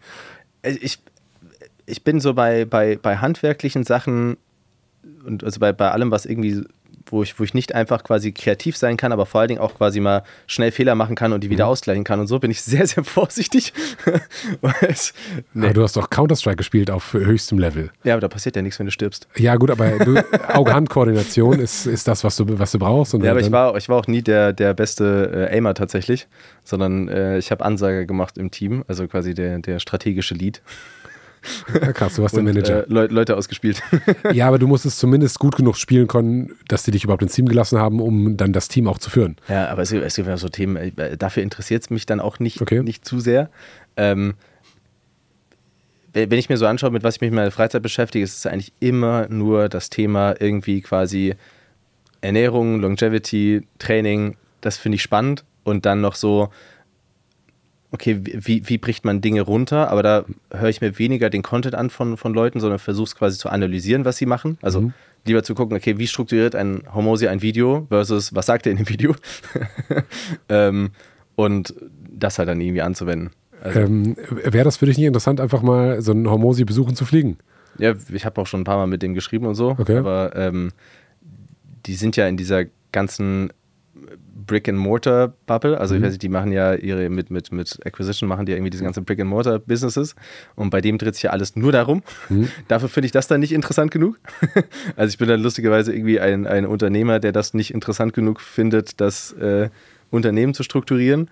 Ähm, aber ja, deswegen, ich, ich äh, werde jetzt über die nächsten Wochen da auch schauen, wie ich das kreativ mit der Arbeit mache. Jetzt erstmal habe ich gesagt, okay, Fokus auf Instagram, wir machen Erklärvideos, ich hole mir die Themen von der Community, schnelle Zyklen, schnelles Team bauen, Subtitles diskutieren, sowas alles, das macht mir Spaß. Und äh, ja, bin ich mal gespannt. Wie groß ist dein Team heute? Ähm, wir haben jetzt, glaube ich, schon sechs Leute drin. Sechs Leute. Ja. Oh, das heißt sech- sechs Leute auf der Payroll, um irgendwie mal was mit Content zu machen, wo noch nicht klar ist, Ja, das, das Ziel ist aber schon im Januar ein Output von ähm, über 70 Content Pieces pro Woche zu haben.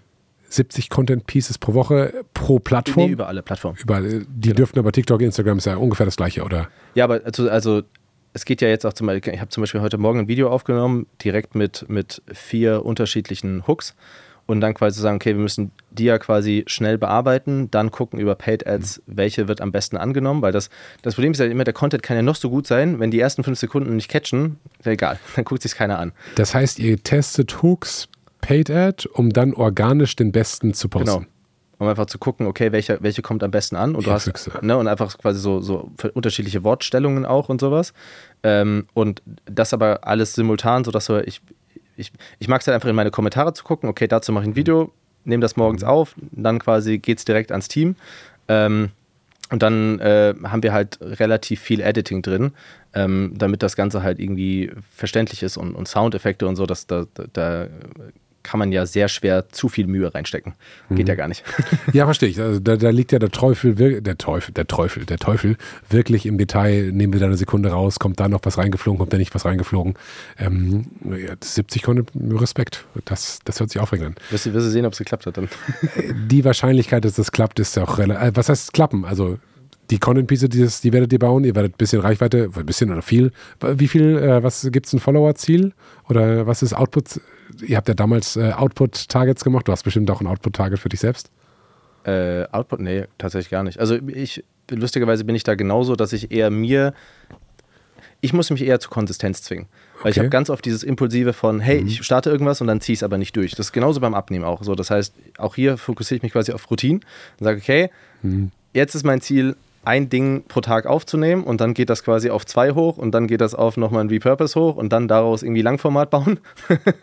so, ähm, darauf fokussiere ich mich, weil ich habe wenig, also ich habe wenig Sorge, dass das Team quasi, ich habe eher Sorge, dass ich nicht konsistent genug bleibe, quasi, das jeden Tag, egal was ist, aufzunehmen, als dass das Team es nicht schafft, quasi das in der Zeit zu bearbeiten, weil die sind echt gut.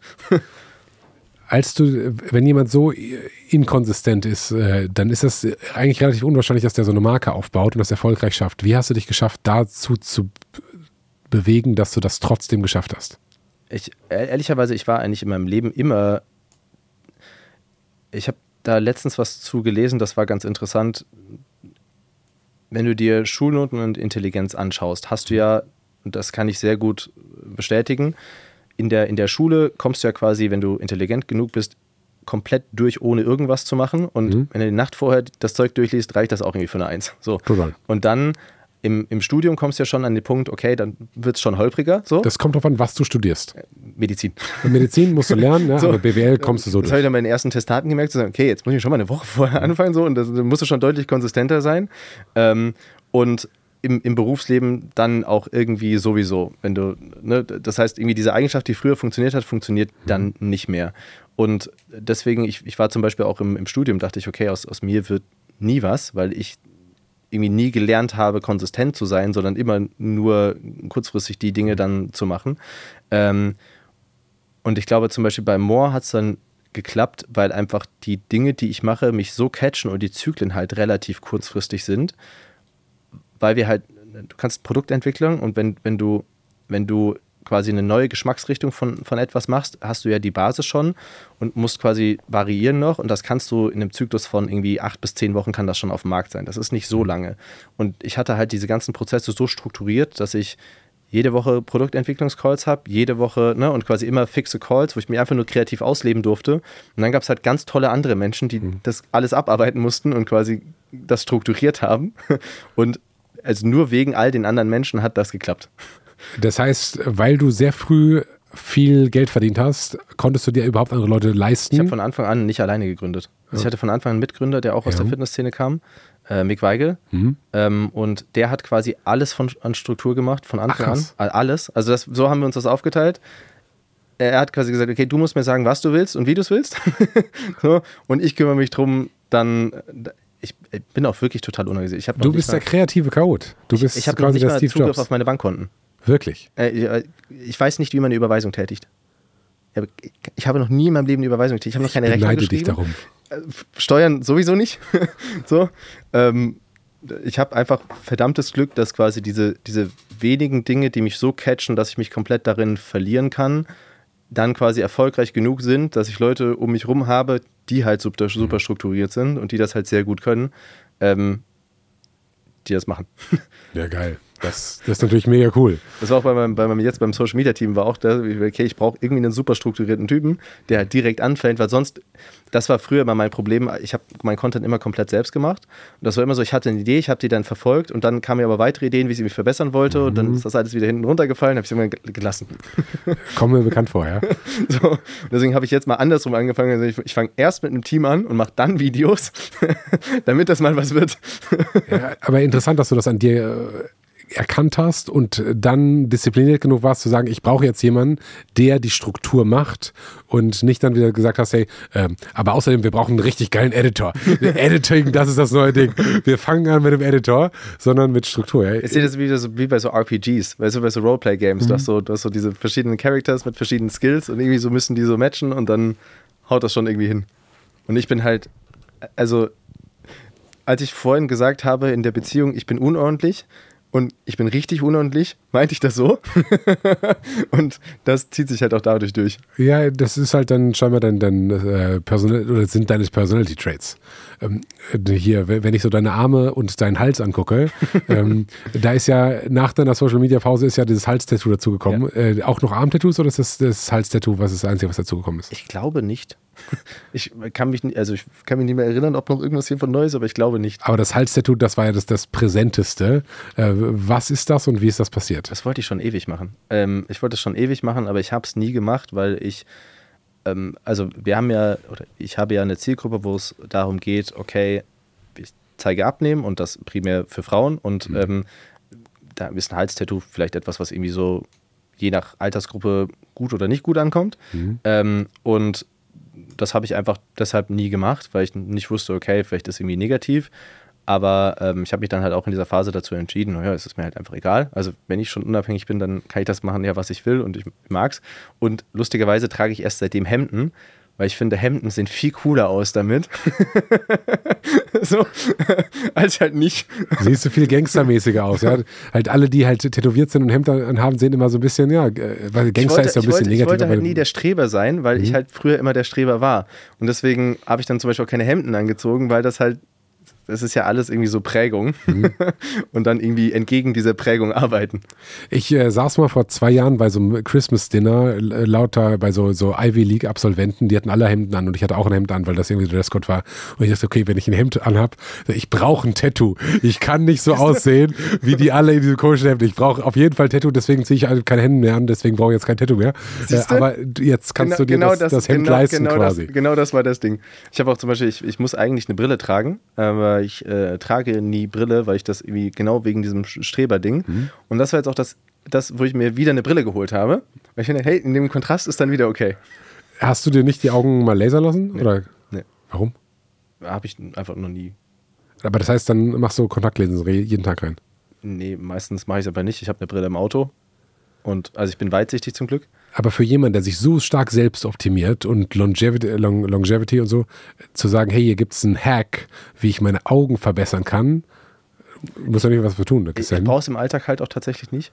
Also weil ich, gut, wenn ich Auto fahre, ziehe ich dann manchmal eine Brille an, manchmal nicht. Ähm, aber ich bin halt weitsichtig und dadurch, also ich kann sehr, sehr gut fokussieren, weil ich es halt als mhm. Kind auch schon sehr, sehr lange gemacht habe. Ähm, und das Einzige, wo ich es halt dann irgendwie mal brauche, ist halt abends zum Beispiel, wo ich sage, okay, dann wenn ich irgendwie müde bin und so. Ähm, das Spannende ist eine Überlegung, da habe ich aber ehrlicherweise auch keine Ahnung, da würde wahrscheinlich ein Augenarzt mehr bringen. Ich habe auch bisher so konflikting Aussagen von, von Augenärzten bekommen. Es gab einige, die zum Beispiel gesagt haben, hey, das war bisher sehr gut, weil du quasi durch die Anstrengung mhm. auch deine Sehfähigkeit verbessert hast. Und dann gibt es bestimmt Leute, die sagen, oh mein Gott, das darfst du überhaupt nicht machen. Ähm, das habe ich mir noch nie genau angeguckt, das Thema. Interessant, interessant, dass du das. Ja, Muskeln sind da wichtiger. Und dann ähm, langsam zum Ende kommend. Äh, du hast damals dann Testoersatztherapie angefangen. Ja. Das heißt ja, mit hoher Wahrscheinlichkeit machst du das dann heute immer noch. Ja. So, das äh, versetzt dann natürlich in die Position, dass man so ein bisschen an der Dose spielen kann. Ja. Und dann ist ja quasi wie, als würde man stoffen. Habe ich auch schon gemacht. Also das, es gab eine Zeit in meinem Leben, da war mir Gesundheit relativ egal. Das war mhm. vor allen Dingen so, am, als ich in dieser männlichen Fitnessszene war. Also ich habe ja angefangen in dieser männlichen Fitnessszene mhm. und äh, da hatte ich quasi permanent Minderwertigkeitsissues, weil also in dieser männlichen gibt es halt Dudes, die sind ja also jenseits äh, von gut Tiere halt, ne? Ja, also jenseits von Gut und mhm. Böse. Ähm, und ähm, damals war ich auch noch relativ frisch auf THT Und ähm, da ging es mir dann halt auch nur darum, ich, ich, ich hatte, ich habe mich ja sehr viel mit den Themengebieten auseinandergesetzt, aber viel war ja so, naja, wenn du nicht so aussiehst, brauchst du auch nichts zu sagen. Ne? Also entweder du siehst aus wie Markus Rühl oder hast keine Ahnung.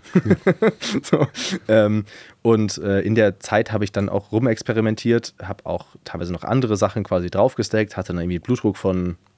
Was für Sachen hast du draufgesteckt? Also das Dümmste, was ich mal gemacht habe, war Tren. Was ist das? Äh, Trenbolon. Kenn ich nicht. Das ist so ein, also das ist auch ein Androgen, ähm, ein androgenes Steroid, ähm, weil halt eben diese Hürde schon gebrochen war, dass du quasi sowieso was machen musst.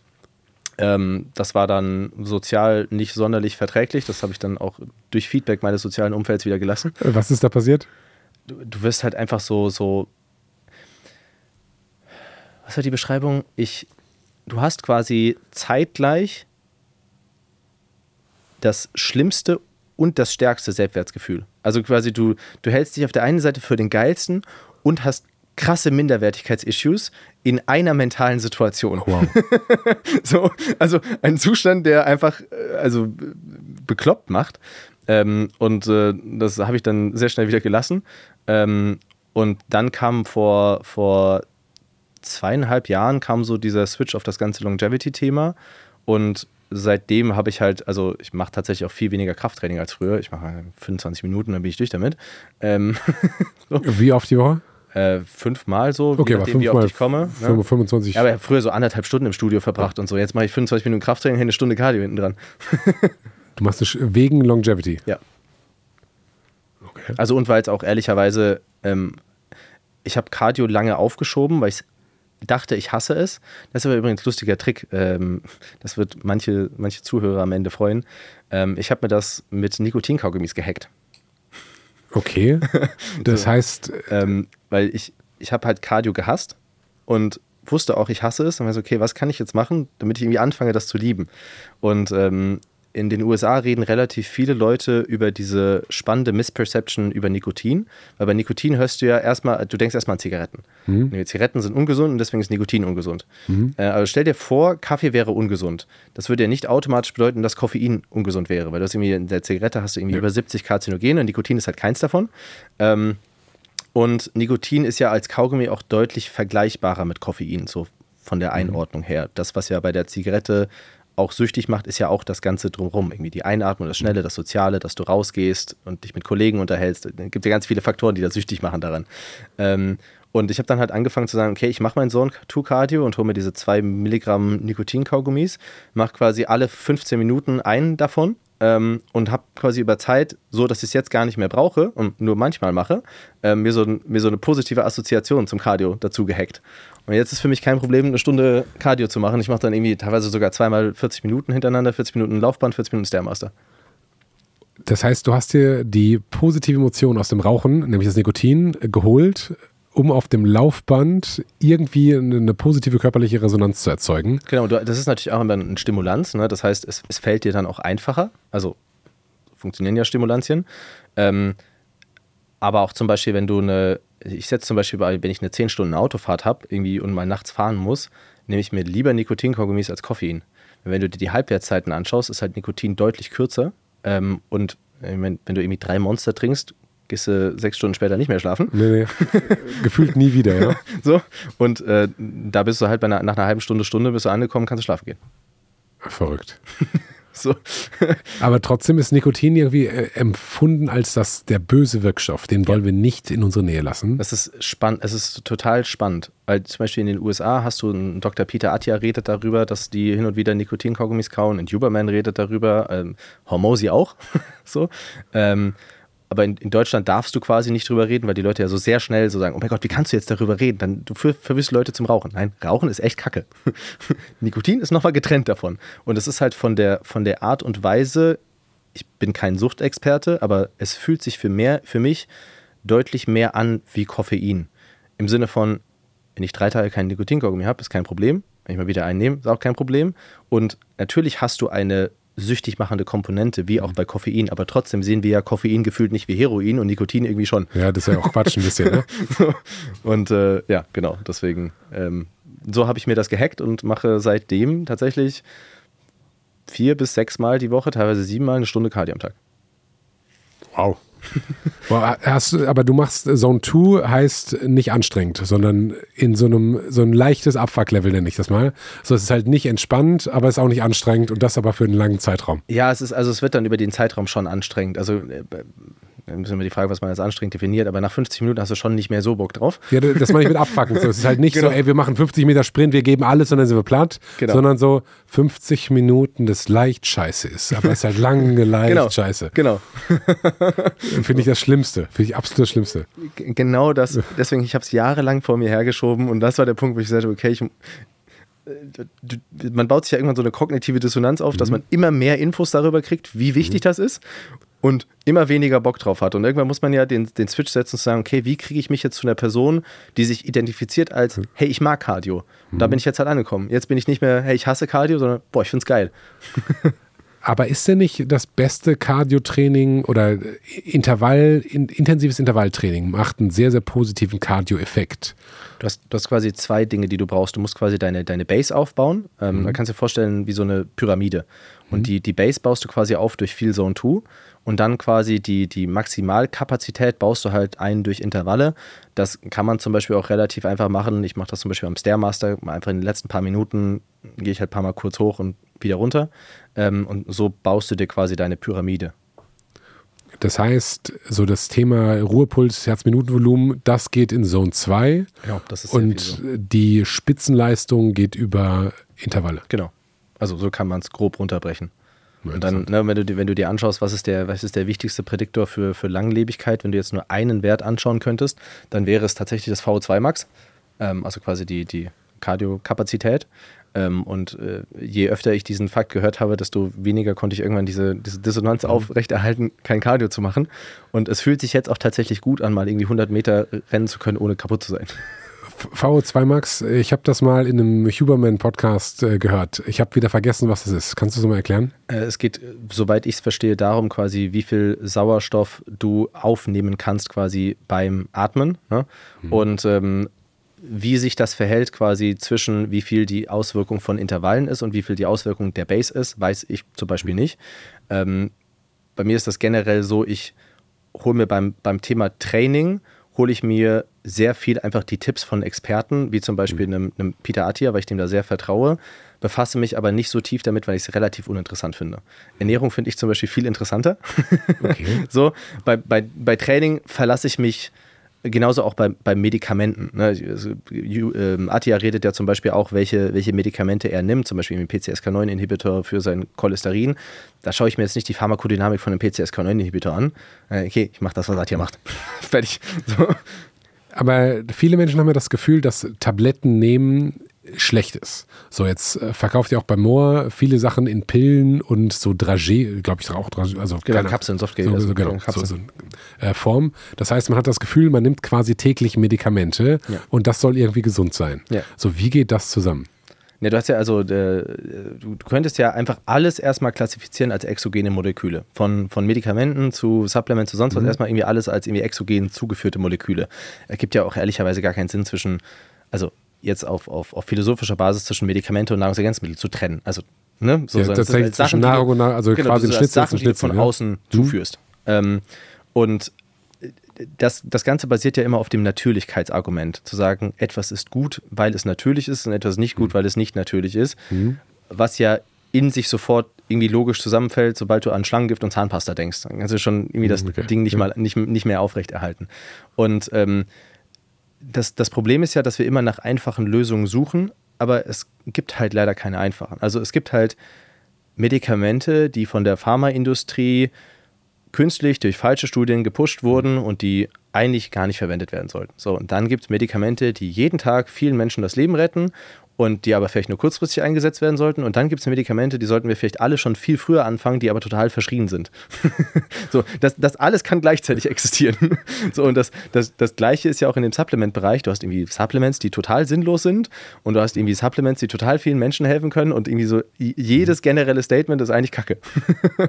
Ja, okay, das heißt, Kapseln nehmen oder Medikamente nehmen, medikamentenähnliche Präparate, sei es jetzt als Medikament klassifizierten Stoff oder als nicht, äh, nicht klassifizierten Stoff, ist tendenziell ein exogenes, exogenes Molekül. Und das ist erstmal neutral. So. Und das ist neutral. Und dann muss man jeden Einzelfall anschauen und jedes mhm. Mal schauen, ist das jetzt in die positive Richtung oder in die negative Richtung, was ist die Dosis?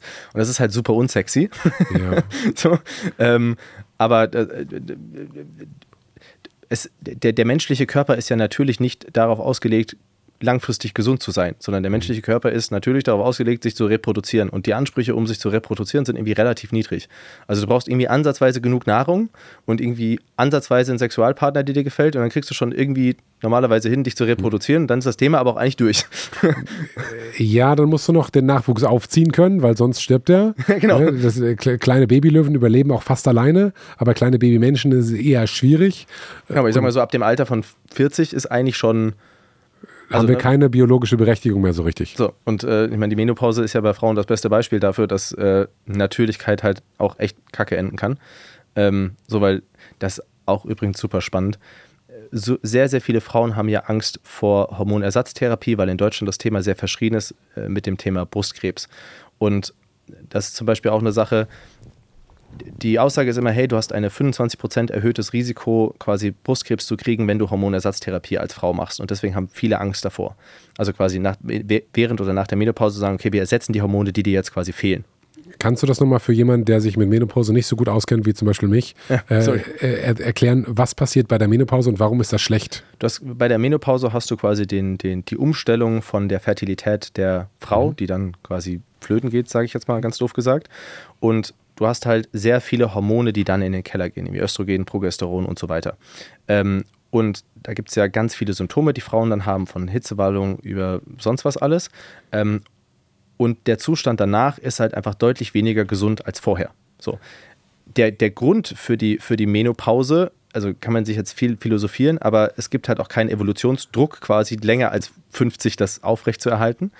Ähm, und was du ja machen könntest, ist, du könntest ja sagen, hey, da, wenn es quasi natürlicherweise bergab geht, gebe ich von außen die Hormone nach, die sonst quasi die Frau weiter produziert hätte. Und da haben sehr viele Frauen Angst davor, weil es mal eine, eine größere Studie gab, wo rauskam, dass es ein 25% erhöhtes ähm, Brustkrebsrisiko gibt.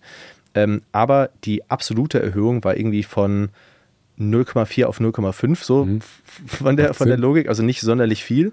Ähm, und das wurde auch noch mit synthetischen Hormonformen ge gemacht, die heutzutage gar nicht mehr existieren würden. Und dann hast du noch so ein Bias, dass in der Gruppe auch mehr Raucher enthalten waren, also so total wilde Sachen.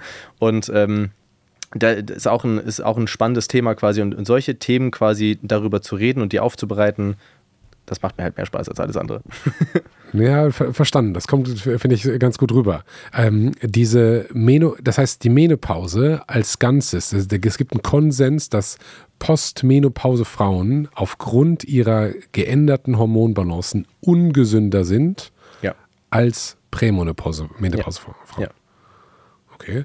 Und der das, Grund, das ist ja, ne, das, da ist ja ein gutes Beispiel zu sagen, hey, hier könnten halt exogene Moleküle helfen. Mhm. Ähm, und oben, um halt eben einen Zustand, der natürlich ist, aber halt schlecht, vielleicht etwas unnatürlich zu machen, aber vielleicht besser. Also man muss einfach diese Wertung trennen zwischen etwas ist natürlich und gut und natürlich und schlecht.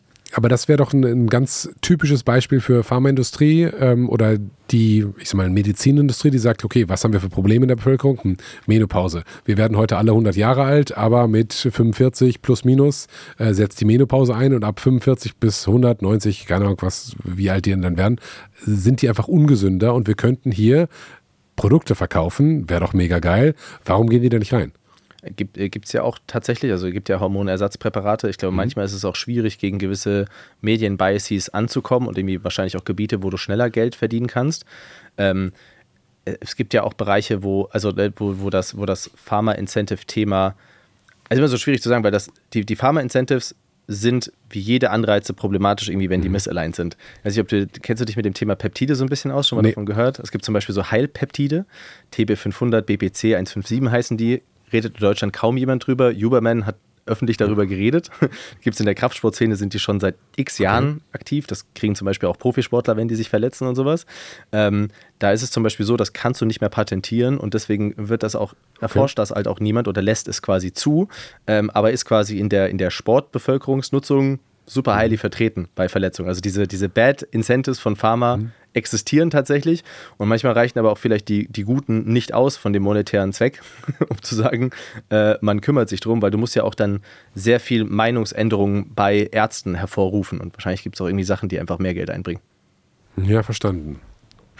Wir sind so dreieinhalb Stunden drin, Christian. Ach, krass. Ist crazy, ne? Äh, hier hier geht, vergeht äh, die Zeit äh, immer ein bisschen schneller als woanders wenn du, das wäre meine letzte Frage, sei denn, du hast noch was, was du auf dem Herzen hast, was du loswerden möchtest. Nö, ich glaube, ich habe eigentlich alles los, schieß los. Das ist gut. Ähm, ich äh, klaue mir die Frage immer von Tim Ferriss. Ähm, was war, wenn du auf ein, nicht was war, sondern wenn du auf ein großes Plakat etwas schreiben könntest, was alle Menschen lesen, was sollte da draufstellen? ähm, ich hatte, muss ich kurz ein Intro machen, weil ich habe über lustige Plakatwerbung nachgedacht, die man bei Moor machen könnte, die Humor reinbringt. Und ich hatte für die Abnehm-Challenge die Idee, mit uns wird aus Jan Böhmermann Jan Schönermann. Die More Challenge. Das passt doch Okay. Gro ähm. Große Lebensweisheit. Herzlichen Dank, Christian, dass du da warst. Was würdest du außerdem vielleicht oder äh, alternativ sonst noch draufschreiben? ich glaube, man sollte einfach viele Dinge bei sich selbst nicht werten. Also einfach diese ganze, diese ganzen krassen Gefühle von etwas ist mega schlecht, mega positiv, einfach Dinge akzeptieren und so ein bisschen stoischer werden. Ich glaube, das hilft viel im Leben. Also weniger werten, weniger ich muss dies, ich muss das, ich muss mich nach dem rechnen. Am Ende ist alles egal. In 100 Jahren sind wir alle tot. In 200 Jahren ist alles egal, was wir jemals gemacht haben. Macht einfach das, worauf ihr Bock habt, solange niemand anderem schadet. Fertig. Dein Wort in Gottes Ohr. Christian, danke, dass du da warst. Äh, mega spannend und äh, Daumen sind gedrückt für deine äh, Content, Instagram, Social Media Geschichte und auch für alles, was noch mit More passiert. Vielleicht geht es ja zurück. Keine Ahnung, ich werde das auf jeden Fall verfolgen. Aufmerksam und danke dir. danke dir. Merci. Danke, dass du dabei warst. Wenn du Lust hast, noch mehr spannende Menschen hier an meinem Tisch zu sehen, dann lass gerne ein Abo da, gib dem Video gerne ein Like oder lass mir eine Bewertung auf Spotify oder Apple Podcast da. Das hilft wirklich, mehr Menschen zu erreichen, ist mir ein großes Anliegen. Jedes Mal, wenn ich eine Mail bekomme, wo da drin steht, hey Ben, ich höre nur noch deinen Podcast und ist, ich nehme so viel daraus mit. Es, ich bestimme nicht mit allen Menschen überein, die du da am, am Tisch sitzen hast, aber das sind gute Inspirationen, das bringt mir für mein Leben etwas. Ich freue mich in Loch im Bauch und ich würde gerne noch mehr Menschen erreichen. Deswegen Like, Abo und eine geile Bewertung bei Spotify und Apple Podcast. Herzlichen Dank und bis zum nächsten Mal. Euer Ben.